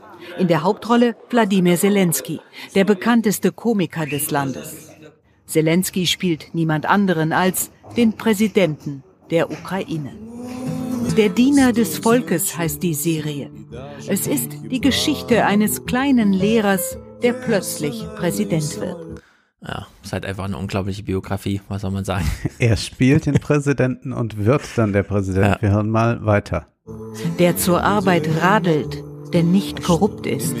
Ein Traumpräsident. Die Schauspieler kennen sich seit Jahren. Irgendwann während der Dreharbeiten, sagen sie, hätte Wladimir sich wohl gedacht, warum sollte er es nicht wirklich versuchen, als echter Präsident? So, wer ist denn eigentlich am meisten prädestiniert dafür, Politiker zu werden? Ein Schauspielkollege gibt jetzt hier eine sehr, sehr interessante Antwort. Wir spielen hier doch seit Jahren im politischen Umfeld. Wir hatten Politologen als Berater hier. Wir kennen uns alle besser aus als jeder Abgeordnete, der neu ins Parlament kommt. Zunächst hielt man es für einen Scherz, als Zelensky an Silvester im Fernsehen auftauchte. Doch es war ernst. Ich verspreche Ihnen, liebe Ukrainer, dass ich als Präsident kandidiere und erkläre hiermit offiziell, ich trete an. Wir haben es bei David Grabber gelesen. Das mhm. ist der Spielkönig. Mhm. Man kommt erstmal auf die Idee, wie wär's? Dann spielt man den König und dann ist man irgendwann König. Ganz genau. Und es ist auch ein Kandidat, der die sozialen Medien zu nutzen wusste, was wir jetzt ja auch gerade wieder merken, dass das mhm. relativ mhm. gut funktioniert über Twitter und Co. Seitdem vergeht kaum ein Tag, an dem er sich nicht im Selfie-Modus auf Facebook oder Instagram melden würde. Politisch konkret wird es dabei nie. Es geht allein um die Ansprache. Wahlkampf war gestern, sagen sie in der Parteizentrale. Inhalt offenbar auch. Zelenskys Partei heißt wie die Serie Diener des Volks. Sie besteht aus seiner Comedy-Truppe. Neue Mitglieder nehmen sie nicht auf. Ja. Das sehen wir ja auch in Deutschland. Äh, man kann sich ja wirklich genau anschauen, wie Olaf Scholz das gerade so macht. Die erste Idee, ich mach's wie Merkel, ich bleibe im Hintergrund und plötzlich taucht er so auf. Plötzlich stehen so deutsche und europäische Fahnen im Bundeskanzleramt an dem Fenster, wo man hinten den Bundestag sieht. Dann ist da so ein kleines Podest. Dann hält er da plötzlich Reden das, ja. das ist ja alles neu erfunden. Das haben wir bei Merkel 16 Jahre nicht gesehen. Tritt Ihre im eine amerikanischen Rede, Fernsehen auf. Richtig, sowas äh, ist da plötzlich bei CNN präsent und so. Und irgendwie schwingt bei mir auch immer so eine Idee mit, dass man es so beobachtet. Ich betone das dann im Fernsehpodcast immer so ein bisschen deutlicher zu sagen. Die sind eingeladen von den Medien und gehen dann auch dahin. Und dann gehen sie aber zurück zur Arbeit. Mhm. Also hier spielen sie den Bundeskanzler und dort sind sie der Bundeskanzler. Dass sie das ganz bewusst so machen, bei Annalena Baerbock ja auch. Hat man ja auch gesehen, als die Angriffe von Russland dann kamen, war sie gerade in Paris. Bei der Arbeit. Und ihr Statement war 20 Sekunden lang oder so. Der Appell an den Putin, hört mal auf damit und wir müssen jetzt hier alle zusammenstehen. Das war's. Mehr fand da nicht statt, weil sie hat ja gerade, sie war mit Arbeiten beschäftigt und nicht mit der Öffentlichkeitsarbeit. Also diese harte Trennung da zu machen, äh, ist, glaube ich, super wichtig. Da hat uns Trump und Zelensky jetzt den Fokus für gegeben, wie man das beobachtet, mhm. dass man halt da wirklich sagen kann, das waren halt einfach Fernsehstars vorher und dann wurden sie, äh, sind sie in diese Rolle reingekommen. Und so sollte man aber auch die unsere Politiker einfach beobachten. Mhm. Es gibt natürlich auch so eine postdemokratische Komponente bei der ganzen Sache, die wir nicht verschweigen sollten. Aber sie beschäftigen junge Leute für die sozialen Medien. Wir dürfen sie filmen. Reden geht nur mit dem Parteichef. Der ist auch Jurist der Comedy-Firma, kennt Zelensky seit Jahrzehnten und glaubt an den Erfolg. Alles ist ein Projekt, auch Wahlkampf. So, alles als Projekt. Hier haben wir jetzt einen Produzenten, der sagt, wir organisieren das so, wie wir eigentlich auch die hm. Shows organisieren. Und das gibt einem dann doch zu denken, beziehungsweise man sollte jetzt also natürlich diese Regierung auch nicht äh, glorifizieren. Bis kurz vor der Wahl tourt Zelensky mit Comedy durchs Land, immer ausverkauft. Lachen über Politik und über Politiker hinter gepanzerten Autoscheiben. Mit Journalisten redet er fast nie. Wir erwischen ihn zwischen zwei Auftritten. Glaubt er an den Sieg? Für die Wähler geht es um Sieg oder Niederlage. Es geht doch nicht um mich. Sie sollen wählen, wen sie wollen. Und ob ich bereit bin dafür, auf sowas kann man sich doch nicht vorbereiten. Du musst, sagen wir, adäquat sein. Aber irgendwie müssen Sie sich doch vorbereiten, Gespräche führen mit Politologen oder so. Inhaltlich meine ich. Ja, wir arbeiten an einem Programm. Wir studieren wichtige Ereignisse und Momente, politische Schritte früherer Politiker, analysieren das. Und wir sammeln, also wir reden sehr viel mit Leuten, mit einfachen Leuten. Da gibt's viele Möglichkeiten online. Bei den Fans verschwimmt die Grenze zwischen Kunstfigur und Kandidat längst. Wir hoffen, dass er als Präsident so ist wie in der Rolle, mit dem gleichen Verhältnis zum Volk. Ja.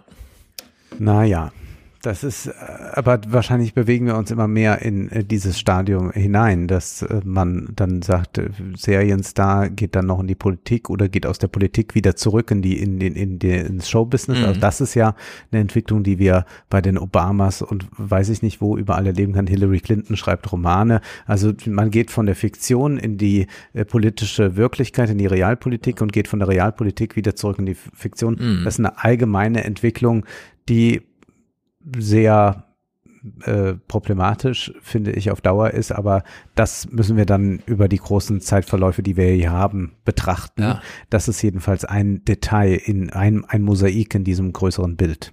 Genau, wir in Deutschland haben sowieso eine, einen engen Fokus. Wir, wir setzen schon immer sehr darauf, dass der Kanzler doch möglichst vorher Vizekanzler war mhm, oder irgendeine genau. andere Regierungserfahrung hat. In Texas zum Beispiel gibt es ja jetzt so ein neues Gesetz, das alle Eltern aller Schulen beauftragt sozusagen ähm, zu beobachten, wer hat denn hier transsexuelle Kinder zu Hause, um die dann zu melden.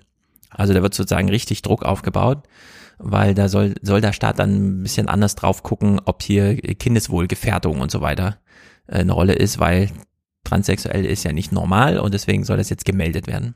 Ja, das auch wieder Kampf gegen äh, das Liberale, genau, äh, genau. Moderne, ja. So wie man auch schon bei Abtreibungen diese 10.000 Euro Kopfgeld ausgerufen hat und so, mhm. falls irgendwer Tipps hat. Und auf der anderen Seite haben wir aber in Texas diese Lage, dass zum Beispiel Matthew McConaughey immer so ein bisschen damit spielt, werde ich hier jetzt Gouverneur oder nicht, weil er könnte einfach sagen, ich erkläre mich bereit, ich mache hier einen Wahlkampf und die Chancen stünden ja nicht schlecht. Mhm. Und dann hätte man plötzlich so eine ganz andere Welt, ja. Also das ist so, mhm. ja, daran sieht man auch, wie ähm, wir auch heute noch nicht wissen, wer denn jetzt auf der nächsten Debattenbühne bei den Demokraten steht oder bei den Republikanern. Ja. Und je nachdem, was dann passiert, schlägt es dann richtig zu. Aber auch in Europa fühlen sich ja Menschen auf der Bühne sehr wohl, wenn sie wirklich mit Macht und so weiter kommen. Und da gucken wir nochmal an die Münchner Sicherheitskonferenz, um uns auch sowohl dem Ende des Ukrainer-Themas heute zu nähern und nochmal die EU-Sicherheitsfrage aufzubauen, denn die EU denkt schon in ganz anderen Kategorien, wenn es um Sicherheit geht. Zum einen wir haben jetzt Streit mit Putin und zwar nur, könnte uns ja alles egal sein, wenn wir nicht so abhängig wären. Wie genau abhängig sind wir denn jetzt von der Ukraine, äh, von Polen? Da kann man jetzt mal, wenn man die Zahlen hört, und zwar aus dem Munde der Chefin selbst, so ein bisschen überlegen, ja, ist das jetzt eigentlich viel oder nicht? Ich konzentriere mich auf unsere Abhängigkeit von russischem Gas. Ich möchte Ihnen ein paar Zahlen geben. 24 Prozent insgesamt im Energiemix der Europäischen Union. Das ist der Anteil des Gases. 90 Prozent dieses Gases importieren wir und 40 Prozent dieser Importe kommen aus Russland. Das ist also eine substanzielle Abhängigkeit. So, 24 Prozent der europäischen Energieversorgung ist Gas, 90 Prozent davon ähm, sind Importe und 40 Prozent davon kommen aus Russland. Sind mhm. also summa summarum, das hat sie dann bei Anne Will nochmal konkretisiert. Das sind ungefähr 10 Prozent der gesamten Energieversorgung äh, in Europa. Also 10 Prozent. Das ist doch jetzt auch nicht so. Es verrückt. ist also ich Anteil, glaube, da hat doch Amerika sogar mit, also ich weiß nicht, wie es im Gesamtanteil ist, aber äh, wenn die haben ja ihre Ölimporte aus Russland nochmal gesteigert 2021, wenn ich das äh, recht. Also ich weiß nicht genau, Amerika ist ja jetzt erst seit kurzem wieder Nettoexporteur durch ja. dieses Fracking und so. Und diese neue Möglichkeit, dieses Gas da so zu verflüssigen, was ja das Volumen mhm. irgendwie ums 200-fache senkt und so, ist ja eine ganz erstaunliche Technologie. Aber äh, 10 Prozent, also da kann man ja nun mit kalkulieren, äh, würde ich sagen. Ja, eben. Perspektivisch auch, irgendwie. Das kann ja jetzt genau. nicht sein. Da, mal davon abgesehen, was so äh, äh, energiepolitisch äh, da versagt wurde, aber ich, ich glaube, da finde ich auch jetzt, es haben ja auch wieder Leute nochmal ich, das war doch auch Robin Alexander, der jetzt nochmal das Atomkraftwerk ins Spiel gebracht hat, gesagt, so, wo wir jetzt schon dabei sind, mal Zeitenwende zu machen, jetzt mal wieder Atomkraftwerke. Ja, also ich habe es nur äh, über Peripherie mitbekommen, aber Robert Habeck hat wohl gestern im Bericht aus Berlin abends gesagt, wenn Not am Mann ist, weil Gaslieferungen fehlen, könnte man auch Atomkraftwerke in Deutschland doch noch mal ein bisschen länger laufen lassen. Ich weiß aber nicht genau, er hat das wohl sehr Also ich traue denen in, in, inzwischen alles zu. Also ich sehe da, äh, ich ja. sehe da sehr schwarz. Also ich. Ich meine, die Grünen sind jetzt echt in der Bredouille. Die kriegen jetzt dieses riesige Angebot. Wir machen jetzt Energiewende und nehmen das wirklich ernst. Allerdings nur unter dem Schirm Sicherheitspolitik, was eben bedeutet, das ist aber nicht die einzige Sicherheitspolitik, sondern das heißt dann auch Aufrüstung und der ganze Kram. Mhm. Also der Ich bin nur gespannt, ob nicht am Ende die Energiepolitik äh, auf der Strecke bleibt. Also es ist ja, ja. Äh, gerade beim Heizen, ne? Also es ist ja so, wenn du jetzt, äh, habe ich bei Bekannten jetzt äh, gehört, wenn du ein Haus besitzt, ein älteres, mit einer älteren Heizung, sagen wir mal, die ist 25 Jahre alt, also muss Öl erneuert werden, ja. dann hat man Öl oder Gas. Und was würde man denn jetzt machen, wenn man eine neue Heizung braucht? Dann haben die sich überlegt, na, man könnte doch so mit Erdwärme und dieser äh, mhm. Sache arbeiten, denn dann ist man ja ziemlich autark oder fast ganz autark. Naja, dann bekommt man vom Heizungsbauer dann mal einen Kostenvoranschlag gemacht und der sieht dann wie folgt aus. Wenn Sie jetzt eine neue Gasheizung machen, die ein bisschen effizienter ist, und da mhm. sprechen wir dann von zehn Prozent, kostet das 10.000 Euro. Ja. Wenn also, Sie die Erdwärmegeschichte ja. machen, 30.000. Wie alt sollen die Leute werden, dass sich das amortisiert? Und mhm. was machen die? Natürlich die Gasheizung. Ja. Also ähm, Robert Habeck hören wir nachher noch beim Wohnbautag, der im Februar stattfand. Äh, diese Geothermie ist ganz wichtig. Er möchte das gerne von 1,5 Millionen auf 8 Millionen oder so, hören wir nachher die Zahlen. Ähm, also richtig, dass das äh, richtig präsent wird, auch als, das hat ja auch so Synergieeffekt, das wird dann auch billiger.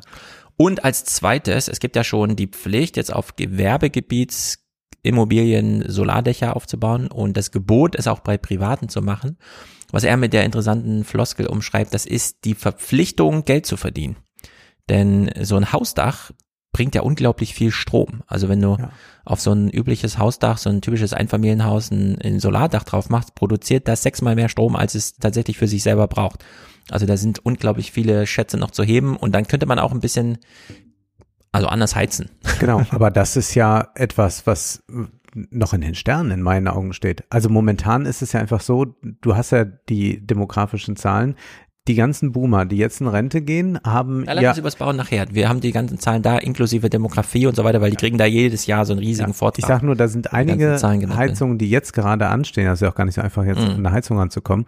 Und die werden natürlich alle die günstigere Variante nehmen. Also wenn ich jetzt die Alternative hätte, gibt 10.000 oder 30.000 ja. Euro aus. Ich rette ja nicht alleine die Welt äh, damit und dann wird äh, 100 Milliarden für Militär verpulvert. Also, also der Zielpfad der Bauindustrie ist 1,8 Prozent der Gebäude pro Jahr für die nächsten 23 Jahre äh, instand zu halten. Also sowohl für altersgerechtes Wohnen als auch fürs klimaneutrale Wohnen damit die auch Perspektive haben. Es passiert also nicht von jetzt auf gleich, aber die Perspektive ist so, den Unternehmen zu sagen, ja, also die Förderung und so weiter, das ganze Ökosystem dieses Wandels wird so gestaltet, dass man die nächsten 25 Jahre so planen kann, dass man auch jetzt schon sicher Leute in Ausbildung bringt, von denen man weiß, die kann man dann auch in 30 Jahren noch verwenden und so weiter. Mhm. Also da gibt's schon ganz vernünftige Pfade.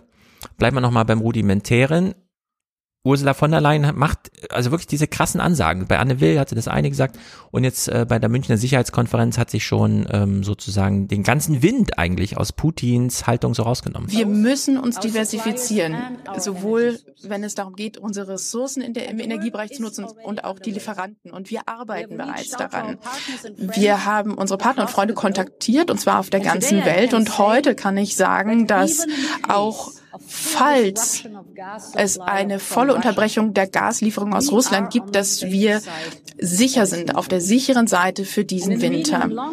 Mittelfristig und langfristig ähm, setzen wir uns mehr für erneuerbare Energien ein. Ähm, Wasserstoff, Windenergie, Wasserenergie und so weiter. Wir werden weiter energieunabhängig werden als EU. Ja, also wir sind jetzt schon nicht gefährdet an Energielücken. Es sind nur noch Preisfragen. Also Russland kann uns nicht substanziell schaden, sondern es wird halt nur teuer. Das Geld fließt aber irgendwo hin und ist ja dann auch nicht aus der Welt, sondern nur bei jemand anderem. Und man hat sich hier schon mit der Welt verständigt. Momentan wären wir in der Lage, das russische Gas mit LNG-Gas aus anderen Teilen der Welt zu ersetzen. Und wir werden auch unterstützt durch andere Einkäufer, zum Beispiel Japan oder Südkorea, denn sie sind bereit, mit uns sozusagen Verträge auszutauschen, so dass Schiffe mit Gaslieferungen umgeleitet werden in die EU. So, Südkorea, Japan, also von der anderen Seite der Welt könnten wir irgendwie versorgt werden werden und so weiter. Das ist alles Tagespolitik. Jetzt kommt ein Clip, den hören wir uns genau an.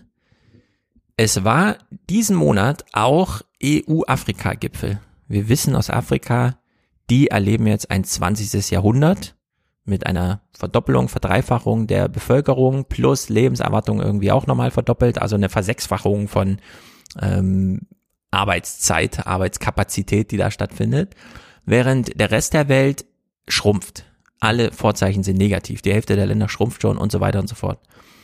Von dieser Veranstaltung äh, gibt's nichts zu berichten, denn niemand hat äh, dran gedacht, dass es ja jemanden interessieren könnte.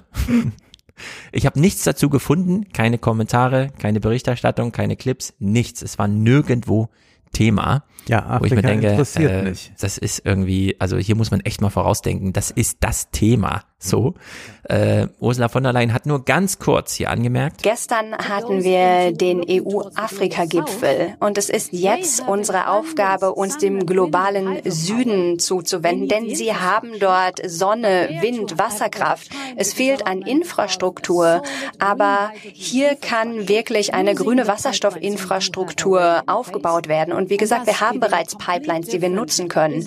Und dann haben wir wirklich ein ganz neues ähm, Business. Äh, Unternehmensmodell für den globalen Süden, unsere afrikanischen Freunde beispielsweise. Hier gibt es dann auch grünen Wasserstoff für den globalen Süden. Und diese erneuerbaren Energien sind sauber, sie sind gut für den Planeten, aber sie werden eben auch vor Ort produziert und sind daher gut für unsere Unabhängigkeit. So, Christian Lindner, immerhin Bundesminister, saß ja bei Anne Will und hat gesagt, mh, wir werden niemals in Deutschland uns selbst versorgen können mit Energie. Wir werden immer importieren müssen.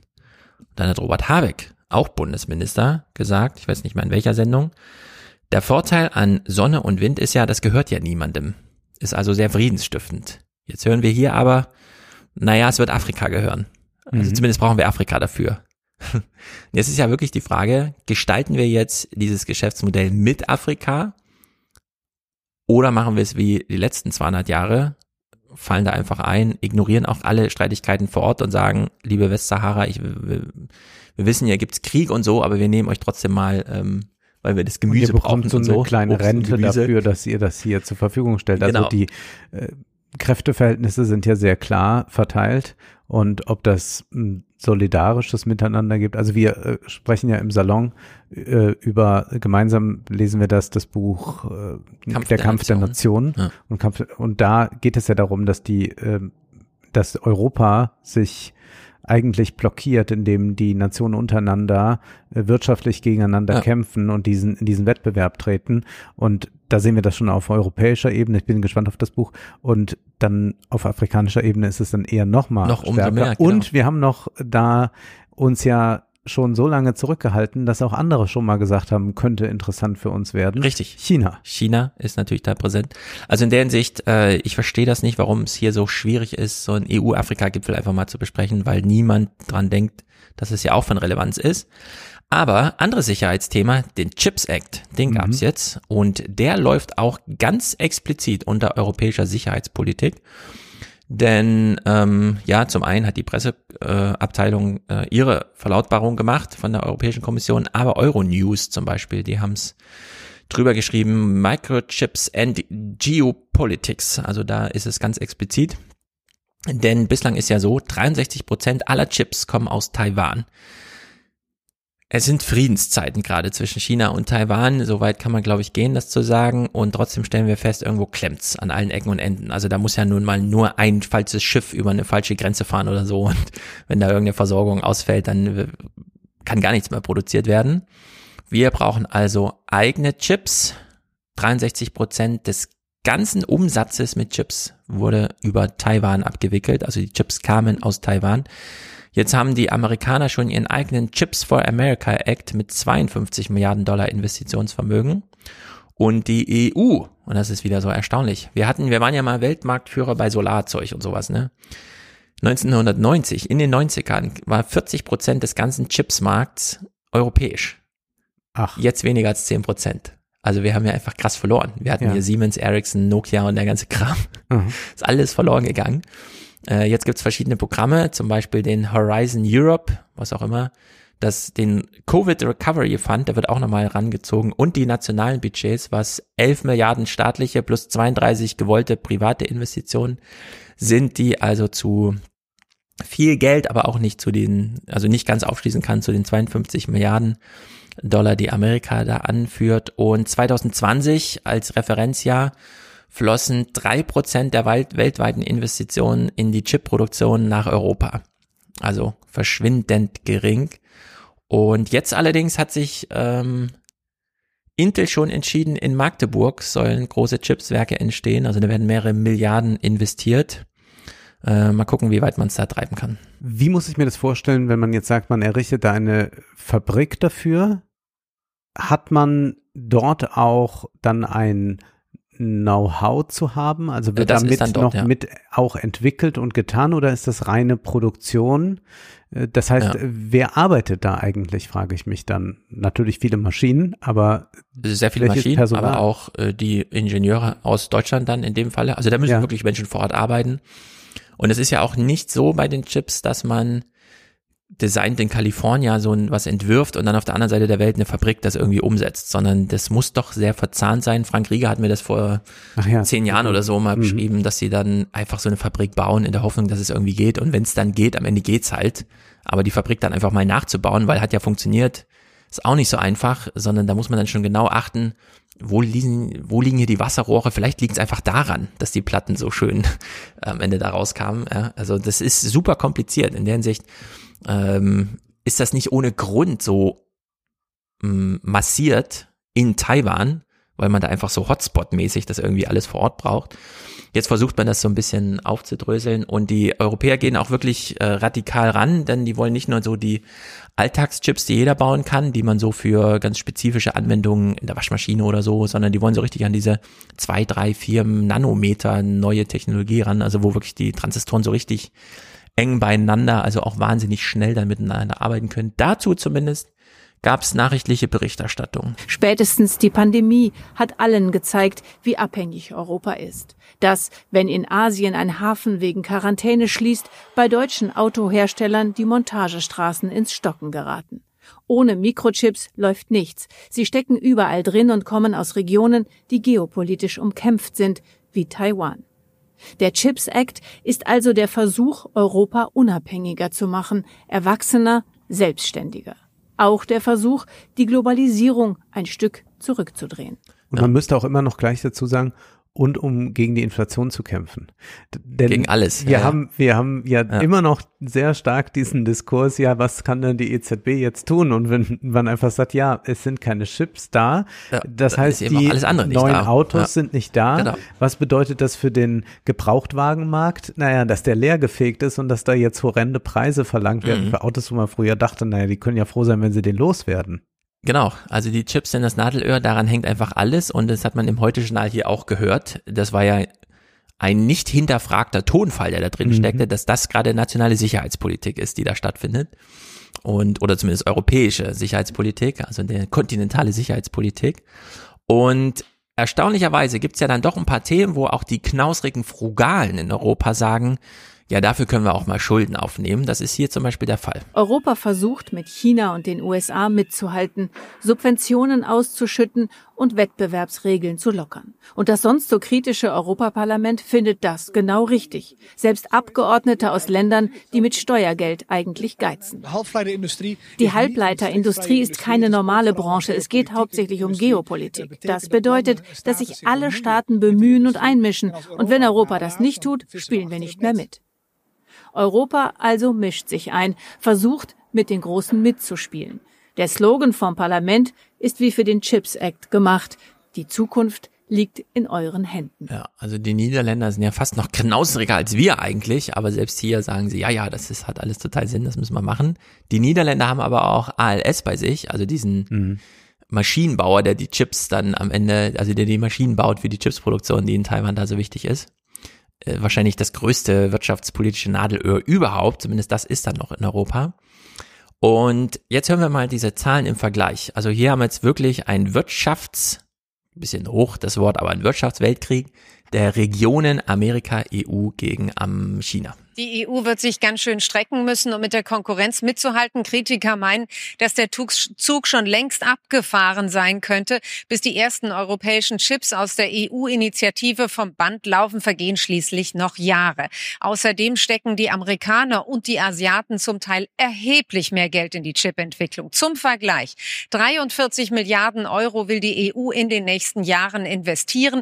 Bescheiden im Vergleich zu China. Da sind es 132 Milliarden Euro. Die europäische Subventionspolitik hat nicht nur mehr Versorgungssicherheit zum Ziel, sondern auch technologische Führerschaft. Das Geld soll Chiphersteller nach Europa locken und so die EU unabhängiger machen. So, das ist ja jetzt auch ein Kampf um Köpfe. Es ist ja nicht nur ein Kampf um Geld. Jetzt haben wir ja gesehen, wie in China gerade, was weiß ich, Olympia und so organisiert wird. Da kann also jeder im Fernsehen zugucken und sich fragen, will ich da leben? Ja. Weil ich finde so ein bisschen zu sagen, ja, die Deutschen haben ja nur 43 Milliarden mobilisiert und die Chinesen aber 130 Milliarden und so. Ähm, vielleicht reichen ja einfach 43 Milliarden. Es mangelt ja nicht immer nur an Geld. Gerade bei diesen Chips, da geht's ja wirklich nur, wer hat nun echt mal eine Fabrik und so weiter. Und die muss ja nicht dann eine Billion kosten, sondern die sollen halt ja auch dann hier was verdienen. Also es soll ja nicht nur darum gehen, dass man eine Förderung man macht so, und sagt, genau. das ist ja nicht eine Staatsproduktion, die man da einleitet, ja. sondern es ist ja eine Förderung, die man gibt, damit sich dann privatwirtschaftlich da mhm. etwas erzeugen lässt. Und Jetzt gibt's Leute wie Evgeny Morozov, die auch sagen, naja, das können die eigentlich ins Reich der Fantasien äh, schieben, was sie da glauben, welche Nanochips sie da bauen können. Das kann ich nicht beurteilen. Ich glaube aber, das Argument, das du bringst, ist das Entscheidende, zu sagen, die Attraktivität eines Landes, ja. die sollte man nie unterschätzen, denn wir haben mit äh, hier diesem Ortsbonus einen Vorteil, wo man sich halt nochmal gut überlegt. Mhm. Also man könnte ja auch, generell könnten viele Leute, die jetzt komplett Homeoffice machen oder so, ja. oder wir können ja auch den Podcast jetzt äh, ohne, dass wir uns gegenüber sitzen machen, dann, dann wandere ich jetzt ein Land aus, wo ich dann äh, dreimal mehr Geld habe, weil da alles so billig ist. Ja. Aber die ganzen will, Influencer in Dubai, die kommen alle zurück. Will ich das jetzt wirklich machen? Also würde ja. ich dann nicht doch am Ende sagen, gut, ich setze mich lieber dann wieder hier in die Bahn und ärgere mich, dass sie zu spät kommt, bevor ich auch noch ausgeraubt werde ja. oder so. Warum geht Tesla nach Berlin? Ja. Weil da ganz viele Autoingenieure sind, die sich denken, ich fand's schon immer blöd in Wolfsburg. Warum kann ich nicht in Berlin leben? Und jetzt macht Tesla denen das Angebot. Also gehen alle, die was auf sich halten und das Bewerbungsverfahren durchlaufen, mit dem Hintergrund, ich komme ja von VW, äh, die, die gehen natürlich zu Tesla, weil die jetzt einfach damit in Berlin leben können. Ne? Und wenn Berlin-Wolfsburg schon so ein Standortvorteil ist, dass Tesla sagt, also dann investieren wir unsere Milliarden und Milliarden dort, dann ist äh, ja die Idee, also gehe ich jetzt nach Deutschland oder nach China für den einen oder anderen amerikanischen, äh, was weiß ich, afrikanischen neuen Chip-Auskenner und so weiter, natürlich eine andere Frage. Und da kann man auch nochmal mit etwas anderem locken, nämlich mit Staatsbürgerschaft. Nicht vielleicht, also damit muss man vorsichtig umgehen. Ähm, man darf da auch nicht eine Ungleichverteilung dann nur noch machen, aber das ist ja etwas, was Branko Milanovic immer sehr stark macht. Also der Ortsbonus, äh, das ist eigentlich die größte Ungleich oder die, die andere große Ungleichheit in dieser Welt, die bekämpft werden muss. Und man kann natürlich das erstmal für sich ausnutzen als Europa und sagen, ja, wir bieten hier zumindest äh, Privilegien an, die nicht einfach wieder futsch sind, wenn du entlassen bist. Also, dass du auch zum Beispiel die Möglichkeit hast, wenn sich da etwas nicht ermöglicht, dass du nochmal sagst, äh, sagst, diese Leute haben aber dann auf jeden Fall zwei Jahre hier, wo sie mhm. Zeit haben, sich was Neues zu suchen und die müssen nicht dann keine Arbeitserlaubnis und dann das Land verlassen. Ja. Ja, wobei Staatsbürgerschaft, ich denke immer so bei so Unternehmen wie Intel, Google, Apple und so weiter, Tesla, ne? Du bist halt Mitglied dieser Organisation. Sagst dann, ich arbeite bei Tesla in Deutschland. Ja, aber da ist halt Deutschland ja schon nachrangig fast. Also du hast ja vielleicht noch Familie und so. Ah, naja, aber der Nationalstaat ist dann ja. vielleicht, also klar, das Gebiet ist dann wichtig und so weiter, aber ob man dann wirklich ähm, die Urkunde hat oder nicht, ist dann äh, fast egal. Nur braucht man, um sich hier resilient zu bringen, ähm, Geld. Also Europa, auch wenn sie darauf hoffen, dass hier 30 Milliarden privates Geld, 11 Milliarden staatliches Geld muss schon sein. Selbst die Niederländer sagen, ja, ja, Geld, das muss schon fließen. Christian Linden, haben wir ja eben schon gehört, im Bundestag hat an seiner kleinen Fra hat eine Fragestunde gegeben. Das gibt ihm, also macht ihm unglaublich viel Spaß, da einfach seine rhetorischen Fähigkeiten stehend im Parlament nochmal in Anklang zu bringen. Und wir hören ihn hier Er bekommt Fragen des SPDlers Johannes Schraps. Und trotzdem stehen auch in der nächsten Zeit sehr viele wichtige äh, wirtschafts- und finanzpolitische Weichenstellungen auf europäischer Ebene ähm, bevor. Die Stichworte dazu sind sicherlich die Debatte ähm, über die Weiterentwicklung des Stabilitäts- und Wachstumspakts, mhm. aber auch äh, die Umsetzung der globalen Mindestbesteuerung in Europa, die Vollendung der Bankenunion oder eben auch die Debatte über neue Eigenmittel in der Europäischen Union. Und Sie haben gerade die Motivation der Bundesregierung ja schon mal angesprochen.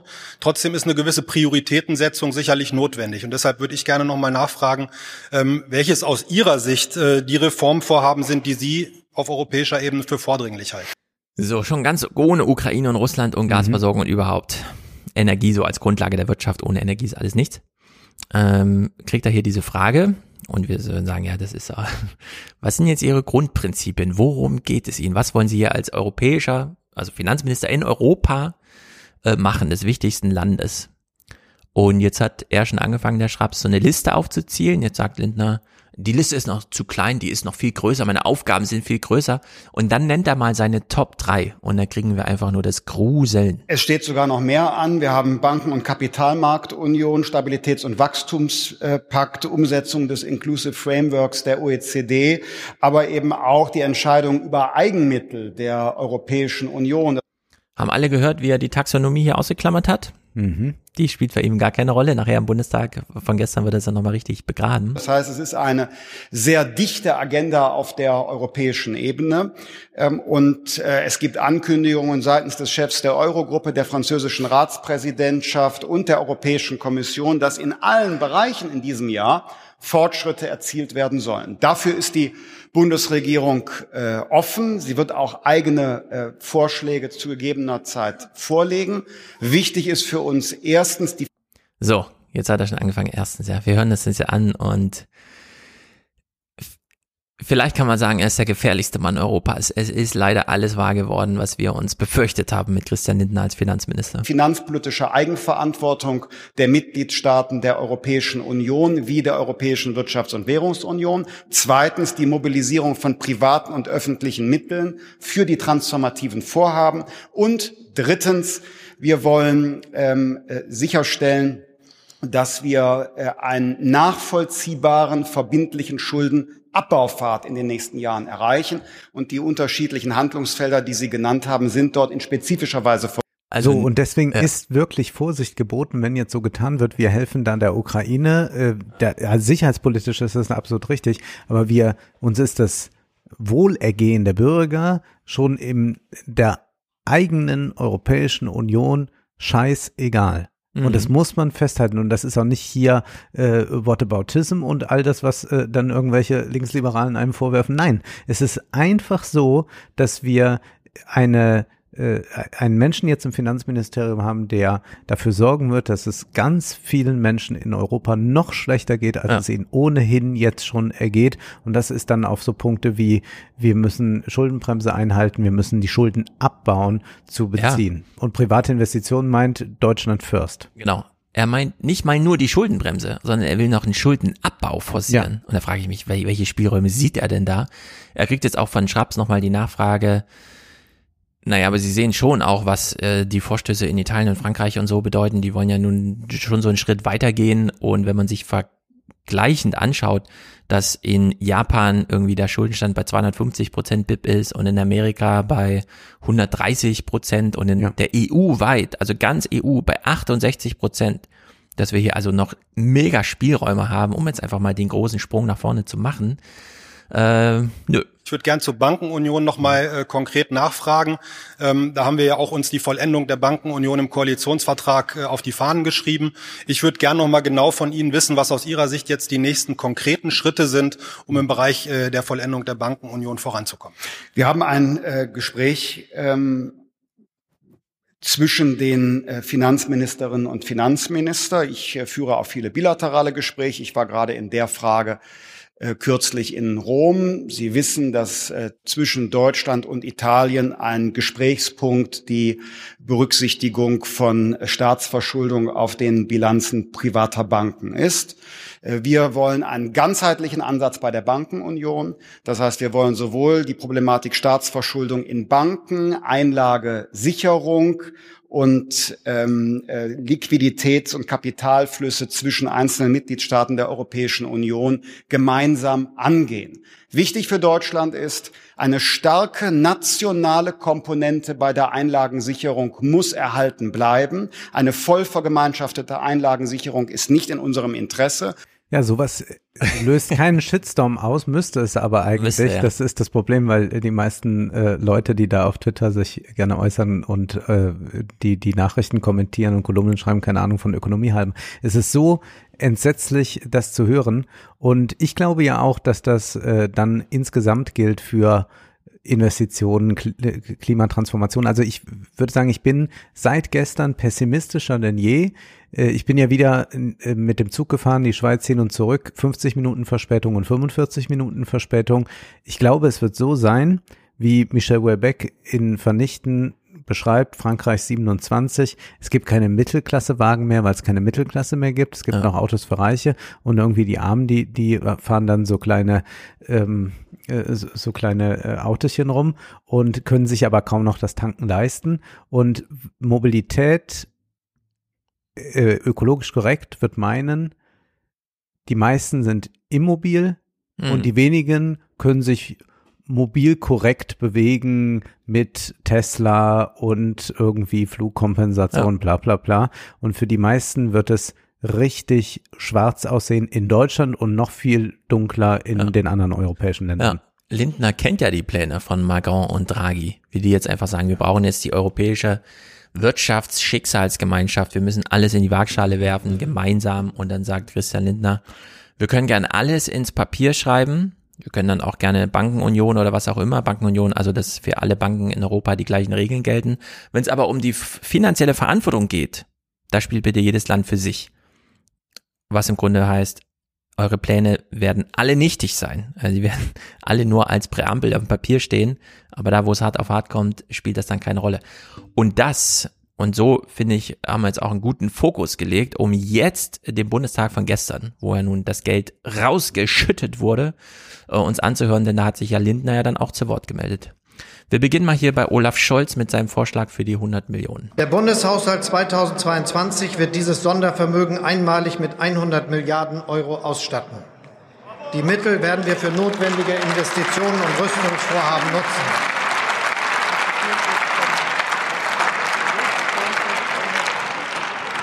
Wir werden von nun an Jahr für Jahr mehr als zwei Prozent des Bruttoinlandsprodukts in unsere Verteidigung investieren. Ja. ja, also dieser Hurra-Patriotismus ja, genau. mich Bravo, an und der ist und der ist total ja. verlogen, weil wir gerade diese Clips gehört haben und wir alles weitere gehört haben. Es ist äh, unerträglich und da würde ich auch sagen, können wir hier schon mal, wo wir eben schon bei Ideologiekritik waren, äh, sagen, das ist bürgerliche Ideologie. Also bürgerliche mhm. Ideologie meint gar nicht die Ideologie für die Bürger, denn die würden ja einfach von der besseren Bahn profitieren und von dem Solarpanel auf dem Dach, ja. sondern bürgerliche Ideologie meint, ah, wir müssen jetzt diesen bürgerlichen Staat verteidigen und da gehen wir jetzt mal ordentlich für Rüstung aus. Wir wissen zwar noch gar nicht genau, was wir damit machen. Äh, wir haben eigentlich die ganze Zeit nur gepennt äh, in Bezug auf Russland und jetzt kommt dieser Aktionismus und jetzt wird Geld rausgepulvert ohne Ende und bürgerliche Ideologie meint dann auch, da kommt halt dann niemand mehr auf die Idee, äh, nächste Woche zu sagen, wir brauchen hier mal auch 100 Milliarden für dies und mhm. das. Das wird nämlich dann nicht eintreten und auch nicht bei, bei Grünen und so wird das auch nicht eintreten, weil die auch in ihrem Refinanzierungsdenken äh, stecken geblieben ja, sind und genau. es, es ist, es ist unglaublich traurig. Ja, also das ist äh, auch ein echtes Problem, denn man traut sich hier selbst nicht über den Weg.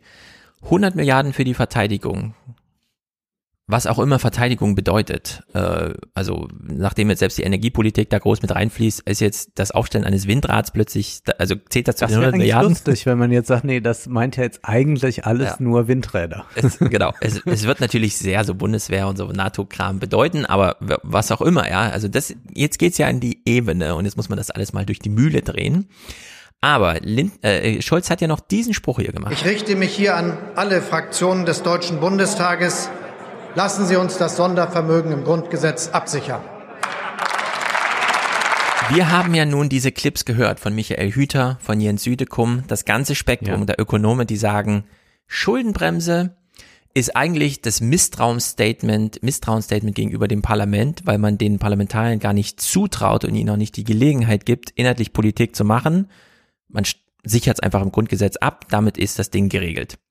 Und jetzt kann man gar keine kluge Politik oder irgendeine Politik machen, weil es steht ja im Grundgesetz, dass man es nicht darf. Diese 100 Milliarden, wenn jetzt wirklich die große Einigkeit da wäre, dass das notwendig und wichtig wäre, dann würde man doch eigentlich vermuten, dass das nicht nur heute im Parlament bejubelt wird, sondern auch in zwei Jahren. Dass man dann immer noch Genau. sagt, das war eine super, die beste Ja. Idee aller Zeiten, müssen wir gar nicht drüber reden, ist hiermit, ja. Warum soll das jetzt im Grundgesetz abgesichert werden? Die wissen doch selber, dass das irgendwie bescheuert ist, dass man es lieber schnell wieder aus der Diskussion rausnimmt und man dann später einfach sagt, ich weiß, liebe Linken, äh, ihr habt ja ganz viele Ansprüche gerade an uns und habt auch tolle Anträge geschrieben, aber es steht im Grundgesetz, da kann man Mhm. nichts machen. Dieses Geld ist gebunden, ne? Weil das ist einfach auch- absolute Banane. Ja, ja, und äh, weil man auch, äh, jetzt ist natürlich die CDU ganz dafür und wir haben es ja immer schon gesagt und bla bla bla, von wegen Mhm. haben sie ja eben nicht, hätten sie ja machen können, Mehrheiten gab es ja immer für solche Geschichten und äh, es wird ja so sein, wenn man das jetzt nicht möglichst schnell dann das Grundgesetz reinbekommt, dann fängt ja auch mal die CDU an zu telefonieren. Dann ist es wie die Impfpflicht. Und dann, und dann sagen die auch, ja, Moment, also dann müssen wir das aber noch so ausgestalten Ja, genau. und so ausgestalten Genau, und so. Und da hat auch jeder nochmal einen eigenen Waffenhändler an der Strippe. Äh, da wird man das schnell machen. Man könnte jetzt äh, äh, diesen Hurra-Patriotismus nehmen und sagen, wir brauchen jetzt immer äh, 100 Milliarden mehr. Und Mhm. das nennen wir aber, das ist das Souveränitätspaket. Das wäre doch ein schöner Begriff.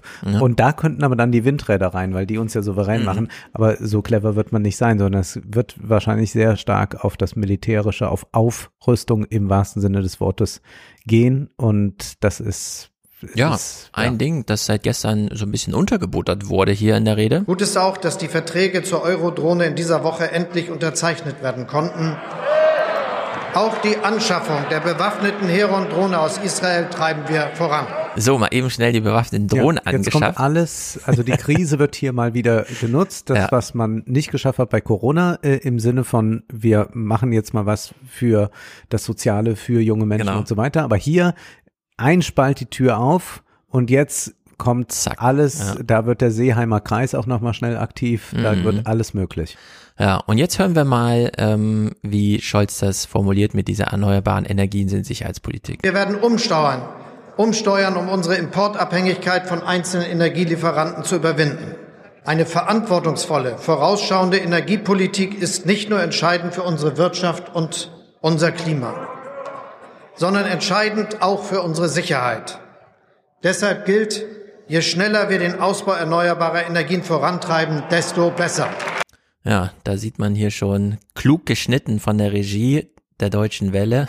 Anton Hofreiter. Anton Hofreiter, wie er in seine Maske sich übergibt wahrscheinlich, denn das muss jetzt erstmal argumentiert werden von seiner Seite aus, dass man dieses Programm ja dann doch irgendwie als grüne Partei so mitmacht. Aber findest du, dass die Grünen damit ein Problem haben? Also Andi Hofreiter hat damit ein Problem. Ja, aber auch nur Anton Hofreiter und deswegen ist er ja auch nicht Also mal sehen. Vorsitzender geworden. Wir sind alle sehr aber gespannt. Sonst Es gibt- würde ich sagen, ist doch die, die, die Grünen hätten doch gerne schon viel mehr da in diese Richtung gemacht. Also Scholz und Baerbock sind pragmatisch, die nehmen jetzt ja, aber den wenn Spatz in der Grüne Hand. und Norbert Röttgen im Fernsehen Ja. sind, dann denkt man meistens, die heiraten gleich Mhm. oder machen Kinder. Ja, also ich meine, äh, es gibt ja eine ganz große Alternative. Wir haben letztes Jahr im Mai, ich habe extra nochmal nachgeguckt, im Mai 2021 eine Rede von Joe Biden im, da hat er so gesagt, ich war das im Mai, das ist so 100 Tage, ich bin jetzt 100 Tage im Amt. Genau, Also, da war er dort. genau, und da hat er so, so eine. Art State of the Union, aber eben auch nur kleines Publikum wegen Corona und so. Und da hat er ja so ganz nüchtern vorgetragen, wir sind in einem systemischen Streit mit China. China, also mit China allgemein. Und dann hat er gesagt, ich habe viele Gespräche mit Xi gehabt als Vizepräsident und so weiter, mehrere Stunden, viele Konferenzen. Und ich kann euch sagen, der meint es tot ernst, die wollen der neue Hegemon der Welt werden. Wir müssen also was dagegen stellen. Und dann hat er nicht gesagt, wir müssen uns energiepolitisch irgendwie unabhängig machen mit und so weiter. Und er hat auch nicht gesagt, wir müssen uns weiter aufrüsten, sondern er hat gesagt, wir müssen jetzt die Familie wieder in Anklang bringen. Der Kern der amerikanischen Macht ist die Familie. Darauf basiert alles. Und äh, die, davon hat man gar nichts gehört hier. Mhm. Das war irgendwie, ja, wir sind äh, irgendwie in Bredouille und müssen uns verteidigen. Hm, ja, ja. Das Einzige, was dann kam, waren hier so ein bisschen diese Brocken, die man so hingeschmissen hat. Behalten wir bei all dem die hohen Energiepreise im Blick. Putins Krieg hat sie zuletzt noch weiter steigen lassen.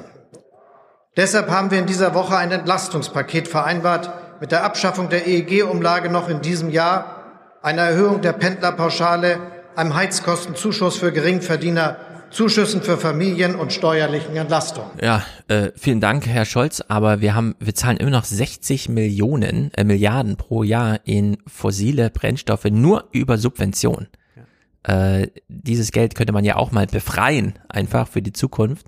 Und ja, das würde bedeuten, und das sehen dann auch alle, dass es eine fossile Inflation gibt. Also wir haben ja vor allem Probleme mit den Preisen fossiler Brennstoffe gerade. Es sind ja nicht die Erneuerbaren, die uns irgendwie teuer sind.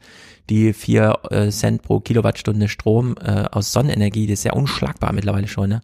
Warum subventionieren wir immer noch den ganzen Rest? Müssten wir nicht da mal durch dieses tiefe Tal jetzt einfach mal hauruck durch, aber war alles nicht angesprochen. Stattdessen diese alberne Diskussion, dass Friedrich Merz hier nochmal so zu Wort meldet. Wenn Sie es so wollen, wie Sie das heute Morgen hier vorschlagen, dann können wir auch darüber, Herr Bundeskanzler, reden. Aber ein Sondervermögen ist nicht ein Vermögen, sondern ein Sondervermögen sind zunächst einmal neue Schulden.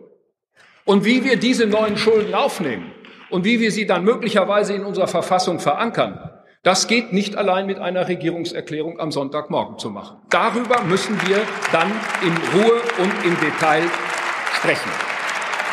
Und lassen Sie mich auch dies ganz klar sagen.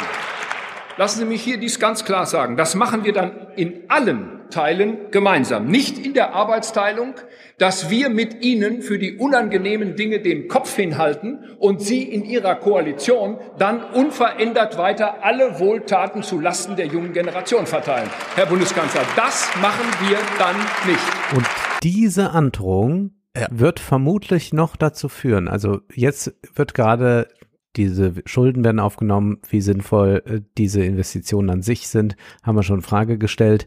Aber die große Gefahr ist, dass wir tatsächlich noch auf diesen Punkt kommen, auch wenn jetzt Lindner dann nicht gleich auf März äh, äh Zug aufspringt, dass wir die große Gefahr haben, dass man noch sagt, ja, wir haben, und Lindner hat das ja schon vor, in einem Interview vor einigen Tagen angedeutet, mhm. wir haben den Sozialstaat zu Richtig. groß aufgeblasen und jetzt müssen wir da mal noch kürzen, brauchen wir eigentlich noch BAföG und so weiter, denn wir müssen ja aufrüsten gegen die ja. bösen Russen, die werden ja sonst gleich morgen einfallen. Und das ist reine Propaganda.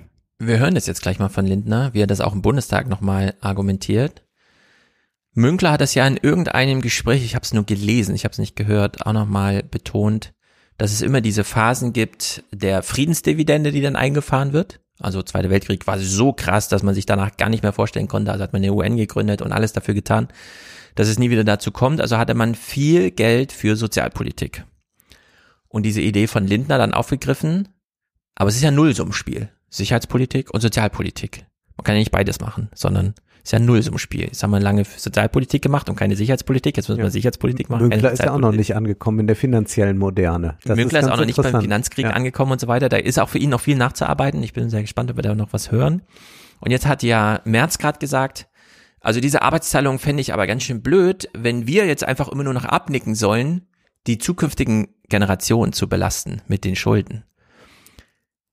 Jetzt ist ja Lindner schon auf seiner Linie und wie er das im Bundestag argumentiert, fand ich abenteuerlich, denn Chris, äh, Olaf Scholz hat ja gesagt, 100 Milliarden ähm, sollen ad hoc zur Verfügung gestellt werden und dann pro Jahr das 2%-Ziel, was ja auch 20, 30 Milliarden mehr pro ja. Jahr jetzt ab jetzt bedeutet. Und Christian Lindner hat wie folgt im Bundestag gesprochen. Die Stabilität der öffentlichen Finanzen und die Handlungsfähigkeit des Staates müssen erhalten bleiben. Die Schuldenbremse gilt. Die Schuldenbremse gilt. Was bedeutet? Bei dem Sondervermögen mal gucken. Äh, zumindest was diese Erhöhung der Verteidigungsausgaben, die gehen auf Kosten anderer Posten. Ja. Also und das muss machen jetzt SPD und, und so Grüne mit. Und das Ja. müssten sie nicht, beziehungsweise die SPD will Ja. das ja sogar, also zumindest der Seeheimer Kreis und, und Klingbeil ist ja äh, Mhm. da vom Seeheimer Kreis äh, quasi und hat ja da einen guten Draht äh, zu allen, äh, die ein bisschen was mit Pistolen und so zu tun haben und die da verticken. Mhm. Also das ist so eine eine Katastrophe und wir erleben hier eigentlich auch ein Revival der 80er Jahre, denn unter Ronald Reagan war es ja so, dass er sagte, wir haben zu hohe Staatsschulden und wenn man sich seine Amtszeit ansieht, wurden die Schulden dann eigentlich noch erhöht, aber was äh, geschah? Man hat den Wehretat immer weiter ausgebaut und hat zugleich die Sozialleistungen und alles, was den Staat sonst ausmacht, zusammengekürzt und das streben die jetzt wieder an und das ist eigentlich für uns die größte Katastrophe jetzt bei äh, dem, dem Angriff von Putin, dass hier Putin Türen aufmacht, genau für Leute wie Lindner und äh, dann auch die Neoliberalen bei den Grünen und der SPD. Ja, und Lindner sagt es hier ganz explizit. Wir werden deshalb in der laufenden Finanzplanung und in jedem Haushaltsjahr die Mittel für den Verteidigungshaushalt erhöhen. Wir werden den laufenden Betrieb der Bundeswehr, wir werden den laufenden Betrieb der Bundeswehr aus den laufenden Haushalten unter Achtung der Schuldenbremse finanzieren. Ja, und dass das kein Ja, Shitstorm ich auslöst, verstehe das dass das überhaupt nicht Leute in Wandlung bringt, sondern alle nur in so einem menschelnden, oh, wir müssen da irgendwie helfen und jetzt müssen wir zusammenstehen und sonst was. Also wirklich, es ist äh, also das Niveau, das geistige Niveau der der meisten Leute, die sich jetzt zu dem ganzen Konflikt äußern, äh, kann man wirklich in die Tonne treten. Mhm. Also der Bundeshalt ist, ist nicht besonders groß. Das sind 350 Milliarden oder so. Wenn da jetzt allein die Erhöhung des Verteidigungshaushalts 10 Prozent davon nimmt, dann heißt das äh, irgendwie am Ende wird Hubertus Heil streichen müssen, denn es Ja. ist vor allem das Sozialministerium über den Zuschuss zur Rentenkasse, 100 Milliarden, da kann man was nehmen, äh, Arbeitslosengeld 2, Ja. wie auch immer, ja. Also irgendwo muss es äh, Bildung, könnte Ja. alles wieder zusammenstreichen. Also ich verstehe das überhaupt nicht, dass das hier so nicht diskutiert wurde. Klar, das ist ja erst Montag und ist gestern passiert, aber trotzdem, das muss eine mega Das Diskussion. muss jetzt passieren, Ja. denn die die machen Sonst ja auch auch jetzt, spät. die machen das jetzt ganz schnell. Also das ist ja äh, das ist ja absichtlich alles so schnell gemacht, damit niemand mehr widersprechen kann. Deswegen, wenn man jetzt nicht widerspricht und die grüne Jugend hat es dann ein bisschen getan, aber von den Jusos und so kam da ja einfach Ja. nichts. Das ist absolut enttäuschend. Also dieser Kadavergehorsam von äh, Parteiangehörigen schockiert mich, der natürlich Mhm. nie in der Partei war, immer wieder aufs Neue. Ja. Und jetzt hören wir nochmal seine Antwort auf Friedrich Merz, der ja eben schon meinte, pipapo und so. Also laufende Kosten, die Erhöhung des Bundeswehrhaushalts wird aus dem Haushalt bezahlt auf Kosten anderer Posten. Ich weiß nicht genau, worum es jetzt hier geht. Die Investitionen in die Bundeswehr, lieber Friedrich Merz, die sollten Sie nicht führen mit der Warnung vor neuen Schulden. Das sind in Wahrheit natürlich Kredite, die wir aufnehmen in den nächsten Jahren. Aber in dieser Weltlage sind es zunächst und zumeist Investitionen in unsere Freiheit. Ja, vielleicht bezieht er sich hier auf die 100 Milliarden oder so, oder so, Ja. die auch noch aus dem Bundeshaushalt kommen. Ähm, Christian Lindner hat noch hier diesen kleinen Spruch gemacht, den hören wir nur aus Interesse. Wir haben ja sehr viel über die Taxonomie letzte Woche gesprochen. Das große Auf, äh, Wachstumsversprechen für die Zukunft, der große Aufbruch. Mm, bei Christian Lindner klingt das unglaublich krass. Er macht hier einfach, also im Grunde eine Kriegsführung gegen die Europäische Union. Wir haben viele Jahre eine Friedensdividende genutzt. Bundeswehr wurde vernachlässigt. In diesen Tagen wurde noch über eine Taxonomie gesprochen, die Investitionen in Verteidigungsfähigkeit eingeschränkt hätte. Als ob es schon abgeräumt wäre, so, ja? Ja. Echt denkst, Ja. nee, also Christian Lindner, das, das geht hier ein bisschen zu weit. Das, Und dass die Grünen das nicht merken oder Ja. zum Teil genau so argumentieren. Ich habe es gestern ja auch äh, Widerspruch dann zum Teil erfahren, wenn man dann anguckt, anklickt, das sind dann Profile wirklich von grünen Politikern. Ich will die grüne Jugend da ausnehmen, aber auch von jungen grünen Politikern, Mhm. wo man sagen muss, eure ideologische Verbohrung wird uns klimapolitisch in ein Desaster führen. Da werdet ihr äh, mit eurer Kritik, die ihr an Merkel immer formuliert habt, äh, noch zaghaft, wenn ihr dann seht, was ihr anrichtet. Ja. Also in der Hinsicht, das ist keine gute Aussicht, die wir hier gestern serviert bekommen haben. Ah, sollen Aber wir mal alle was hatten gute Laune. Lustiges machen? Sollen wir mal wirklich was Lustiges Ja, machen? zeig uns mal die Bitcoins. Jetzt machen wir mal Sternstunden des Bitcoins. Also Sternstunden der Philosophie. Jeder kennt diese Schweizer Sendung. Oft, Ich habe sie mir jetzt nicht angehört vorher. ja, oft lautet ja die Frage, äh, egal welcher Gast da ist, was hätte Hannah Arendt dazu gesagt? Aber darum ging es diesmal nicht, sondern Übrigens, ja, dieser e ewige Verweis auf Hannah Arendt und so weiter, was ja da drei sagt. Es gibt, ich will es hier nochmal, äh, was heißt nochmal, ich, ich war auch überrascht, ich habe bei Moritz in seinem kleinen Podcast, äh, der mir jetzt, ich, ich weiß gar nicht genau, wie er es nennt, aber da macht er auch so einen kleinen soziologischen Monolog und hat darauf verwiesen, dass L Niklas Luhmanns Einführung in die Systemtheorie, eine Vorlesung, die so auf Kassetten und so weiter Mhm. immer so kursierte, die ist jetzt offiziell veröffentlicht von irgendeinem Verlag. Äh, ich werde es verlinken, ich mache mir eine Notiz. ja, Ähm, und da wird am Anfang, Luhmann macht das ja super clever. Also wenn man bei Luhmann viel gelesen hat, dann weiß man ja, was er da, äh, also wie er so diese Vorlesung aufbaut. Und da kommt er auch am Anfang nochmal drauf zu sprechen, so die erste Stunde und sagt so, ja, Soziologie liegt leider am Boden und da ist ja auch nichts mehr zu gebrauchen. Und diese Theoriearmut sieht man vor allem daran, dass man sich immer auf die Klassiker bezieht. Und da habe ich gesagt, ja, das stimmt. Und das muss man auch immer wieder deutlich sagen. Wir müssen jetzt wirklich mal Pflöcke einschlagen.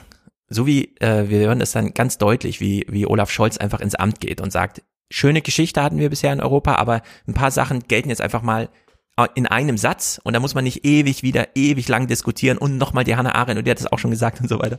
Und das finde ich ist ganz wichtig, das sollte man jetzt auch immer diesen Fernsehleuten wieder, ähm, also denen es wirklich vorwerfen. Wir aber brauchen das dafür auch so einen ist ja, Begriff. Aber das, also ich würde da nochmal differenzieren, denn das eine ist ja äh, Theorie, die zwar alt, aber brauchbar ist und das andere ist ja, ob man jetzt immer so diese äh, Wünschelroute auspackt und sagt, was hätte Hannah Arendt jetzt gerade dazu gesagt. Also das ist, ich bin jetzt nicht so ein riesen Arendt-Fan, wie man weiß, aber ich, manches ist auch interessant, also ihr Eichmann-Buch ist sehr, sehr gut und äh, manches aus Vita Activa spricht mir auch zu, aber ich glaube, dass äh, die Sache ist ja, man kann mit äh, Philosophien, die älter sind oder Theorien, die älter sind äh, und Marx ist ja auch am Ende Mhm. ein ökonomischer Philosoph auch, äh, sehr viel anfangen. Ich glaube nur, wo das so in dieses ich begebe mich ins Archiv Ja. und nehme das als Autoritätsargument, das hat An- Anna Arendt schon gesagt. Da würde ich sagen, ja, das kann die ja gesagt haben, aber ich muss ja immer gucken, ob das Argument jetzt gerade gut ist, denn äh, das nutzt mir nichts, wenn äh, damals die Konstellation so, so war. Ja. Genauso wie man dann bei Marx äh, mit manchen Dingen, nämlich dieser modernen Geldpolitik, Mhm. nicht weiterkommt, weil das auch erstmal nicht Marxens Thema war und weil es im 19. Jahrhundert auch nicht diese Art der Geldpolitik überhaupt geben konnte. Und das ist, glaube ich, äh, dann diese Differenz, die man machen muss. Ich kann nur diesen, äh, di- diesen Gang ins Archiv so wenig nachvollziehen, dass man den ständig machen will. Genau richtig. Ist auch, äh, wollte ich genauso sagen. Äh, du hast nochmal äh, richtig den Finger darauf gelegt.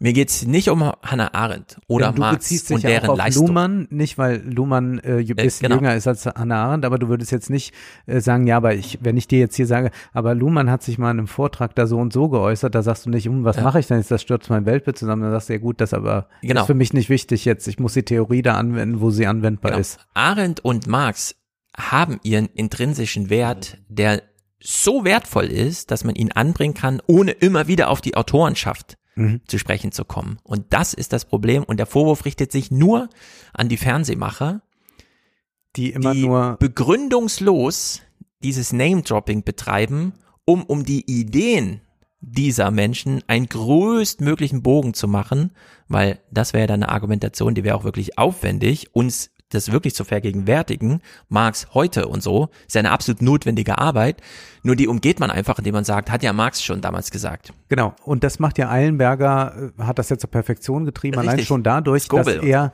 äh, ja, Eilenberger schreibt ja diese ähm, Geschichtsphilosophie-Bücher, dass er dann äh, sagt, ich erzähle euch jetzt mal äh, die Geschichte von Philosophinnen in den 30er Jahren und dann erfahre ich, was Hannah Arendt 1934 äh, äh, da und dort sitzend gesagt hat und Ayn Rand hat das und das gemacht.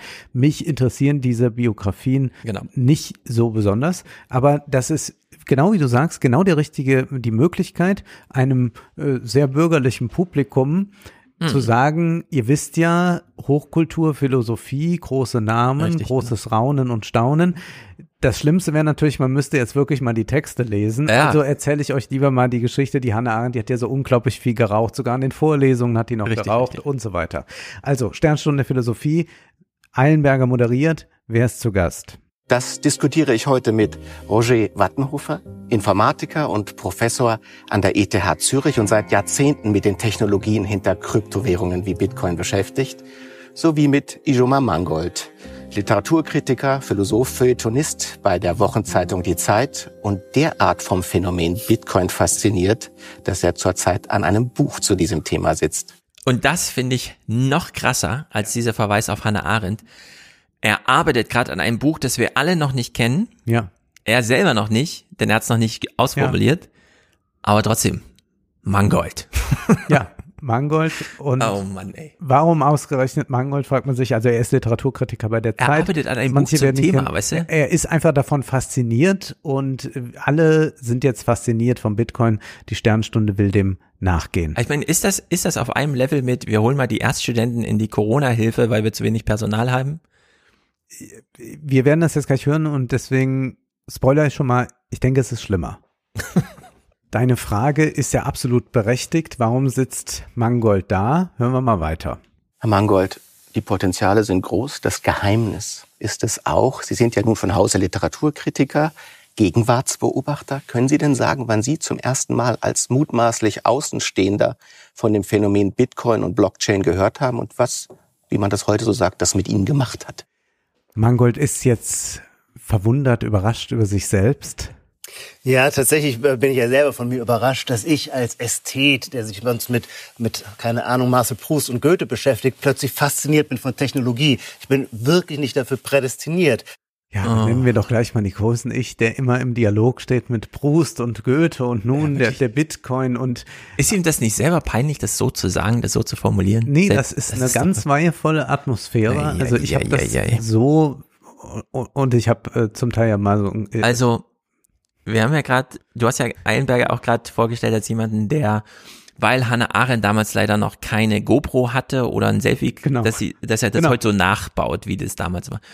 Würden wir, äh, also interessieren wir uns jetzt für Mangolds Morgenroutine? Wann greift er zum Goethe? Ist es noch bevor er aufsteht oder ist das erst am Frühstückstisch? Ja, so, so, so sollen wir uns jetzt erstmal da einfinden. Und die Frage, die wir uns jetzt stellen sollten, ist natürlich nicht, warum interessiert sich Ijoma Mangold, den die meisten, die uns zuhören, vermutlich nicht kennen werden, für den Bitcoin, sondern die Frage, die uns jetzt natürlich hier leitet, ist, was sagt dieses Gespräch über die gesamte Bitcoin-Ideologie aus? Ja. Denn ich will es in aller Ausführlichkeit machen, denn es interessiert jetzt hier primär, wir lachen ein bisschen übers Fernsehen, aber uns primär interessiert uns die Bitcoin-Ideologie, die ich glaube hier auf schönste Weise verdichtet gefunden habe. Wir hören weiter, wir gehen also nochmal dieser Spur nach. Wie kommt das? Der Literaturkritiker, Proust-Kenner und der Bitcoin. Aber tatsächlich hat es mich gepackt und typisches Phänomen, es war natürlich ein Pandemiephänomen, als wir nämlich zum ersten Mal zurückgezogen Zeit hatten, uns so Deep Dive-mäßig auf irgendeinen neuen Gegenstand wirklich einzulassen. Und ich weiß, es ist nicht lange her, äh, als ich Feuer gefangen habe, aber dann war es auch um mich geschehen. Es war Januar 2021. Also Januar 2021 beschäftigt er sich jetzt zum ersten Mal mit dem Bitcoin und dann frage ich mich, was hat er sonst Hm. die letzten Jahre gemacht? Das hätte man ja früher tun können. Ja. Und dann ist er gleich so überzeugt und fasziniert davon, dass er ein Buch schreibt und aber auch schon vorab in einer Fernsehsendung sitzt. Was kann ihn so sehr gereizt haben? ähm, als ich anfing darüber nachzudenken, was meint eigentlich Bitcoin? Das ist eine digital erzeugte Knappheit. Das fand ich jetzt auch wirklich aus der philosophischen Perspektive so erstaunlich. Ich dachte bisher, ähm, Knappheit sei etwas quasi eine Realie in der Welt, ja. Ähm, Ja, das ist philosophisch ein ziemlicher Humbug. Also man kann ja einfach mal Äh. sich modernes Wirtschaften ansehen und den Umgang mit Knappheiten. Vor allem also digital erzeugte Knappheit. Also er arbeitet bei einer Zeitung.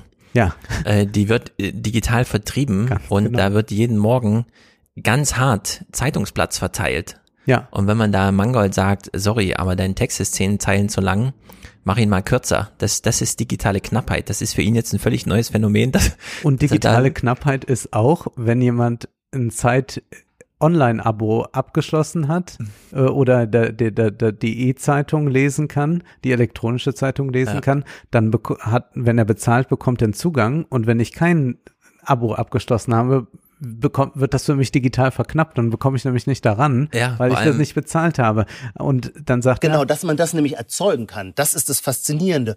dass man es erzeugen kann. Und wir leben, also da ist wieder der, unser Punkt, da ist jemand nicht in der Moderne angekommen. Ja, natürlich, die meisten Knappheiten sind ja erzeugt. Ja. Natürlich kann man, man könnte jetzt auch die Produktion umstellen und sagen, wir machen jetzt Rolex-Uhren noch und nöcher. Aber da ist ja ein Grund daran, warum das verknappt Ja. ist. Wir könnten auch die und so. ganze Welt komplett Mhm. ernähren, aber diese Verknappung ist eine sehr Es- künstliche. Es ist wirklich erstaunlich.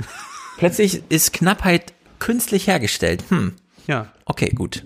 Äh, Ja, er dachte, wo, ja klar gibt es auch natürliche Knappheiten, die sind dann einfach so, also Luft oder da Ich müssen wir meine, halt Geld, ne? Ja. Äh, Wir führen den Euro ein, 2002. Dann kommt irgendwie so dieses Internet auf. Wir digitalisieren den Euro. Mhm. Und dann, was ist seine Legende? Plötzlich hat jeder 1000 Millionen Euro, so viel er wollte, also brauchten wir mal eine neue Idee von Geld, die das wieder knapp macht. Mhm. Das, also, das ist so Hanebüchen. Geht noch weiter. So, wir können das Gespräch jetzt auch vor dem Hintergrund Sanktionen gegen Russland Ah ja, auch lesen. Ne? Wir haben jetzt gehört, da werden einige Finanzflüsse gestoppt und das Problem ist ja dann für die Russen, dass die jetzt nicht mehr sagen können, ach ja, ich hatte da ja noch so ein Schweizer Konto, äh, Mhm. da hole ich mal wieder die 10.000 Dollar zurück. Mangold aber glaubt, dass das ohnehin alles noch gar nicht so möglich war, aber der Bitcoin. Das heißt, das Internet kopiert alles. Deswegen war es bisher für den Transfer von Werten, von Value ähm, nicht geeignet, weil das führt zu einer Verdopplung. Wenn ich quasi per E-Mail Ihnen Geld schicke, haben Sie es und ich, denn es wird nur kopiert. Was für Geld besonders problematisch Was für ist. Geld sehr problematisch ist. Gut, also demnach Äh. könnte ja kein einziges äh, Online-Geschäft funktionieren, denn natürlich überweisen wir uns ja die ganze Zeit digital Beträge. Wenn du mir jetzt 100 Euro be- überweist, dann hast du die nicht mehr, dann sind die bei mir. Das ist nämlich Aber dann eine Umbuchung. Was ist denn sein Ziel? Er hat ja jetzt gesagt, wenn ich mit per E-Mail Geld schicke, Ja. dann ist es ja doppelt. Ja. Man kann ja nicht einfach per E-Mail Geld verschicken. Das wissen wir ja alles, sonst hätten wir es ja alles gemacht, so, ne?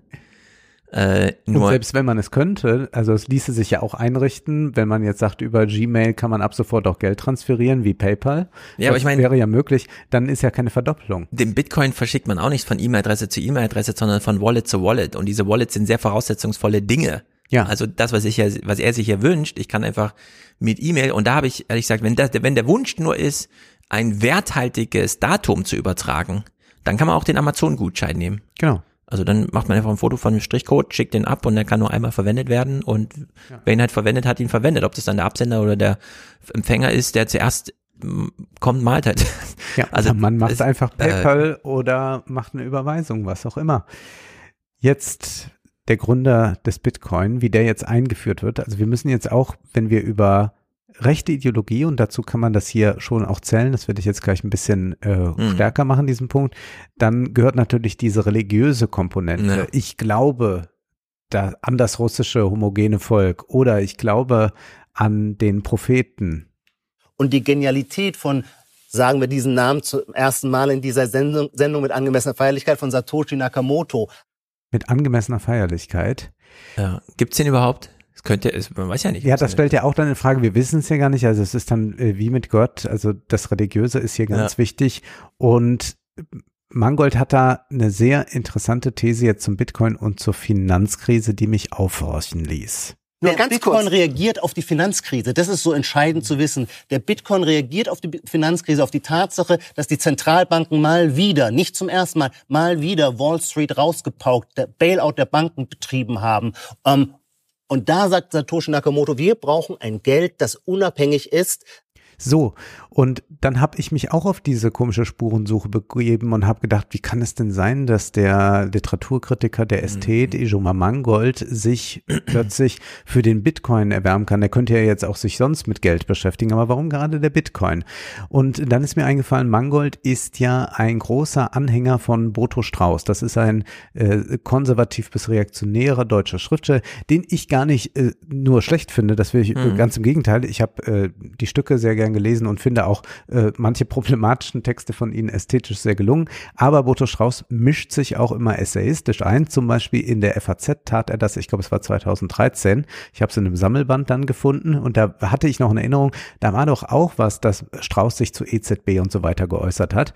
Und hier hat eigentlich der Straußianer Mangold mit dem Bitcoin so ein Update, das er durchführen kann. Denn bei Boto Strauß klang das Ganze so. Im Vorschlag, auf dem Weg von Eurobonds die gegenwärtige Schuldenschwemme auf alle Euro-Länder zu verteilen und dies als ein Gebot der Solidarität auszugeben, versteckt sich eine Version des alten antinationalen Affekts der Linken und im Kern die sozialistische Aporie. Am Ende sind alle Habenichtse. Kein rhetorisch begnadeter Politiker, keine noch so unanfechtbare Autorität könnte die Nichtbeherrschbarkeit des derzeitigen Schuldendilemmas mit Worten durchdringen oder gar bannen. So, und unser Christian Lindner will ich genau weiß das. noch, warte. Ja. Das war ja die Zeit, bei der ich auch bei der FAZ Ja. war. Er hat ja viel im Feuilleton geschrieben. Und ich weiß noch, wie Schirmacher einmal so, und da war der Text schon gedruckt, es war ja, Ja. so Bodo Strauß halt, ne? Kann man, Dann, da kann man nicht ablehnen. genau, macht die Redaktion das halt, am nächsten Morgen sitzen alle in der Konferenz, reden über das Blatt von heute Morgen. Äh, Was wollte er uns sagen? Ja. Also Schirmacher so in die Runde, ne? Was wollte er uns sagen? Also, keine Ahnung. Ja. Und Aber ich, ich weiß noch die Diskussion, da ging es echt um so Eurobonds und so weiter. Und da hatte ich auch noch so einen Text vorgeschlagen zum Thema Eurobonds. Mit so einem, ähm, also die, die These war so, kommt ja eh. Ja. Ob man jetzt noch 15 Jahre wartet oder nicht. Also diese Schicksalsgemeinschaft Europa, die liegt da nun wirklich, manchmal braucht man keine Akteure, sondern dann ist einfach der Druck dann da und dann muss es halt passieren, egal wie. Also kann man es ja jetzt einfach beschleunigen, weil jetzt brennt ja gerade die Hütte und so. Bevor man dann in zehn Jahren irgendwie denkt, na, hätte man das mal früher gemacht, ja. So wie jetzt bei Corona denken, das hätten wir auch damals schon machen können, ja. Einfach das Geld raushauen. Nee, stattdessen muss die Griechenland irgendwie 20 Prozent Zinsen zahlen und so ein Blödsinn.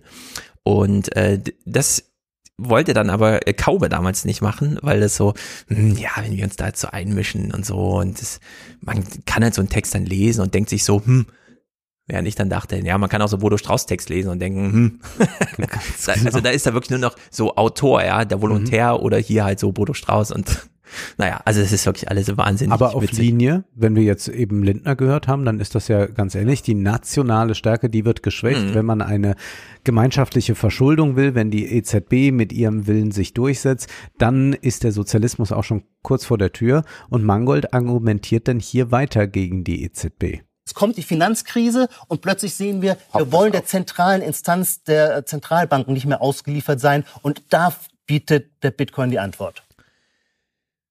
Äh, ja, das finde ich äh, wahnsinnig gefährlich, denn äh, hier blendet man immer aus, welchen Beitrag und welche Leistung die EZB eigentlich bietet. Genau. Denn es ist ja immer die Frage, angenommen die EZB würde sich jetzt so verhalten, dass, äh, was weiß ich, ähm, irgend so ein Normalo, ein Boomer hier mit 300.000 Vermögen ein bisschen mehr Zinsen bekommt dafür. Was würde das für auf der anderen Seite bedeuten, dass Europa an Schutt und Asche liegt? Ja. So, also dieses Szenario, was man sich immer vorstellt, gibt so gar nicht, weil man nur ein Puzzleteil betrachtet statt das ganze Panorama. Ja. Und das ist dieser Fehler, den er hier auch macht. Und das führt dann auch zu einer sehr verqueren Kapitalismuskritik. Billiges Geld wird einfach rausgehauen. Wir sehen das. Die Wall Street holt sich das billige Geld von der Zentralbank und kauft und, und, und kauft meinetwegen davon, leiht es, leiht es irgendwelchen äh, großen Unternehmen, die davon ihre eigenen Aktien zurückkaufen. Und dadurch haben wir diese Aufblähung des gesamten äh, äh, finanzialisierten Sektors, den wir nicht wollen, Der der auch für sehr, sehr viel Ungleichheit haben. Ja, es gibt Aktienrückkäufe, das hat äh, mit billigem Geld äh, über drei Ecken auch zu tun, aber da wurden einfach enorme Profite gemacht, da Ja. wurden mit äh, Steuererleichterungen und da wären natürlich hier unsere liberalen Eilenberger Mhm. und sonst, wo der ja auch bei Tito schon sagte, naja, wenn man jetzt mit Deutsche Wohnen enteignen ankommt, da ist man ja schon bald bei Stalin, der dann noch den Bauern die letzte Kuh abnimmt. Also so, da wären die ja, sobald man sagt, wir brauchen mal eine Steuererhöhung oder wir brauchen mal eine Lohnumverteilung, sind die natürlich nicht dabei. Aber hier wird jetzt so getan, als sei durch den niedrigen Zinssatz äh, das billige Geld da und dadurch kaufen die jetzt die Aktien alle zurück und dadurch haben wir die Ungleichheit. Also das ist einfach äh, vollkommener Unsinn und da würde ich auch jederzeit mich schützend vor die Wall Street stellen wollen. Ja, ja, vor allem über diese Cash-Buybacks muss man auf jeden Fall reden. Wir haben das hier auch schon häufiger. Ja. Elizabeth Warren hat ja auch mal diese Liste, was ist jetzt zu tun und so weiter. Da war es gleich Top 3. Aber das verweist eben alles auf Politik. Ja. Hier muss einfach mal ein politisches Programm entwickelt und durchgezogen werden. Und zwar so, dass alle wissen, was zu tun ist. Mhm. Also mit einer gewissen Sinnhaftigkeit und so weiter. Stattdessen einfach zu sagen, nee, wir müssen mal alle alten Institutionen austauschen, weil wir haben ja jetzt Internet und da kann man jetzt auch Geld mit E-Mail verschicken. Ja. Äh, also in Anführungszeichen. Das, wenn das eine Antwort sein soll auf irgendein Problem, ne, fragt man sich wirklich, Vielleicht hat der Karl Schlöge recht. Wir sind alle wohlstandsverwahrlost und wissen nicht mehr, was Krieg ist.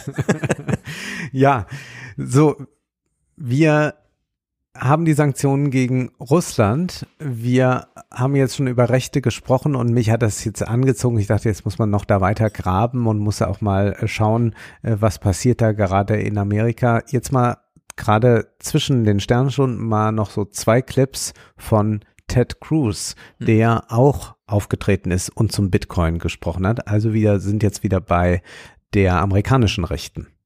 So we need to decentralize. We need to break it apart. It's one of the reasons why I am so bullish on crypto, on Bitcoin. Because it is decentralized and not controllable. And let me give a fantastic example. So Justin Trudeau,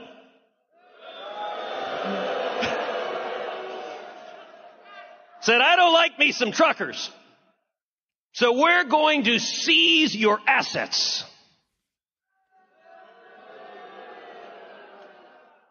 So then the court went to try to seize the crypto that was being given to the truckers. And I don't know how many of y'all saw a letter that I actually want to read from. It's a letter from a company, Bitcoin company called Nunchuck. Here's part of the letter. Dear Ontario Superior, Superior Court of Justice, our software is free. We do not collect any user identification information beyond email addresses. We also do not hold any keys. Therefore, we cannot freeze our users' accounts.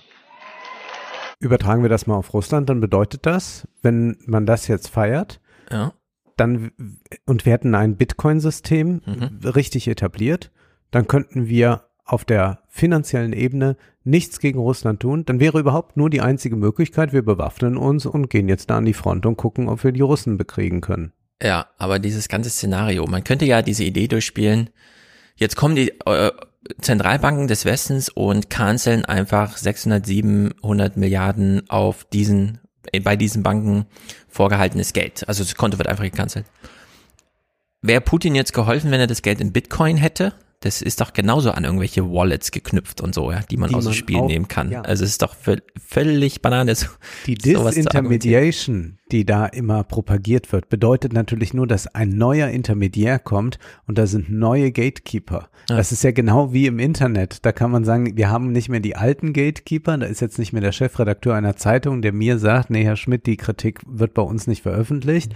Aber ich habe natürlich jetzt mit neuen Gatekeepern zu tun, nach deren Spielregeln ich auch in irgendeiner Weise funktionieren ja. muss.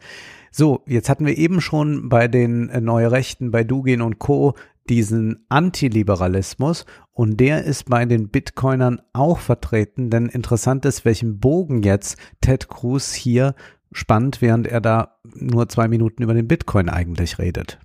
That is spectacular. By the way, contrast that to the craven, sniveling response of corporate America When others, when some whiny snowflake tweets at them, they go, oh my God, I'm sorry, I'm sorry, I'm sorry, I'm sorry. Like, God bless you saying to the government, go jump in a lake. That's how our country was founded. That is powerful. By the way, that is also why China recently banned Bitcoin because they can't control it, which is the exact same reason Elizabeth Warren hates Bitcoin. The Chinese communists and Elizabeth Warren, they both want to control you. Your assets, your savings, your speech, your life, your children, every decision they want to control. And so we need to break up the means of controlling the citizenry. Ja, es gibt auch diesen Spruch, ne, erst wenn der letzte Baum gefallen und das letzte Reh gestorben und so Mhm, weiter, aber mhm. dann wirst du merken, dass du Geld nicht essen kannst. Aber mit so einem digital gespeicherten Passwort auf dem USB-Stick, weißt du? Das wird richtig gut. Damit Ja. regierst du dann durch, wenn ja, die Hütte brennt. Klar. ganz klar. Da hätte Putin besser einfach nur ganz viel digitale Coins, dann wäre jetzt alles in Ordnung. ist absurd. So, wir wissen, dem Bitcoin zugrunde liegt die Blockchain. Mhm. Wir wissen, glaube ich, fast alle jetzt, was eine Blockchain ist, aber wir bekommen jetzt mal von Eilenberger erklärt, was eine Blockchain sein soll. Machen wir es nochmal ganz einfach für so Seelen wie mich, die sich damit nicht beschäftigt haben, anhand einer Spielzeugeisenbahn. Das ist also ein erster Block. Jetzt entsteht eine Transaktion mit diesem mutmaßlichen Wertblock und das heißt, da wird ein neuer Block hinzugefügt. Und zwar anhand eines Schlüssel, der kryptographisch eine besondere Eigenschaft hat. Richtig? Ja, das habe ich sofort verstanden, was er meint. Also er hat eine Spielzeugeisenbahn da, erklärt das und hängt da noch einen anderen Waggon dran. Und da würde ich sagen, genau das ist die Blockchain nicht. Deshalb kommt die Bahn meistens in geänderter Wagenreihe. Ja. man kann nämlich ganz flexibel sagen, dieser Zug fährt so und der andere Mhm. hat noch drei Waggons hinten dran und sonst was. Und Es gibt aber eine das sehr schöne, Blockchain nicht. ja, es gibt eine sehr schöne Analogie, denn die Blockchain so, also dieses Prinzip, diese äh, Mhm. Reihung einzuhalten, die ist ja gar nicht so neu. Ich glaube, das war damals in Italien oder so. Da hat man angefangen, das Grundbuch damit zu führen, dass man so einen Strick aufgespannt hat. Jedes Grundstück hatte einen so einen Strick. Und dann hat man immer den aktuellsten Vertrag, der gerade gilt, einfach vorne dran gehangen. Mhm. Und wenn dann jemand das gekauft hat, hat man einfach Mhm. den wieder vorne dran gehangen, so dass man den aktuellen Vertrag hatte und auch alle anderen, um dann nachzuvollziehen. Klar, der vorne sichtbare Zettel war der aktuelle, da steht drauf, wem es gehört. Aber man konnte dann auch in der Geschichte nachgehen, wenn jemand Anspruch erhebt oder so, ja, du hattest mal, aber dann hat er das ja hier verkauft. Und dann musste das aber immer auf diesen Faden und dann gab es eben im Rathaus oder so dieses Amt, das dann gesichert hat, dass da niemand reingeht, außer immer die Part Vertragsparteien die diesen ähm, Faden dann einfach immer weiter füllen äh, mit Zetteln. Und das ist eigentlich die richtige Analogie. Ganz genau. Und wir hören jetzt mal den anderen Gast, Wattenhofer. Aber man rechnet, dass es etwa vielleicht 100.000 Computer auf der ganzen Welt sind, die im Prinzip alle eine Kopie dieser Blockchain haben. Das ist nicht ganz anders als bei, bei einem Bankkonto sonst, oder? Das ist ja auch digital, Ihr Bankkonto. Und auch da gibt es natürlich mehrere Computer, die wissen, wie viel Geld sie auf dem Bankkonto haben, falls irgendeiner von denen ausfällt, dass die anderen das noch wissen. Der große Unterschied, es sind viel mehr Computer hier, es ist weltweit.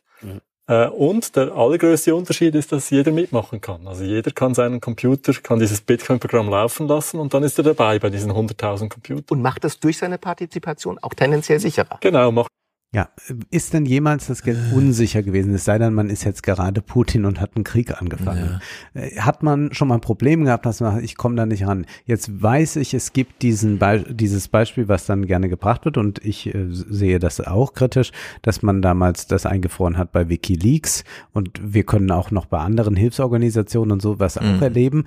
Die würde aber der Bitcoin, der so volatil ist, nicht retten. Und da würde ich auch wieder sagen, wir haben ja äh, zwar diese Computer und wir haben eine dezentrale Stelle in der Sache drin, aber wir haben auch eine intermediäre Struktur und auch da sind Leute abzukapseln, wenn einem aus politischen Gründen daran gelegen ist. Ja, vor allem diese Dezentralität, das ist doch gar nicht gegeben bei Bitcoin. Ja, das sind und doch diese es zwei, drei ja gar Miner. nichts sich da selbst, genau, das ist eine, ist ja eine, eine interessante Machtverschiebung, die da längst stattgefunden hat. Das sind ja nicht irgendwie ein paar Nerds, die ihre PCs zu Hause aufgestellt haben. Naja, Mangold will das aber alles nicht sehen. Das tun religiöse Leute auch nicht. Das ist ja das eigentliche Wunder. Diese Dezentralität heißt auch, es gibt keine privilegierte Position in dem System. Das ist etwas, was wir nicht kennen, was menschheitsgeschichtlich neu ist. Menschheitsgeschichtlich neu geht's noch eine Nummer drunter und wie gesagt, Also, äh, da muss man echt hart widersprechen. Wir haben ja nun Gräber gelesen. Äh, und ich habe ja in, in Anklang gebracht, man könnte ja auch Luhmann lesen und so. Und wir haben ja schon diese Evolutionsgeschichte oder Entwicklungsgeschichte von Jetzt sind wir in der funktional differenzierten, vorher war da so eine stratifizierte Gesellschaft und davor eben Zentrum Peripherie und davor, und da kann man schon sagen, ja, das sind schon sehr unabhängige, voneinander unabhängige Gebiete einfach gewesen. Die wussten untereinander nicht, wo ist hier noch ein Stamm und so weiter, haben sich dann immer gegenseitig entdeckt. Wer aus dem Wald kam, galt irgendwie als heilig und so, da wusste man gar nicht, das ist, den kennen wir ja gar nicht, wer ist denn das? Und diese Prinzipien sind ja nie überholt worden, nur weil die Gesellschaft einen weiteren Schritt gemacht hat. So wie auch heute immer noch gilt, dass unsere Unternehmen keine Monopole darstellen sollen, damit es eben zum Vorteil der Diversität und ja. äh, Dezentralität kommt. Äh, und so werden ja auch Unternehmen intern aufgebaut. Man hat halt verschiedene Abteilungen, klar, Arbeitsteilung, aber eben auch so ein bisschen Resilienz, dass man dann ja, doppelte Buchführung und so weiter. Das ist alles totaler Quatsch, dass man hier einfach sagt, Dezentralität und Internet, das gibt's nur beim Bitcoin. Das haben wir noch Knappheit, ja. Das haben wir noch nie vorher gesehen. Das, alle diese Prinzipien finden wir nicht nur beim Bitcoin. Und wie kann es sein, dass bei solchen ökonomischen Ammenmärchen niemand widerspricht? Wenn da jetzt jemand sitzen würde, wir würden über die deutsche Identität oder so reden und mhm. da würde einer sagen, ja, äh, die Deutschen, das ist ja alles im Blute oder so, dann würde sofort jemand kommen und widersprechen. Zu Recht. Aber hier im Ökonomischen kann man alles loswerden. Mich würde interessieren, ob Mangold diese Äußerung zu SWIFT auch nochmal jetzt angesichts der Krise so machen würde wir merken es auch, wenn ich bei, wenn ich meine PIN zu meinem Bankkonto vergesse, kann ich bei der Bank anrufen und dann schickt die mir ein neues Passwort gewissermaßen rekonstruiert, es gibt mir eine neue PIN, weil es immer einen gibt, der das, der die Macht über das ganze System hat und jederzeit jemanden ausschließen kann, äh, drangsalieren kann oder was auch immer. Ja. Das ist aber vielleicht auch für moderne Staatlichkeit ganz gut, dass ja. es da auch Grenzen gibt, dass das gemacht werden kann. Und das ist ja nicht nur bezogen auf das Geld, sondern du kannst auch anderweitig kann der Staat eingreifen, wenn zum Beispiel irgendeine Gefahr droht. Ja, es ist vor allem ein Feature. Es ist ein Feature. Die Leute hassen das, dass wenn ihr iPhone, äh, wenn sie ihr Passwort nicht mehr haben, dass sie nicht mehr an ihr iPhone kommen, dann rufen sie bei Apple an und dann sagen die, hm, sorry, aber wir haben ja Passwort auch nicht. Also sie müssen sich jetzt ein neues iPhone kaufen und die Fotos darauf sind halt verloren. Und das finden Leute ganz blöd. Ja. Das ist nur eine ganz kleine verschwindende Minderheit, die sagt, ich muss mich jetzt davon befreien von Apple. Lieber habe ich ein Feature-Phone, das aber dann nicht von und so, ja, das ist, ist wie die Frage, die wir schon hatten, wenn wir jetzt irgendwo ähm, so einen Planet finden, wo das idealtypisch läuft, alles ist dezentral, würden wir da wirklich hinfahren, nee. wenn wir die Zustände da sehen oder nicht? Ich nicht. Aber wir sind ja auch nicht mehr ganz jung, denn wir wissen, die FDP wurde ja. von ganz vielen jungen Menschen gewählt, mehr junge Menschen denn je und auch Mangold zeichnet hier eine Jugendbewegung. Der Mythos oder das, was aus dem Bitcoin tatsächlich, wie ich meine, eine große, starke gesellschaftspolitische Jugendbewegung geradezu macht, dass es Freiheit neu definiert. Das ist wirklich ein großer Schritt nach vorne in der Geschichte der Freiheit. Und zur Freiheit, das wissen wir alle, die wirkt auch immer abschreckend. Warum? Naja, weil sie uns mit so viel Verantwortung zumutet. Ja, und die Verantwortung liegt jetzt darin, dass man ja. Unsinn in einer Schweizer Talkshow also. erzählt und äh, mit allem, mit Zeitvertrag, ja. äh, mit ja. einem Buchvertrag und allem abgesichert ist und jetzt irgendwas den jungen Leuten, die in prekären Zuständen leben werden, von Verantwortung und sowas erzählt. Es gibt in Deutschland 10, 12 Millionen minderjährige Kinder. Ich kenne, ich könnte mir vorstellen, ungefähr 10 bis 12 Millionen, die sich von ihrer Oma einen Amazon-Gutschein wünschen. Mhm. Und ich kenne wahrscheinlich drei, die ihrer Oma sagen, ich wünsche mir einen Bitcoin. Ja. Ganz klar. Das ist eine mega Jugendbewegung, die wir hier gerade sehen, weil Bitcoin ist nämlich das Spielzeug der Jugend. Und diese Jugend. Und nicht etwa der Boomer und Millennials. Die ist ganz politisch. Meine Erfahrung in diesem für mich wahnsinnig bereichernden letzten Jahr mit so vielen äh, jungen Leuten, die sich für Bitcoin begeistern, ist komplett was anderes. Das ist ein gesellschaftspolitisch hochbewusste, eine gesellschaftspolitisch hochbewusste äh, äh, Jugendbewegung, die genau an diesen Knackpunkten unseres Systems ansetzt, die mhm. sagt, Inflation ist auch eine Umverteilung von unten nach oben. Deswegen wollen wir kein inflationäres Regiment mehr und so weiter. Das heißt, Gerechtigkeitsfragen Natürlich im Geiste der Freiheit, gar keine Frage. Und der Selbstverantwortung. Im, Im Geiste der Freiheit und der Selbstverantwortung sind die Schön, wie die das auch sich nochmal so gegenseitig mm. vermeiden. Und der Selbstverantwortung. Wir ja. wollen auch dieses FDP-Wort ja. noch bitte einmal kurz reinbringen, ja. äh, lieber Ijoma. Und es ist der absolute Wahnsinn, dass also jetzt hier, wo Leute in Europa unter einer Jugendarbeitslosigkeit leiden müssen im Süden, wo wir Leute haben, die sich äh, niemals ein mhm. Eigenheim äh, werden leisten können, die große Probleme haben in der Stadt, äh, die Miete zu bezahlen,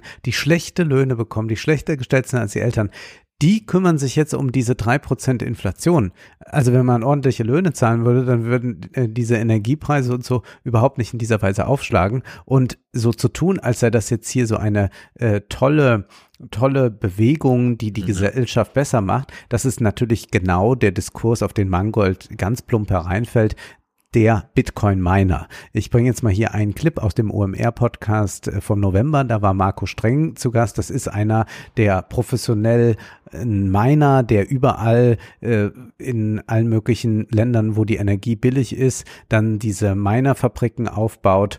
Und naja, wir wissen ja, der Bitcoin war mal günstig, ist dann an Wert gestiegen, konnte noch weiter an Wert steigen.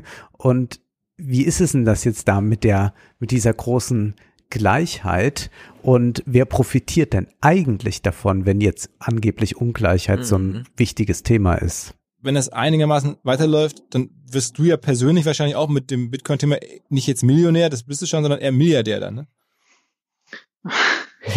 Ich denke, also für mich ist immer wichtig, ähm, unabhängig jetzt von dem privaten Privatvermögen, ähm, wir haben eine klare Vision. Es ist sehr wichtig, dass wir ähm, dass wir unsere Mission und unsere Vision hier erreichen und dass wir und wie gesagt, das Privatvermögen, das ist, äh, ich denke, was, was viel erfüllender ist und was, was ähm, viel interessanter ist, ist, dass man wirklich Teil von etwas ist, was wirklich die Welt zum Positiven verändert. Und wenn ich nebenbei noch Milliardär werde, dann sei es drum. Ja. Auch das werde ich in irgendeiner Weise zu Schultern wissen, aber ja, ich glaube, ja, besser also, kann man sich nicht selbst entlarven, wenn man so antwortet. Ja, wir hatten doch, war es im Januar oder so, diese kleine Zahl vom Wall Street Journal, irgendwie 50 Prozent des Bitcoin-Vermögens liegt bei 0,1 Prozent der Bitcoin-Eigner und so, also diese ja. totale Konzentration des Vermögens, was ja auch nur zustande kommt, weil es eben dieses Schneeballsystem, was du mit Ole ja auch schon so beschrieben hast, ist,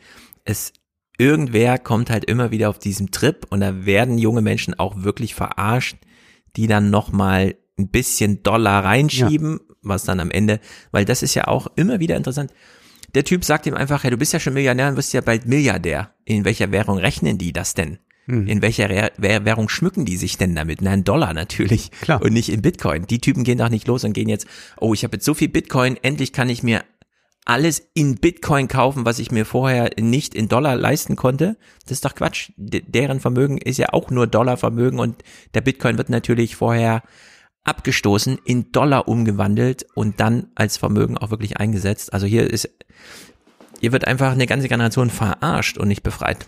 Und selbst der Informatiker Wattenhofer versucht das mal ein bisschen jetzt zu bremsen mit der Euphorie. Wenn man selbst dieses Bankkonto besitzt, selbst aufsetzen kann, selbst verwaltet, dann ist man selbst auch schuld, wenn es einem gestohlen wird. Und man muss natürlich diesen Schlüssel, mit dem man Zugriff hat auf dieses Bankkonto, auch selbst bewachen.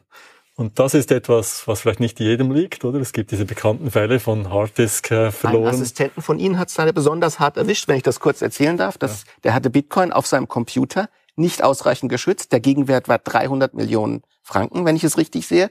Man wusste das wohl in der Szene und hat diesen Computer attackiert. Und hier würde ich auch wieder sagen, kommt in der Moderne an. Wir gehen ja gleich Schnitzel essen. Wenn da jemand jetzt von uns die EC-Karte vergisst oder verliert, dann ist man einfach froh, dass man bei der Bank anrufen kann ja. und den Namen sagen genau. kann und weiß ich nicht, was brauchen Sie noch, Geburtsdatum oder so und sagen kann, sperren Sie mal bitte die Karte, ich finde die jetzt gerade nicht, mhm. wahrscheinlich brauche ich eine neue. Und damit ist die Sache geritzt und das ist einfach ein ganz, ganz großer Vorteil. Man ja. will sich um die Sachen nicht kümmern. Es ist der eigentliche möchte, Vorzug. Dass das Geld da ist, auch wenn ich an den Geldautomaten gehe, dass ich sage, bitte 200 genau. Euro. Genau. Es ist der eigentliche Vorzug dieses Systems. Ja. Aber Mangold ist vielleicht einfach ein bisschen gelangweilt von seinem Literaturkritiker-Dasein und schildert jetzt äh, ja ganz selbst, wie er diese Transfers, diese Bitcoin-Transfers vornimmt. Die Bitcoins sind jetzt in der eigenen Verantwortung. Diesen Schritt zu machen, der technologisch nicht so wahnsinnig schwierig ist, aber psychologisch ein wirklich heraus fordert. Und mein ganzes Jahr, ich überweise jetzt immer so kleine Bruchteile, wenige Satoshis, weil ich Angst habe, wenn ich einen Fehler mache und schicke die an eine falsche Adresse, dann wären die weg und so weiter. Ich will sagen, obwohl ich so begeistert von Bitcoin rede, habe auch ich äh, feuchte Handinnenflächen jedes Mal, äh, äh, wenn ich versuche, Satoshis von der Exchange auf meine Cold Wallet zu ziehen.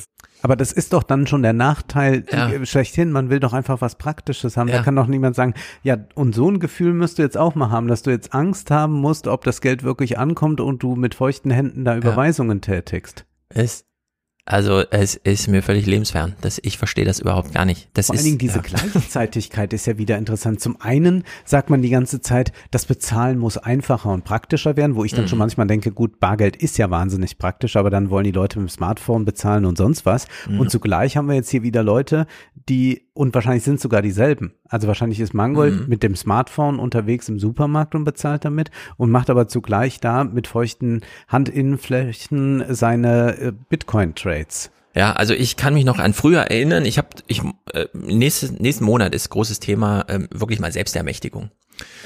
Zumindest von meiner Seite. Ich habe so ein paar Entdeckungen gemacht, wie man doch noch mal so ein bisschen und ich, ich, ich weiß noch von mir äh, früher als Kind an der Kasse anstehen, während die Eltern sagen, ich gehe mal noch mal eben was Mhm. holen. Und man dachte so, ah scheiße, bin ich jetzt vielleicht gleich dran, aber dann muss ich sagen, ich kann gerade nicht bezahlen und überhaupt und so. Wo ist, wo ist meine Mama? Ja. Es ist eigentlich das Gefühl, was man austreiben will aus der Welt. Der ganze Erfolg des Silicon Valley, das sind ja die Ja. Theorien, die da immer wieder kommen. Da sind einfach junge Männer, die technisch umsetzen, was sie als Service brauchen, nachdem ihre Mutter ihnen nicht mehr zur Verfügung steht. Sie lassen sich Essen liefern, jemand sagt ihnen Bescheid, was sie morgens machen sollen und der ganze Kram. So, ja. Und Bitcoin und der ganze Kram ist genau das Gegenteil. Wenn ich zum Friseur gehe und dort kein lockeres Gespräch haben kann, weil ich nicht genau weiß, ob ich die Bitcoin-Transaktion danach ordentlich über die Bühne kriege. Mhm. Am Ende steht man da noch eine halbe Stunde, bis es dann mal endlich durchgerutscht ist, weil es kommt ja auch sehr darauf an, wie das Netzwerk gerade arbeitet und so. Das ist doch der totale Horror. Ja, Wo ist denn da bitte eine Befreiung oder auch nur ein Fortschritt? Das ist einfach nur alles Müll. Nein, Stefan, es ist deine westliche eurozentrische Perspektive. Und es hat dann ja auch stark emanzipative Züge, weil man beispielsweise, um ein Bankkonto eröffnen zu dürfen, äh, gewisse Voraussetzungen erfüllen muss, während die Teilnahmevoraussetzung an diesem Wertnetzwerk eigentlich nur ein Smartphone ist oder sogar noch ein Nokia-Phone von früher, das die Rechenleistung bringen würde. Das heißt, viele Menschen auf der ganzen Welt könnten Zugang zu diesem Werttransferierungssystem bekommen, den sie jetzt nicht haben. Es sind sogar Milliarden Menschen potenziell. Absolut, da müssen wir uns auch manchmal aus unserer westlichen Perspektive herausbegeben, die wir natürlich in einer Form der finanziellen Privilegiertheit leben. In äh, Facebook.org. So viele Menschen auf der Welt haben kein Internet. Lasst Ja. ihnen uns doch wenigstens kostenloses Facebook-Internet geben. Das ist auch emanzipatorisch eine wichtige Sache, Ja. dass diese Menschen jetzt endlich im Internet. Es geht um Millionen, Milliarden Schicksale. Da kämpft sogar der Straussianer plötzlich gegen den Eurozentrismus. es ist absurd, aber auch dies natürlich eine Argumentation, die Mangold eins zu eins von den Bitcoin-Minern übernimmt. Noch einmal Marco Streng, wie ist er denn zum Bitcoin gekommen? Es war ganz interessant. Ich hatte einen Nachbar in meinem ähm, Studentenwohnheim und ähm, der, äh, der kam aus Afrika und der hat wirklich, ähm, der hat mir ziemlich leid getan, weil er ist ähm, am Ende jedes Monats oder Anfang, des, äh, effektiv am Anfang des Monats, als er dann sein Gehalt bekommen hat, ist er zu Western Union gegangen, jeden Monat und hat irgendwie, ähm, ich glaube, es waren so 100 Euro oder so, hat er zu seiner Familie geschickt und ich glaube, ähm, also großer Teil, ich glaube 40 Euro oder irgendwie um den Dreh was. Ähm, ich weiß es nicht ganz genau, was der Betrag war, aber es war wirklich ein sehr großer Teil davon, äh, ist einfach, war, war einfach weg. Das hat mich, äh, das habe ich äh, live mitge mit, äh, miterlebt, wie er da wirklich viel gearbeitet hat und dann musste er einfach so viel, so hohe Gebühren zahlen und dann kam mir das auch noch. Ja, schau doch Bitcoin an. Ja, ein klassisches Bankenregulierungsproblem. Ganz genau. Nichts weiter. Ganz genau. Wir merken auch, eine volle Bitcoin-Wallet verbessert nicht unbedingt die rhetorischen Talente. Nun nochmal Mangold. Er benennt jetzt einen weiteren Vorteil des Bitcoin. Und wir können gleich mal nachdenken, ob das nicht der fundamentalste Nachteil überhaupt ist. Ziemliche Inflationsraten in Deutschland mit 5%, in den USA mit 7%. Ähm, der Bitcoin ist ein von der Idee her, also im langfristig deflationäres Geld.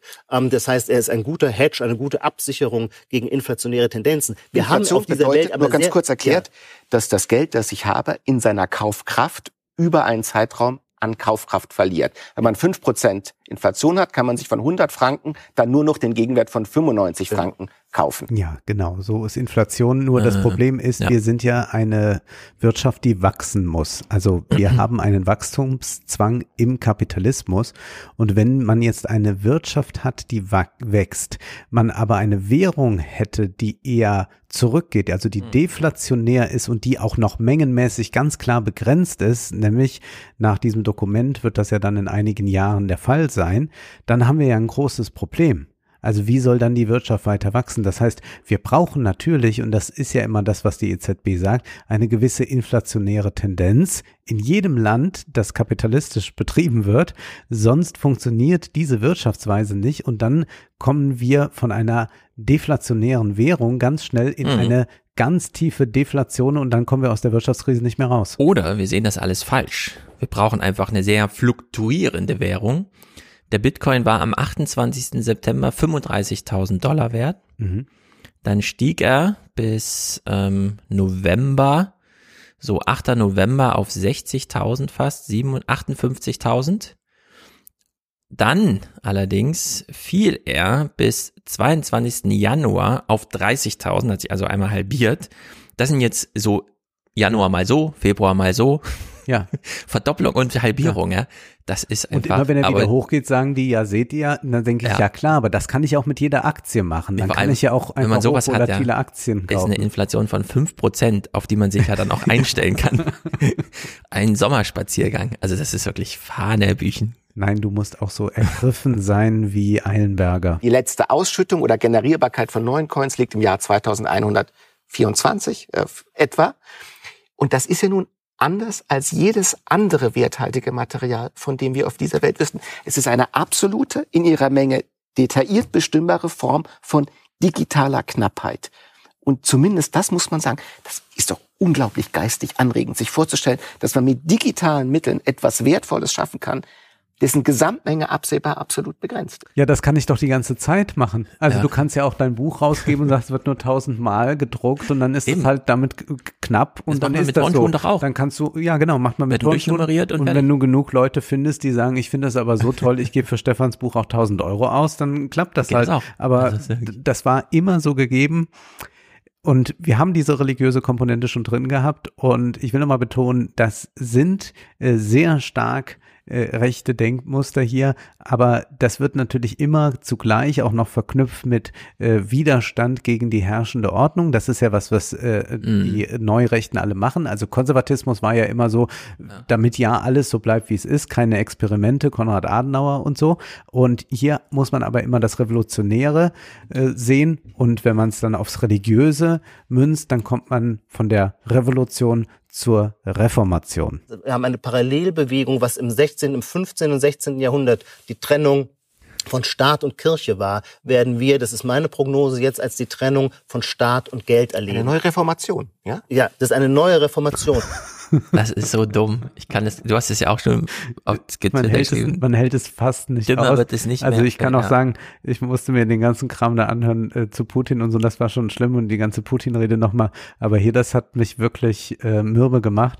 Äh, ich fand sehr schön, dass Wattenhofer in der gleichen Sendung Folgendes sagt, wo wir hier Reformation, also Mhm. die Protestanten gegen die Katholiken, da sagt Wattenhofer zehn Minuten früher das hier. Und das ist vielleicht das vierte und letzte Problem für Bitcoin, dass Bitcoin einfach sehr schwierig zu reformieren ist. Das ist wie die, man so will, die katholische Kirche unter den Religionen und den Kryptowährungen. Aber basisdemokratisch verwaltet.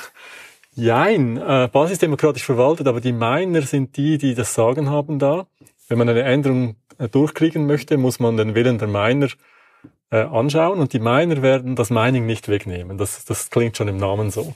So, wir gehen nämlich zurück vor die Reformation. Mhm. Wir gehen wieder zurück in die Vormoderne und deshalb wundert es nicht, dass wir nicht mehr mit Fakten oder sonst irgendetwas argumentieren, sondern dass wir in der reinen Sphäre des Glaubens angekommen sind und wir dann schlussendlich nochmal ganz kurz von Mangold ein Glaubensbekenntnis vernehmen.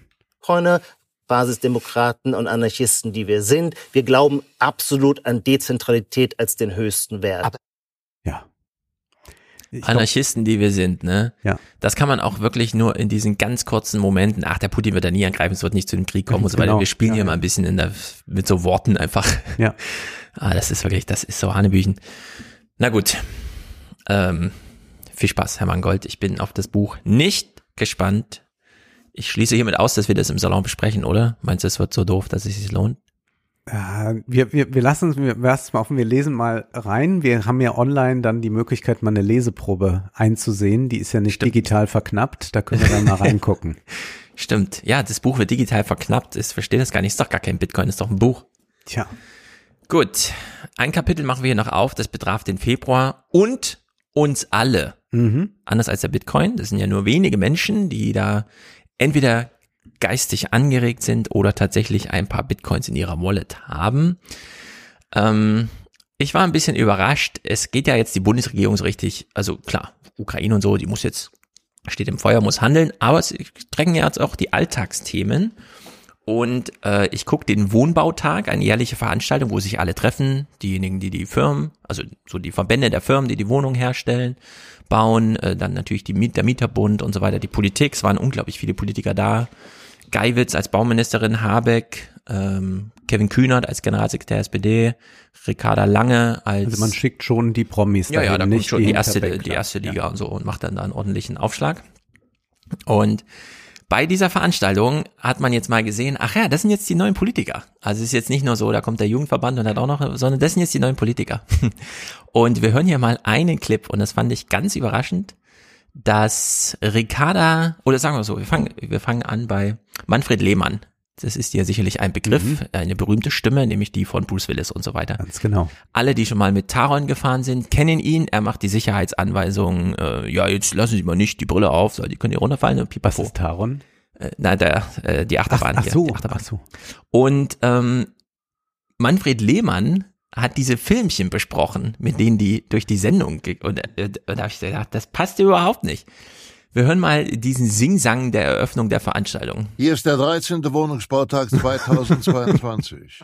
Mit der Politarena Wohnen. Spitzenpolitiker treffen auf Wohnungsbaufakten. Jetzt live aus dem Verbändehaus im Berliner Regierungsviertel.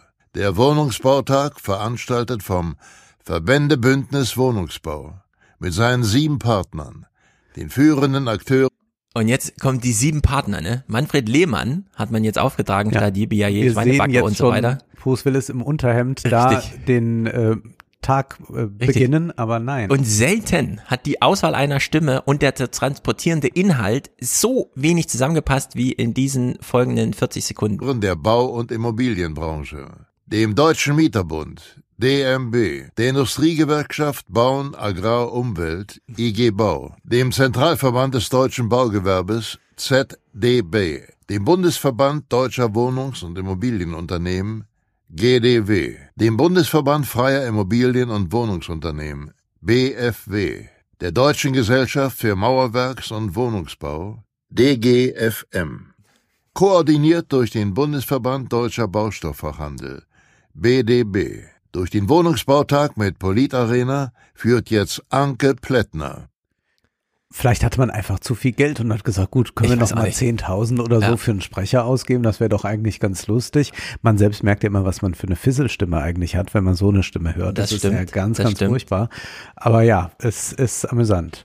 Aber jetzt, die Veranstaltung, der eine oder andere Zwischenfilm kam noch mit Mhm. Manfred Lehmann. Dann am Ende dieses Podium, auf dem dann Ricarda Lang steht, von der wir wissen, sie ist 28 Jahre alt, die sich dann wie folgt zu Wort meldete. Was dann kommen muss, um klimaneutral zu werden, ist grüne Energie.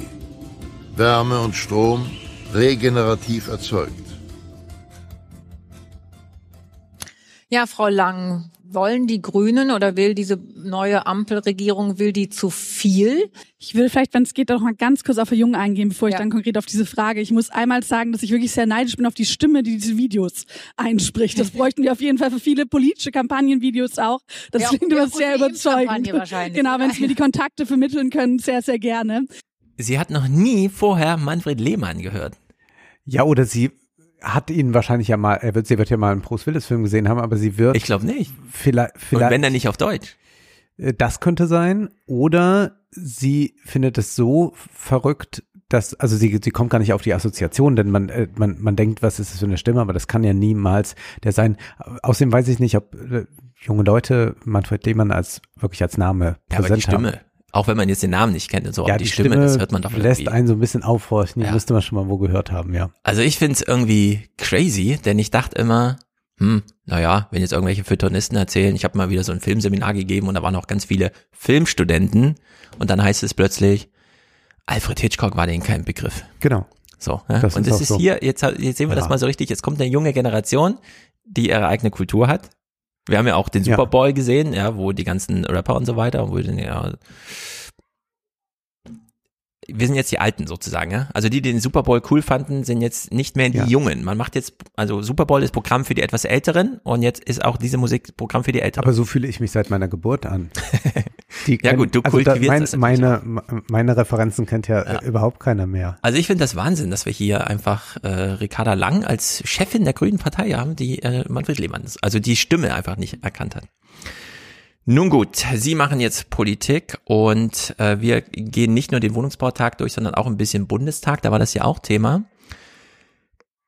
Äh, es ist die AfD selbst, die hier Anträge gestellt hat, also dann auch eine halbe Stunde Debatte bekam und so weiter, beispielsweise zur Wohnpolitik, weil sie wollten dann doch mal irgendwie ähm, das kommunale Vorkaufsrecht und alles so. Und lass sind mich so die Themen. raten, die Migranten sind wahrscheinlich auch Es ist ganz entscheidend erstaunlich. Schuld an der ganzen Misere Die- für die AfD. Ja, genau. Also die AfD zettelt eine Wohn-Bundestagsdebatte an und Ja. bekommt eine Migrantendebatte, obwohl sie es selber gar nicht will, Ach so. eigentlich, sondern man greift das dann halt auf, weil die das sagen und haut ihn dann aber so richtig ein von Latz. Wir hören ja zum einen mal eine AfDlerin beim, bei der Debatte zum kommunalen Vorkaufsrecht, das ja kürzlich gecancelt wurde und dann durch einen Antrag der Linken wiederkommen soll, wo sich der, eine AfDlerin so zu Wort meldet. Und stoppen Sie mit uns die Migrationspolitik. Schützen Sie, schützen Sie nicht nur Ihre Mieterklientel, schützen Sie bitte die gesamtdeutsche Bevölkerung. So, das ist immer dieser Tenor, wenn die AfD zum Thema Wohnen auch jemanden vorschickt, der sich dann nochmal im Bundestag äußert. Jetzt sind wir, nachdem das jetzt ein Antrag der Linken war, jetzt sind wir, wo die AfD selber sagt, wir wollen jetzt das mal thematisieren. Äh, Problemaufschlag natürlich dieser. Dass es in Deutschland zu wenig Wohnungen gibt, hat im Wesentlichen drei Gründe. Es ziehen immer mehr Menschen aus dem ländlichen Raum in die Ballungszentren und es gibt immer mehr Singlehaushalte. An diesen Fakten kann die Regierung wenig ändern. Der dritte Grund aber, dass wir in Deutschland jedes, der dritte Grund ist aber, dass wir in Deutschland jedes Jahr eine Nettozuwanderung von rund 500.000 Menschen haben. Das heißt, jedes Jahr müssen Wohnungen wie für eine Großstadt wie Dresden zusätzlich neu gebaut werden. Das Leibniz-Institut bestätigt, dass die jährlich rund 300.000 fertiggestellten Wohnungen allein schon für die Zuwanderung benötigt Und die werden. Bevölkerungsgröße ist ja auch eine fixierte wie der Bitcoin. Richtig, und sonst würden da knapp. alles gleich bleiben. Wir würden immer 80 Millionen sein, Mhm. wenn nur keine Migranten kämen. Nee, dann würden wir auch noch, noch, noch viel mehr alt werden und weniger Ja, werden. Vor allem, er steht ja da mit seinem eigenen Fraktionsantrag, den er begründen möchte und er erzählt irgendwas von 500.000 Nettozuwanderung, die wir stimmt. nicht haben. Nee, überhaupt nicht. Wir kommen ja gerade mal so auf 200, 250.000. Das sind dann auch äh, hauptsächlich alles EU-Bürger, die so ein bisschen oder Deutsche, die zurückkehren. Also das fällt gar nicht so groß auf in irgendeiner volkswirtschaftlichen Rechnung. Die Leute arbeiten entweder vorher schon in Deutschland oder auch, äh, da kommt niemand so richtig neu eigentlich. Wir hätten gerne 500.000 Nettozuwanderung, ja. Und er stellt das aber als das große Problem hin und dann äh, kommt die Antwort in dem Fall hier von Hagen Reinhold von der FDP. Verehrte Präsidentin, meine sehr geehrten Damen und Herren, muss mich ein bisschen entschuldigen. Ich bin sehr müde heute. Plenum ging bis nach 22 Uhr gestern. Danach noch Sitzungen und sowas. Es hat mich jetzt aber nicht, ehrlich gesagt, munter gerüttelt, als ich diesen Antrag gelesen hat. Der las sich eher wie eingeschlafene Füße, muss ich feststellen. Und deshalb, naja, muss ich trotzdem dazu reden. Einwanderer nehmen uns die Wohnung weg, Klimaschutz völlig unnötig. Die ganze Welt bereitet sich ähm, auf die Klimafolgen, äh, Wandelfolgen vor. Nur Deutschland muss das nicht, völlig unnötig. Ich frage mich manchmal, Herr Bernhard, Sie sind ja kein Dummer. Wenn Sie da sitzen und Ihren Antrag schreiben und Ihre eigene Welt formulieren, muss Ihnen auch manchmal auffallen, wie unschlüssig die eigentlich ist. Das traue ich Ihnen eigentlich zu. Und wenn man mal überlegt, seit 90 haben wir ein Wanderungssaldo von Nichtdeutschen von 7,6 Millionen ähm, äh, Bürgern ungefähr. Seit 1990, also Ihre Großstadtrechnung, egal. Ähm, hätten wir die nicht in Deutschland, ich bin mir sicher, ich wäre nicht unfallfrei heute im ÖPNV hierher gekommen. Ich weiß gar nicht, ob ich mein Frühstück so hätte zu mir nehmen können, egal ob das jetzt ähm, vegan oder aus Fleisch besteht. Da hätte ich auch fleißige Hände für gebraucht. Krankenhäuser, Pflegeheime, alles würde in sich sicherlich zusammenstürzen wie ein Kartenhaus. Sie haben recht. Bei 76 Millionen Einwohnern hätten wir jetzt vielleicht keine angespannten Wohnungsmärkte. Dann würden wir hier über ganz andere Probleme heute diskutieren als über die Wohnungsnot. Und wenn ich was zu essen und zu trinken habe, aber äh, nicht zu trinken habe, aber ein Dach über dem Kopf, hilft mir das nicht weiter. Also, Ja, also die nehmen uns nicht die Wohnung weg, sondern die versorgen uns mit Infrastruktur. Und Mhm. äh, wir haben ja nun mal in Deutschland ein Land, das vor allem Dienstleistungssektoren aufbaut. Also wer hier in den neuen Mhm. Arbeitsmarkt kommt, landet im Dienstleistungssektor. Und seit mehreren Jahren sind ja mehr als 50 Prozent der Menschen, die neue Arbeit aufnehmen in Deutschland, nicht Deutsche. Ja. Das ist ja auch, die AfD kommt da immer wieder überraschend. Ach echt, mehr Und als ich 50 Prozent und so. wette, es wird ja so sein, im Dienstleistungssektor, also gerade das, was auch er da nennt Mhm. und was uns einfällt, ist es ja so, dass die Löhne sehr niedrig sind. Das heißt, wir können davon ausgehen, dass sogar diese Leute auf besonders wenig Wohnraum leben. Das kommt noch dazu. Und wo die großen Räume verbraucht werden, das ist wo ganz anders. Mhm. Da sitzt dann vielleicht auch eher wieder die AfD-Wählerschaft. Genau, also zu diesen Zahlen, wie eng wir in Deutschland eigentlich wohnen und wie das vor allem diejenigen betrifft, die hier neu wohnen in Deutschland, während sehr viele, die seit 30 Jahren in ihrer Wohnung sind, die Kinder sind schon ausgezogen und der Mann ist schon gestorben und trotzdem lebt man noch auf 200 Quadratmetern und so. Das ist ja auch ein Riesenproblem. Anja Liebert von den Grünen antwortet dir auch nochmal und hier kann man auch mal die Mühlen oder die dicken Bretter nochmal sehen, denn wenn die AfD Anträge schreibt, sitzen tatsächlich in den anderen Fraktionen Menschen da, Abgeordnete, und lesen diese Anträge dann einfach, um mal so ein paar Sätze daraus zu ziehen. Und ich habe lange gesucht in Ihrem Antrag, ob es vielleicht einen bemerkenswerten Satz gibt, und ich habe einen einzigen gefunden. Die Bauwirtschaft leidet zunehmend unter einem, Man- unter einem Mangel an Fachkräften. Das haben Sie richtig erkannt. Aber die Lösung und die Antwort ist auch Zuwanderung. Also die AfD schreibt jetzt in ihre eigenen Anträge rein, dass wir einen Fachkräftemangel haben. Ja. Und die Lösung ist natürlich, ja, kann ja nur sein, Zuwanderung. Welche andere Lösung soll es denn geben? Nochmal hier. Ja, äh, ich hatte ja damals Mutterinitiative. das AfD-Wahlprogramm mit Ole gelesen und das war interessant, dass die ja da schrieben, wir müssen hier die Flüchtlinge ausbilden im Handwerk, um sie dann nach Hause zu schicken in Ja, ihre das ist Heimat, damit sie da alles ja. aufbauen und wo man äh, sagen muss, ja genau, aber die Bauwirtschaft braucht ja dringend mal Leute, die handwerklich tätig sein können. Ja, das ist diese absurd. Das ist so diese japanische Herangehensweise.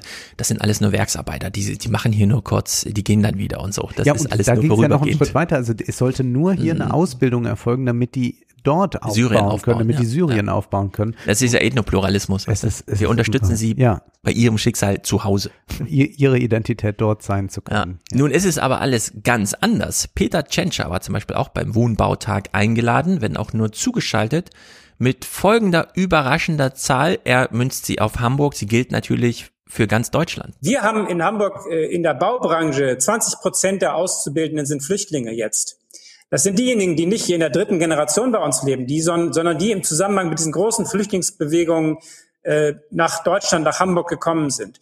Dort bedarf es einer guten Integration, einer Sprachbildung, aber auch der Bereitschaft, diesen Menschen eine Bleibeperspektive zu geben. Und da bin ich froh, wenn da jetzt in der Union nicht mehr so ideologisch herangegangen wird, sondern wenn man einen Spurwechsel ermöglicht, wenn man sagt, Leute, die hier sind, die leistungsbereit sind, die wir auch dringend brauchen, und zwar nicht nur in der beruflichen Bildung, wir brauchen ja die Fachkräfte überall.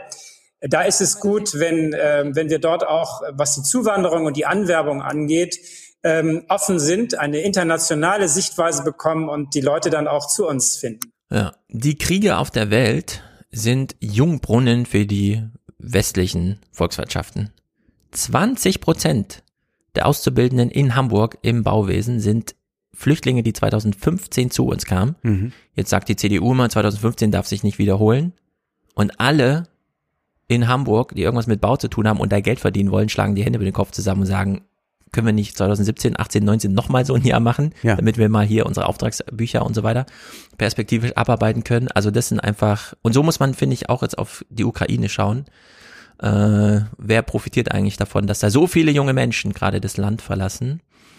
Robert Habeck, der ja nun auch äh, durch die aktuellen Kriege äh, sehr im Fokus steht, als Wirtschaftsminister, betont das hier auch nochmal, wenn wir jetzt 100 Milliarden locker machen für die Bundeswehr und dann nochmal so viel, haben wir ja gehört beim BDI, die wollen ja 680 Milliarden investieren und so weiter. Wie weit kommt man denn mit Geld, wenn man keine Menschen hat? Wir haben es in allen Sektoren, aber äh, vielleicht im besonderen Maße auch betroffen im Baubereich, dass wir einen eklatanten Mangel an Fachkräften, äh, Fachkräften haben. Heute, frische Zahlen, haben wir in Deutschland 510.000 Stellen, die nicht besetzt sind. Der Großteil in Pflege, in Handwerk, Bauen und Wohnen und sonst in IT beziehungsweise elektrischen Berufen. Wir können politisch alles richtig machen und darüber werden wir uns noch streiten, was richtig machen bedeutet. Aber man unterstellt, wir machen alles richtig und wir haben genug Geld, das alles zu fördern. Wenn wir nicht genug Menschen haben, die dann auch bauen, dann werden wir gesellschaftlich und politisch scheitern. Deswegen muss das Anwerben von Fachkräften, die Attraktivität von Handwerk deutlich gesteigert und gehoben werden. Ja, das ist Rentenrepublik schon 2022. Nächstes Jahr geht's ja richtig los. Wir stellen fest, wir sind wahnsinnig reich, aber wir sind auch wahnsinnig arm. Und dann nützt uns der Reichtum eigentlich nichts. Die Arbeiterlosigkeit das, kann dann noch schlimmer werden als die ja, Arbeitslosigkeit. Äh, genau. Es ist, ähm, wir haben ja jetzt gerade einen leergefickten Arbeitsmarkt wie nie. Das habe ich ja gestern als letzten Clip nochmal in die Fernsehmomente so reingeschoben.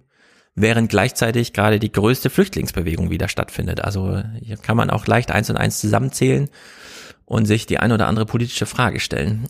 Giffey, unsere neue Berliner Bund, äh, äh, Bürgermeisterin, diesen Clip will man am liebsten gar nicht zu Ende spielen, denn das ist diese Diffamierung der Jugend. Das ist unglaublich. Davon werden wir die kommenden Jahre auch noch mehr sehen. Ich bin selber aus einer Handwerkerfamilie. Ich habe einen befreundeten Zimmermann, der erzählte mir das nicht. Ich sag, sag mal, wie soll das eigentlich alles werden, wenn wir jetzt hier in, in, in Holzbau laufen und wenn das so richtig alles losgeht und so, energetische Sanierung. Und dann sagt er mir, naja, weißt du, also meine Auszubildenden, die Hälfte, die ankommt, hat schon mal ein bisschen Probleme mit der Höhe. Also sprich Höhenangst macht sich natürlich schlecht. Ja, der eine Teil möchte gerne eigentlich lieber YouTuber werden. Ähm, auf dem Dach gleichzeitig YouTube ist nicht ganz immer so ungefährlich. Ähm, und dann gibt's noch die, die sagen, wo die Eltern vielleicht auch sagen, ah, du weißt ja Handwerk, oh nee, lass mal. Ne? Studier mal lieber. Studier mal lieber. Ja, ist doch besser. Ja.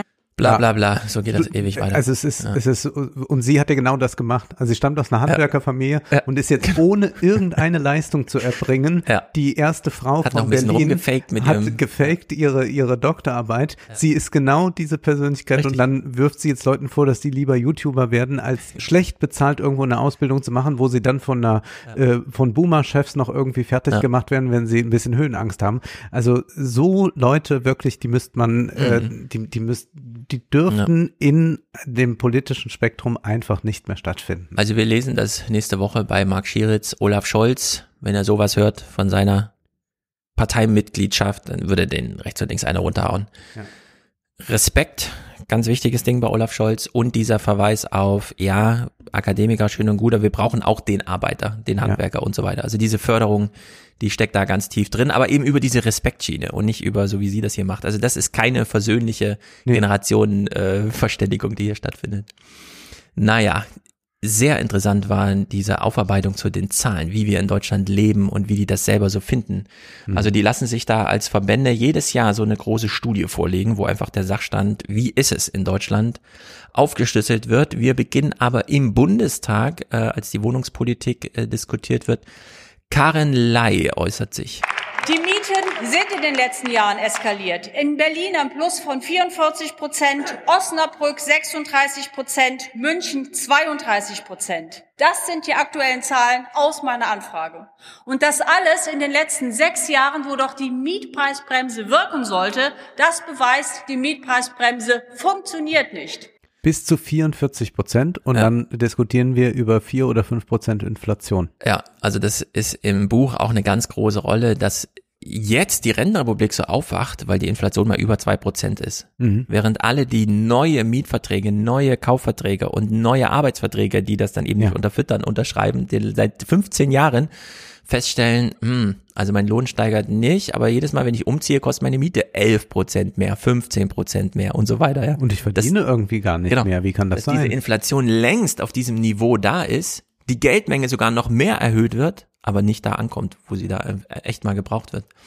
Naja, in dieser Studie, die hier vorgestellt wird von einem der Studienautoren, klingt das jedenfalls alles sehr, sehr, sehr drastisch. Sehr beschämende Thema ist, äh, und das wirft auch einen Blick auf unsere Grundrisse, auf unsere Wohnungen, die zu Zeiten entstanden sind, als eben andere Bedürfnisse herrschten, als wir in der unmittelbaren Nachkriegszeit sehr viel kleine Wohnungen schnell gebaut haben, als wir in 60er Jahren Monostrukturen gebaut haben für die Vater-Mutter-Kind-Kind-Situation und äh, im Grunde eben an vielen Bedarfen vorbei gebaut haben. Und das zeigt sich an einer sehr bestürzenden Zahl, wie wir finden, dass nämlich mittlerweile 8,5 Millionen Menschen in Deutschland in überbelegten Wohnungen leben. Das heißt, zu wenig Räume für die dort lebenden Menschen, keine Kinderspielzimmer für kleine Kinder, keine getrennten Kinderzimmer für ältere Kinder, die äh, äh, die zwei Geschlechter oder äh, äh was auch immer haben, äh, keine zwei Geschlechter oder was auch immer äh, zu viel Funktionen in einem Raum, auch bei kleinen Wohnungen, auch bei kleinen äh, Familien, äh, kochen, wohnen, schlafen in einem Raum, hygienische Mindeststandards, äh, die unterschritten werden. Und das ist eben etwas, was zum einen als Ist-Situation tatsächlich beschämend ist, aber eben auch sich aufbaut. Es steigert sich immer mehr. Mittlerweile, Sie sehen die obere Kurve, das ist die Lage in den Städten, haben 15 Prozent der, der Menschen, die in den Städten wohnen, insbesondere diejenigen, die sehr wenig Geld verdienen, eben das Problem, dass sie in einer überbelegten Wohnung leben. Ja. 0,5 Millionen Menschen ja. leben in Und überbelebt meint ja wirklich, Artikel 1 ist so langsam in Anklang zu bringen. Das ist unwürdig. Also das schockiert mich jetzt auch nochmal. Ja. Also man hat ja viel gelesen, aber das ist nochmal eine Zahl. Ja, also diese Mietpreissteigerung und so weiter, irgendwo mündet's dann halt. Und klar, 15 Prozent, die so richtig unwürdig leben, aber 80 Prozent, für 80 Prozent ist die, sind die Wohnpreise eigentlich zu hoch. Die äh, Rahmenbedingungen, die ja eben auch so ein bisschen in der ersten, ersten Teil äh, der äh, Gespräche an diesem Tag schon mitschwangen äh, für den Neubau, sind schwierig geworden. Wir haben es gemeinsam letztlich geschafft, durch Normen, Vorschriften, Gesetze und all das, was wir so in den letzten 20 Jahren geschafft haben, die Bauwerkskosten faktisch zu verdoppeln.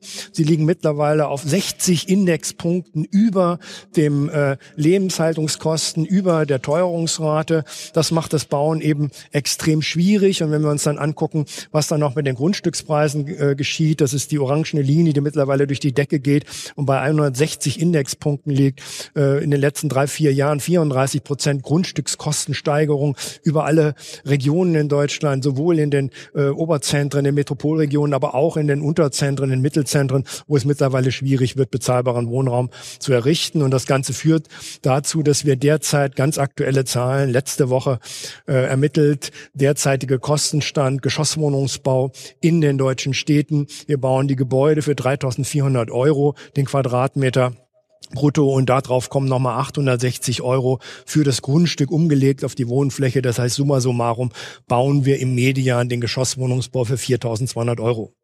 Wer das baut und vermieten möchte, muss 13,50 Euro, 14 Euro Kaltmiete verlangen, weil sonst geht er am Bestand an diesen Wohnungen pleite. Das gilt für jede Genossenschaft, für jedes kommunale Wohnungsunternehmen, für jedes freie Wohnungsunternehmen, gleichgültig welcher Art. Er muss es verlangen und das ist eine Höhe der Miete, die sich mittlerweile 80 Prozent unserer Mieterinnen und Mieter einfach nicht mehr leisten können.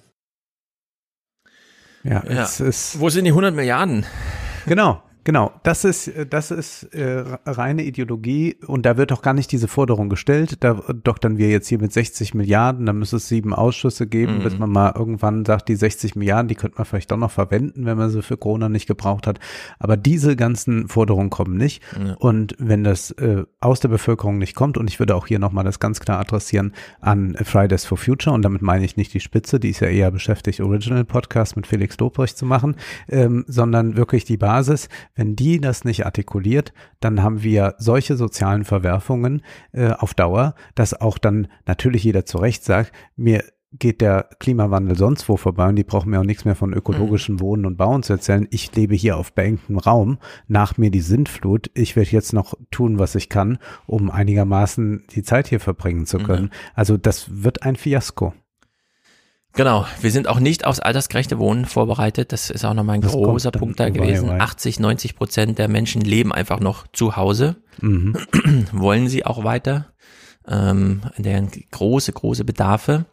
Bei der Frage, wie wird das jetzt diskutiert? Es war sehr lustig, sich im Bundestag das mal anzuschauen. Darf ich eine, eine Sache mal Mhm. einhaken mit diesem äh, Wohnen im Alter? Das hat mich auch jetzt nochmal beschäftigt, denn wenn man so sich irgendwo auskennt in der Nachbarschaft, weiß man natürlich, wer da so wohnt etwa. Und gerade wo die großen Häuser sind, wohnen viele Leute, die vollkommen vereinsamt sind. Also da sind ja ganz viele Leute, die wohnen wirklich auf 150 oder 180, 200 Quadratmeter, Mann schon lange gestorben, die Kinder kommen da mal vorbei, dann sieht man, ah, da steht das Auto wieder vor der Mhm. Tür, da ist jetzt mal die Tochter da, aber eigentlich ist das ja ein, ein sehr trauriges Leben, das dann auch mit Ängsten verbunden ist, dann riegeln die die Türen siebenmal ab, weil ja irgendjemand kommen könnte, der einbricht und so.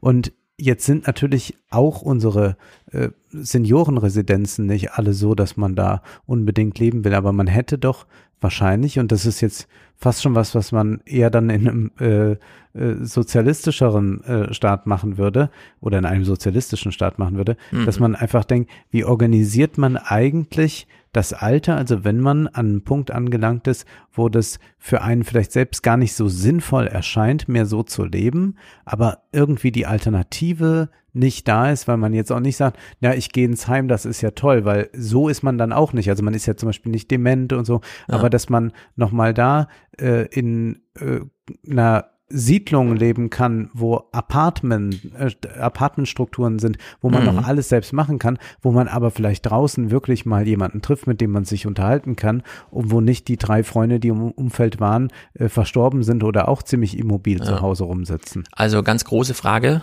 Das ist natürlich nur, wie soll man sagen, in ganz großen historischen Bögen. Also wenn man will, dass alte Menschen gut leben, und das tun sie nicht, wenn sie alleine für sich leben und so weiter, dann müsste man schon zwei Generationen vorher anfangen, vorbildhaft und politische Programme auszutesten, damit dann irgendwann es total normal ist zu sagen, hör mal zu, ich bin jetzt 75, ich ziehe jetzt mal um. In der DDR, meine ich, war das doch zumindest, dass Wohnungen dann auf sich verkleinerten wieder, oder? Wie war das? Oder Äh, das weiß ich gar nicht, ob es da so, ich, weiß gar nicht, wie die Lebenserwartung in der DDR so war, ob man das so groß planen musste. Jetzt haben wir ja also mit 21 Jahren Rentenbezug zu tun. Ja, ja, gut, also wirklich wahnsinnig viel. anderes, ja. Und es sind halt alles Eigenheime, während man in der DDR ja gewohnt hat für 20 Mark. Da war ja die Mhm. Miete einfach 20 Mark. Also das hat man dann einfach, dass man halt einfach umgezogen ist, ne? von einer Wohnung in die andere. Äh, heute klemmt man halt krass an diesem Eigentum und ich weiß nicht warum. Das gibt es auch in keinem anderen europäischen Land in diesem Maße. In Italien vielleicht so ein bisschen, da ist die Eigentumsquote auch so hoch, dass die Familie dann immer sagt, nee, jetzt nochmal ein Umzug, das muten wir denen nicht zu und so weiter. Während das vom wissenschaftlichen Standpunkt aus das Beste ist, was man machen kann. Nochmal eine neue Nachbarschaft, keine Streitereien vor 30 Jahren mit irgendwem gehabt, sondern einfach, jetzt gehe ich raus, jetzt habe ich Spaß. Und dieses gemeinschaftliche Wohnen. Da ist ja Henning Scherf, der ehemalige Bremer Bürgermeister, ein ganz großer Verfechter davon, dass man im Alter nochmal ganz neu wohnt, die WG wieder für sich entdeckt und so weiter. In Deutschland ist diese totale Versingelung und das ist auch eine große Folge, das ist ja dann Niklas Mark Thema, äh, einfach des Lobbyismus, dass einfach die Bauwirtschaft kam und sagte, also Häuser müssen hier 400.000 Euro kosten oder mehr. Das Dach muss ganz teuer sein. Ich weiß, es geht nur um Regenabschutz und so, aber das muss ganz, das muss ein ganz teures Dach sein. Das muss auch überall in den Gesetzen stehen, wenn ein Mhm. Haus baut, das muss das teuerste Dach, das möglich ist, sein und so. Und so hat man ja unglaublich viel Geld daraus gezogen und eben gesagt, wenn ihr euch das leisten könnt, dann baut ihr euch ein ganz teures Haus. Alle anderen ist uns egal. Uns geht's nur darum, du bist halt derjenige, der es finanzieren kann. Einer dafür Verantwortlichen ist Enak Ferlemann in der CDU und der bekommt hier eine ganz wunderbare Zwischenfrage von der linken Nicole Gohlke. Äh, Von Milieuschutzsatzung halte ich allerdings nicht allzu viel, denn sie zementieren einen Zustand, der heute vielleicht noch gewünscht ist, in 10, in 20, vor allem in 30 Jahren völlig überholt sein kann. Warum soll die Mieterin im dritten Stock, die ältere, die ältere Dame, nicht davon profitieren, dass es einen Fahrstuhl gibt, der eingebaut wird? Das ist einfach sinnhaft. Und wir werden es in einer älter werdenden Bevölkerung noch erleben, dass wir das viel mehr diskutieren werden, als wir es vielleicht noch heute tun. Es gibt viele andere Dinge, ob Sie jetzt äh, die Gebäude verändern wollen, was den ganzen Klimaschutz und anderes angeht. Herr Kollege, erlauben Sie eine Zwischenfrage von der Linken? Ja, gerne. Frau Präsidentin, und äh, vielen Dank, dass Sie die Zwischenfrage ermöglichen. Ich gebe zu, dass ich Sie ähm, bislang äh, nicht kannte. Deswegen habe ich gerade äh, gegoogelt und habe dann bei Wikipedia gefunden, dass Sie geschäftsführender Gesellschafter der Dr. Mingram Immobilienhandel Unternehmensberatung GmbH sind. Und dann habe ich mich ganz kurz gefragt, ob Ihre Haltung, die Sie hier gerade vortragen und die sich übrigens eklatant unterscheidet von der Haltung Ihrer CS, äh, der Unionskolleginnen und Kollegen in München, die dort in Verantwortung sind und die das Vorkaufsrecht gerne wieder zurück hätten, ob diese ihre Haltung eventuell mit ihren eigenen Interessen begründet sein könnte und ob da vielleicht ein gewisser Interessenkonflikt sogar vorliegt, nicht im Interesse der Mieterinnen und Mieter handeln zu können. Ja, schönen Dank, für, schönen Dank für Ihre freundliche Frage. Es wundert mich ein bisschen, dass Sie mich gar nicht kennen. Dann können Sie mit Verkehrsprojekten in den letzten Jahrzehnten ja nicht viel zu tun gehabt haben. Sonst würden Sie das wahrscheinlich wissen. Ja, da muss auch mal ein neuer Wind. Ganz genau, ja. Äh, Gut, dass man ihn bislang nicht kannte, aber natürlich, er betreibt äh, Ja. seine, seine, seine Politik. Das Ja, ist so. vor allem, das ist so- Das ist halt, das ist der, das ist der, der, der Miner, Hm. der im Ja, genau. OMR-Podcast sagt, ähm, ich, es geht hier nicht um meine persönlichen äh, privaten Vermögen. Mhm. Äh, es geht mir um die Mission und wir machen äh, die Welt für alle ein bisschen besser. Und nee, man macht die Welt halt für alle ein bisschen schlechter und profitiert Mhm. prächtig davon. Genau, dieses kommunale Vorkaufsrecht, was hier ähm, behandelt wird, weil die Linken das wieder haben wollen, ähm, bezieht sich ja, wir haben das ja in Ulm zum Beispiel, ne, Ja. besprochen. In Ulm kommt ja einfach die Gemeinde und sagt, also ihr wollt hier Land verkaufen, dann verkauft es an uns und wir verkaufen es dann weiter an die Familien nach Bedarf, aber nicht nach höchstbietend. Und die Ulmer hatten sich ja, wir haben es im August 21 besprochen, die beziehen sich ja einfach auf Artikel 28 Grundgesetz. Den Gemeinden muss das Recht gewährleistet sein, alle Angelegenheiten der örtlichen Gemeinschaft im Rahmen der Gesetze in eigener Verantwortung zu regeln. Mhm. Was bedeutet, hier kann man durchaus mal die Marktwirtschaft aufheben, also das Prinzip Ja. des Höchstbietenden, der Versteigerung, wenn es eine Angelegenheit der örtlichen Gemeinschaft ist, hier einfach mal für Zustände zu sorgen, solange nicht Gesetze ne, im Rahmen der Gesetze dagegen sprechen. Also gibt's hier durchaus im Bundestag darüber zu diskutieren, ob man jetzt ähm, dieses Vorkaufsrecht hat oder nicht. Und jetzt hat sie ja angemerkt, selbst in München stellt die CDU fest, dass es hier ein echtes Problem gibt. Und die wollen das gerne ordentlich wiederhaben. Die wollen dieses kommunale äh, Recht der Gemeinden haben. Und ganz fern, also nicht nur regional, sondern auch äh, sozusagen in der Stratifikation des politischen Betriebs steht einfach so ein Typ im Bundestag und hält ja so seine Lobbyistenrede. Ja. Und das sind schon Zustände in Deutschland, da muss man auch echt nochmal sich fragen, warum hat der Bundestag überhaupt dazu zu entscheiden? Wenn die das in München machen wollen und sich da einig sind, warum dürfen die das nicht einfach?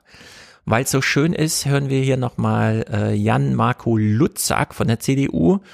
Und wir beide sehen einfach nur, wie Nicole äh, Gohlke im Plenum sitzt und leidet, während da die Typen quatschen. Seit 2015 hat man über das Vorkaufsrecht in äh, gemeindliches ähm, Eigentum überführt. 530 Millionen Euro hat man dafür ausgegeben. Und jetzt kann man ja mal rechnen, was heißt denn das eigentlich?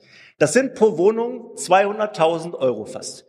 Wenn man jetzt mal davon ausgeht, eine Haushaltsgröße, dieses im Durchschnitt nur 1, also reden wir mal von zwei großzügig, dann bedeutet das, wir haben 100.000 Euro pro Person ausgegeben. Steuergelder, die wir ausgegeben haben. Und jetzt frage ich mal, was hätte man mit diesem Geld eigentlich alles sonst noch machen können? Wie viele Belegungsrechte hätte man kaufen können? Wie viele Subjektförderung, höheres Wohngeld hätte man machen können? Nur mal als Beispiel. 250 Euro pro Monat, über 30 Jahre hätte man jemanden zahlen können. Und ich kann Ihnen sagen, damit hätte man wirklich Menschen geholfen. Wir sprechen jetzt hier wirklich von einer Summe von 530 Millionen Euro? Ah, Da hat er genannt, ne? Das war der Mhm. Betrag, 530 Millionen. Also wir haben 100 Milliarden jetzt für die Rüstung Ja. An einem Tag locker gemacht und wollen noch da weitergehen mit dem NATO 2% Ziel. Und wir reden jetzt über 530 Millionen und eine vollkommen absurde Rechnung, die daraus dann erfolgt. Und Mhm. man hätte die Leute unterstützen können, wo man auch sagen muss, ja, habt ihr ja auch nicht. Ja, ja, das ist einfach völlig absurd, dass das so diskutiert wird. Eins der großen Probleme ist eben diese Eigenheime, die ja jetzt nun auch in München, in Stuttgart und überall, die wird es nicht mehr geben auf dem Stadtgebiet, sondern da wird jetzt mal ordentlicher Geschosswohnungsbau gemacht. Und als ich diesen Clip hier von Peter Tschentscher bei Wohnungsbautag habe ich, sah, habe ich gedacht, das stimmt, dieser wir haben so unglaubliche Lobbyistenerfolge in Deutschland. Dieses ein Auto für jeden und zwar ein möglichst großes. Alle Kosten da werden vergesellschaftet, haben wir ja gehört. Äh, Es kostet ja 5000 Euro pro Jahr an einfach gesellschaftlichen Kosten, die wir alle aufbringen, damit irgendwer mit seinem SUV rumfahren kann. Und beim Wohnen eben auch. Denn das ist ja dann auch ne, Niklas Mark sagt das ja immer wieder, wenn er äh, öffentlich auftritt, dass wir wohnen, wie wir wohnen, hat ja nur damit zu tun, dass uns irgendwelche Lobbyisten das so aufgedrückt haben, wir sind ja total unglücklich in diesen, klar, wir haben einen eigenen Zaun und die Nachbarn sind weit weg, wir haben unsere Ruhe, nur das ist ja nicht so, wie wir leben wollen. Und das stellen nämlich auch die großstädtischen ähm, urbanen Zentren Bürgermeister dann immer wieder fest. Es ist nicht verwunderlich, dass die da in München einfach sagen, nee, wir müssen, brauchen jetzt ein kommunales Vorkaufsrecht und wir wollen dann auch ein bisschen mitplanen und wir brauchen hier mal einen Geschossbau und ein bisschen Enge und nicht nur einfach, äh, jeder hat sein eigenes Loft und so weiter. Und Peter Tschentscher hat das hier mal auf den Punkt gebracht und ähm, Giffey sagt dann, das gilt für Berlin auch. Bei uns in Hamburg gilt es auch, die eng bebauten, quirligen Stadtteile sind oft die, die dann am Ende auch noch die größte Beliebtheit haben bei den Menschen, weil ähm, es nicht immer so ist, dass viel Platz äh, dann bedeutet, dass dort man auch gerne lebt. Es gibt unterschiedliche Anforderungen und, und äh, Interessen. Und deswegen gilt für Wien, für Hamburg, für viele Städte, dort, wo es eng bebaut ist, wo es quirlig ist, wo es urban zugeht, dort äh, gibt es auch eine hohe Lebensqualität. Es ist mir auch nicht erklärlich, wie man überhaupt auf die Idee kommen kann, Metropolen zu errichten und nicht in die Höhe bauen zu wollen. Das Ja. ist ja ein uraltes Thema 60er Ja. Jahre. Alexander Mitscherlich, der das schon aufgebracht hat. Auf dem Land wird der Geschossbau schwierig werden, aber dass man das in einer Stadt nicht macht und man immer weiter irgendwie in die Breite ging und dachte, man, wa- was hat man überhaupt dabei gedacht? Sich? Nee, man hat sich nichts dabei gedacht. Man hat tatsächlich diese kurzfristigen Lobbyinteressen befriedigt. Ja. Wir hören zum Abschluss dieses Themas das Energiepolitische und Energiewende, das heben wir uns für später auf, äh, denn das wird wahrscheinlich noch ein bisschen aktueller, als es jetzt gerade ist. David McWilliams in seinem Podcast, er ist ja dieser irische Ökonom, der immer mal wieder so ein bisschen für Aufsehen, zumindest in meinem Podcatcher sorgt. Und er hat es hier mal ganz wunderbar in 14 Sekunden runtergebrochen, was ich im Buch ein bisschen ausführlicher mache. Es gibt in Köln so einen Ökonom, der hat das mal durchgerechnet. Allein die Steigerung der Wohnkosten hat in den letzten elf Jahren drei Billionen Dollar, äh, Euro von Mietern zu Vermietern umgelenkt. Also nur die Steigerung, wenn man die Referenzmiete Ja. 2011 so nimmt. Und wir wissen ja, dass da eine gewisse Generationenfrage mit verknüpft ist, denn diejenigen, die die neuen Mietverträge unterschreiben, sind vor allem junge Menschen und die, die die Wohnung vermieten, sind nun mal in Deutschland 58 im Schnitt, also überwiegend älter, ungefähr 25 Jahre älter als ihre Mieter. Wir haben es also mit einer extremen Umschichtung zu tun und David McWilliams und ich wünsche mir das so sehr, dass es das auch mal in Deutschland irgendwie gibt, dass irgendein Podcast das einfach mal immer wieder so betont, auch so in Nachsätzen, dass man es einfach mal runterbricht. housing inflation for a younger person has a dramatic impact on their cost of living and consequently their standard of living. Whereas housing inflation for an older person actually makes them feel richer. Ja. Ja, wenn wir von Inflation sprechen, haben wir es mit einem Zustand zu tun, der die Jungen auszehrt, die Alten aber eigentlich reicher macht. Ganz die genau. sind gar nicht betroffen von Inflation, die sind ja auf der Empfängerseite des Geldes. Auf die Alten passen wir dann nach wie vor auf und lassen alles zu. Richtig. Oder wir hätten gerne nochmal mit äh, Lockdown und so weiter, äh, weil die ja äh, sich auch dann noch nicht mal impfen lassen wollen, wo ich auch nochmal betonen würde, wer sich nicht impfen lässt, das ist mir dann auch egal, das Schicksal äh, desjenigen, der sich nicht impfen lässt. Wir haben es dann geschafft bei äh, einer unglaublichen Zahl, ich muss die wirklich nochmal sagen, weil äh, die mir gar nicht aus dem Kopf rausgeht, 8,5 Millionen Menschen leben beengt, also zu eng, wie das eigentlich nicht sein sollte. Und wir haben trotzdem es geschafft, dass man immer wieder Lockdown und jetzt nochmal Homeschooling und so weiter gemacht hat. Es ist, äh, es ist skandalös. Hm. Lass uns doch noch zum Abschluss jetzt, Ja, oder? ja, die letzten drei Clips liegen bereit. Du hast die letzten drei Clips, gut, dann bin ich äh, gespannt. Äh, ah, ich sehe schon was, okay. Wir fangen an, das ist ein kleines Sammelsurium, weil die Bundeswehr gerade Thema ist und wir gerade die Generationenfragen ansprachen und überhaupt jetzt 100 Milliarden zur Verfügung stehen. Die Bundeswehr soll irgendwas machen, hat aber auch Personalnot. Mhm. Jetzt ist ja eine Überlegung, und das ist schon vorher im Bundestag am 16. thematisiert worden hier. Wir hören gleich den parlamentarischen Staatssekretär der Verteidigung Thomas Hitschler. Hitschler. Er heißt echt Hitschler. Ja. Ich muss gerade ein bisschen schmunzeln auch, aber gut. Und er bekommt die Frage, ja, kann man nicht einfach die Soldaten ein bisschen länger arbeiten lassen? ist ja die allgemeine Diskussion. Ja. Längere Lebensarbeitszeit, geht das nicht auch bei Soldaten? Wir wissen, wie bei der Bundeswehr agiert wird, nach Buch, nach Vorschrift, nach, ähm, wie man das halt so macht, ganz formaler Sprache. Und selten habe ich ein so amüsantes Stück Rentenrepublik serviert bekommen.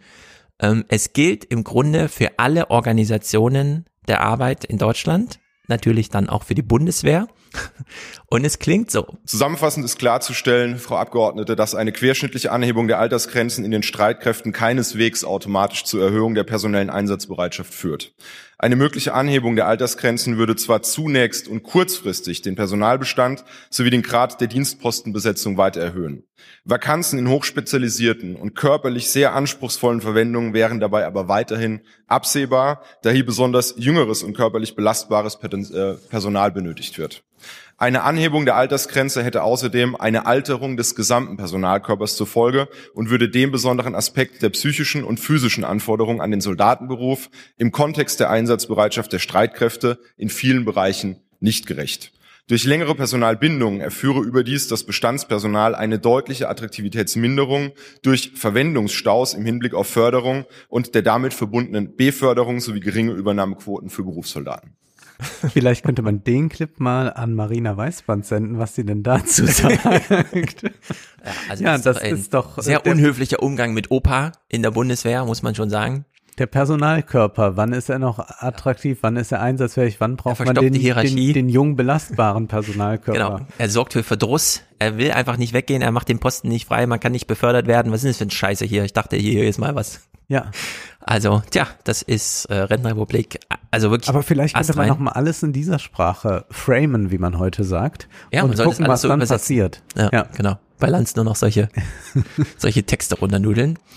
Berlinale. Clip Nummer zwei, Berlinale. War ich, ich, in diesem Jahr nicht, ja. weil ich mir sagte, das tue ich mir ja. nicht an. Sie ist nicht in Bern, ganzen, also fahre ich nicht hin. Äh, genau, diesen ganzen Testwahnsinn und so, da habe ich keinen Bock drauf. Ja. Wir gucken einen Ausschnitt der Tagesthemen am 10.2. Ich dachte mir gleich, das bringe ich mit zu Wolfgang.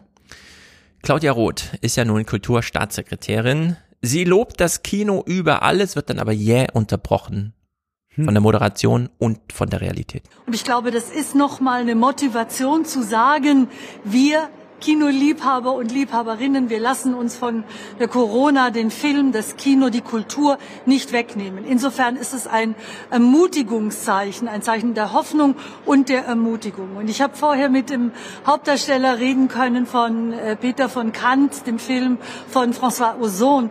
Und er hat zu mir gesagt, das ist heute politisch. Heute ist es ein politisches Zeichen weit über Berlin hinaus an die Welt zu sagen, Kunst und Kultur können wir uns nicht nur in guten Zeiten leisten. Liebe, Kunst und Kultur. Liebe Frau Roth, entschuldigen Sie, dass ich Sie, entschuldigen Sie, dass ich Sie unterbreche, weil es geht doch vielen Kinobetreibern um die harten Maßnahmen, unter denen sie derzeit leiden. Sind Sie dafür, dass wir da sehr bald Öffnungsschritte bekommen werden. Denn nächste Woche treffen sich ja wieder Bund und Länder und dann wird man darüber reden, ob es 2G Plus nicht mehr geben muss in den Kinosälen.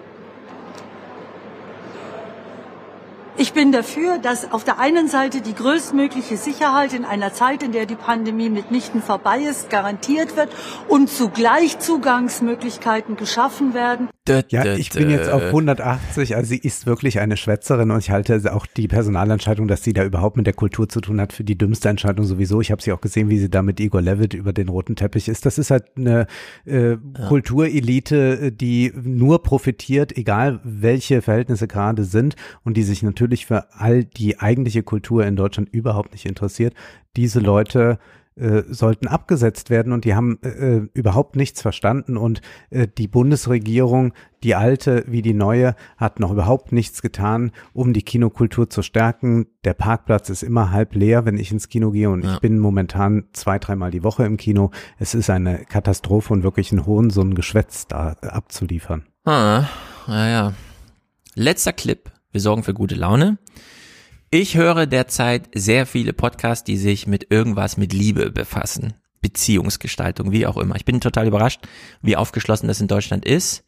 Äh, stelle aber irgendwie fest, ja, das ich muss passt. noch gerade ein, eine Sache fällt mir gerade ein, das ja. muss ich noch gerade loswerden, weil sie mehrmals sagt Zeichen, ein politisches Zeichen. So, ja. Da sind, das ist genau die Hyperpolitik, die heute gemacht wird. Man verändert nicht die Situation, ja. man verändert genau. nicht tatsächlich den Wohnungsbau, man verändert nicht die Gehälter. Wir setzen ein Zeichen. Wir sagen, heute sind wir LGBT, morgen sind wir Ukraine und wir sind auch für das Kino. Die ganze Welt hört es von Berlin aus. Nein, die ganze Welt guckt nie nach Berlin, interessiert überhaupt nicht. Aber wir wollen auf keinen Fall ein Euro den den Kinobetreibern geben oder einfach mal äh, diese äh, verrückten Reglementierungen aus. Man, man hat die Kinos haben jetzt ja. Personal eingestellt, das mit der Taschenlampe dasteht, meinen Impfausweis und meinen Personalausweis abscannt, äh, dann gehe ich zum zum Eintritt, löse den da und kann nur als 2G Plus Mensch, also als als mhm. geboosterter äh, in den Saal, muss aber da die Maske drin tragen. Es sei denn, ich esse was, dann kann ich sie zum Essen abziehen. Also äh, es ist und dann will man nur Zeichen setzen und das ist aber genauso hier, äh, naja, diese die eben die äh, genannten Twitter-Leute, die dann auch die ganze Zeit äh, Zeichen setzen. Ja, äh, also ich hätte auch, sie hat ja nun die Nachfrage bekommen, hätte ich auch gesagt, also ja, ich bin schon dafür, dass wir jetzt einfach Post-Corona erklären fürs Kino. Ja. Leute wissen Bescheid, was Corona ist. Wenn sich jemand schützen will, kann er sich schützen. Wir wissen, dass eine FFP2-Maske rundum schützt, zu 100 Prozent durch drei Stunden. Wer eine tragen will, trägt eine. Und wenn genau. nicht, dann nicht. Das einfach genau. Corona-freie Zone. Aber nein. Ganz genau. Sie möchte größtmögliche Sicherheit. Und jetzt was Schönes. Was jetzt was Schönes. Es ist auch äh, zum Entspannen für alle, die äh, unter diesen Situationen leiden, so wie du. Und es ist jetzt Frühling. Wir spüren es hier auch gerade schon. Wir haben das mhm. Ganze offen. Es ist einfach toll. Die Frage ist, wie nähert man sich den Menschen jetzt wieder an? Wir müssen es ja wieder lernen. Das Daten geht wieder los und ich stelle in diesem Podcast, die ich jetzt aber höre, fest, ja, diese FDP, SPD, wie auch immer, neue Familienpolitik, da die jetzt so entsteht, auch ein bisschen von der grünen Duktus so mitgetragen, die ist nicht ganz verkehrt. Menschen führen jetzt neue Leben und es beginnt beim Dating. Wo geht man am besten hin zum ersten Date? Ins Kino? Hm, da ist dunkel, da ist laut, Schwierig. da kann man nicht gut sprechen. Geht man in ein Café? Café hm, da sitzt man sich so gegenüber, ist sich so richtig ausgeliefert. Was tut man? Man geht in die Natur. Wir hören eine kurze Empfehlung, ein Ausschnitt, Deutschlandfunk, eine Stunde Liebe, wo man sich jetzt, erklärt Erik Hegemann, am besten zum Daten trifft. Ich glaube, die letzten zwei Jahre haben gezeigt, spazieren gehen ist echt eine gute Angelegenheit für das erste Kennenlernen. Und ähm, wir haben ja auch ganz viele Leute befragt und der Spaziergang ist wirklich sozusagen das Setting der Wahl für die meisten. Früher war es das Café. Das gab es eine Zeit lang nicht. Ich glaube, es ist aber sinnvoll, tatsächlich mit dem Spaziergang zu beginnen. Wenn der gut war, kann ich immer noch in ein Café gehen. Aber bei der Bewegung ähm, fällt vielen Menschen ähm, das Gespräch leichter. Und außerdem sieht man neue Eindrücke, über die man dann auch wieder reden kann miteinander. Man erlebt gemeinsam etwas. Und ein Café ist weniger ein Erlebnis als eben eine Art Bewerbungsgespräch. Und bei einem Bewerbungsgespräch ist meine Vermutung, verliebe ich mich einfach nicht so sehr. Richtig. Mhm.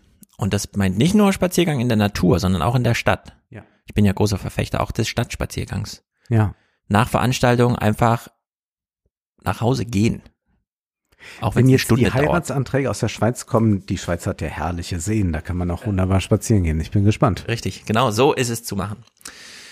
Gut, wir lesen im Salon Kampf der Nation. Ich habe es noch nicht gelesen, du? Ich auch noch nicht, aber das ist, glaube ich, ein Buch, das wir jetzt Passt, äh, schon direkt wieder einordnen können. Ja.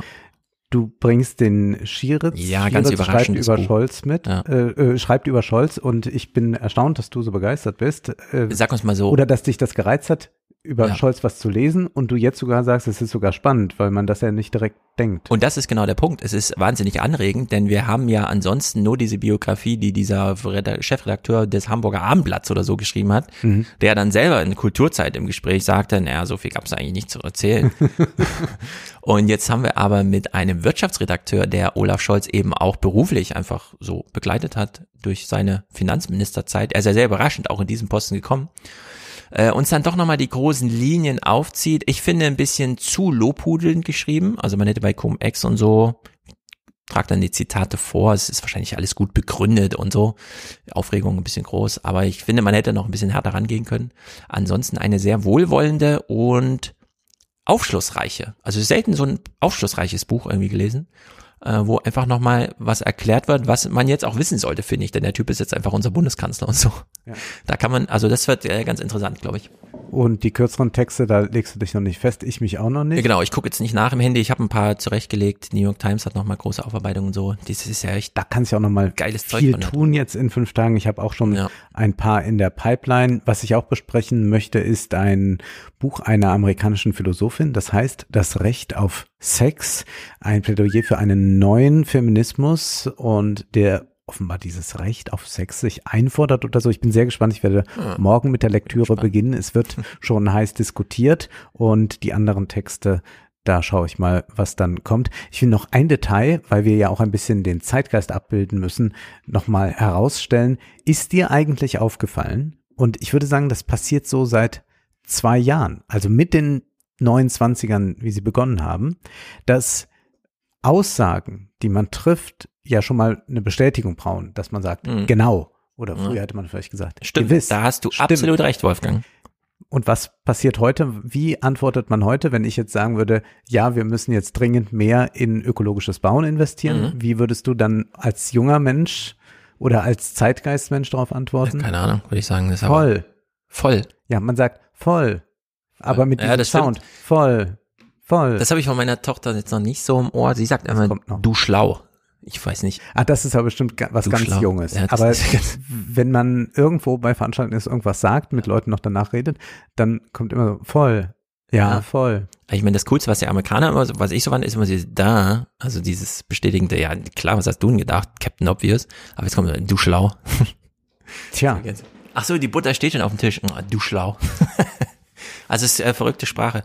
Vielleicht können wir aber doch mal wieder lieber gewiss sagen als Nein, voll. nein, nein, nein, nein, nein, da bist du auf voll. ganz falschen, ganz falschen Trip. Aber das voll klingt auch komisch. Naja, achtet mal drauf und äh, Voll. vielleicht kann man es ja mal weglassen. YOLO. Okay, haut rein. Bis dann. Ciao.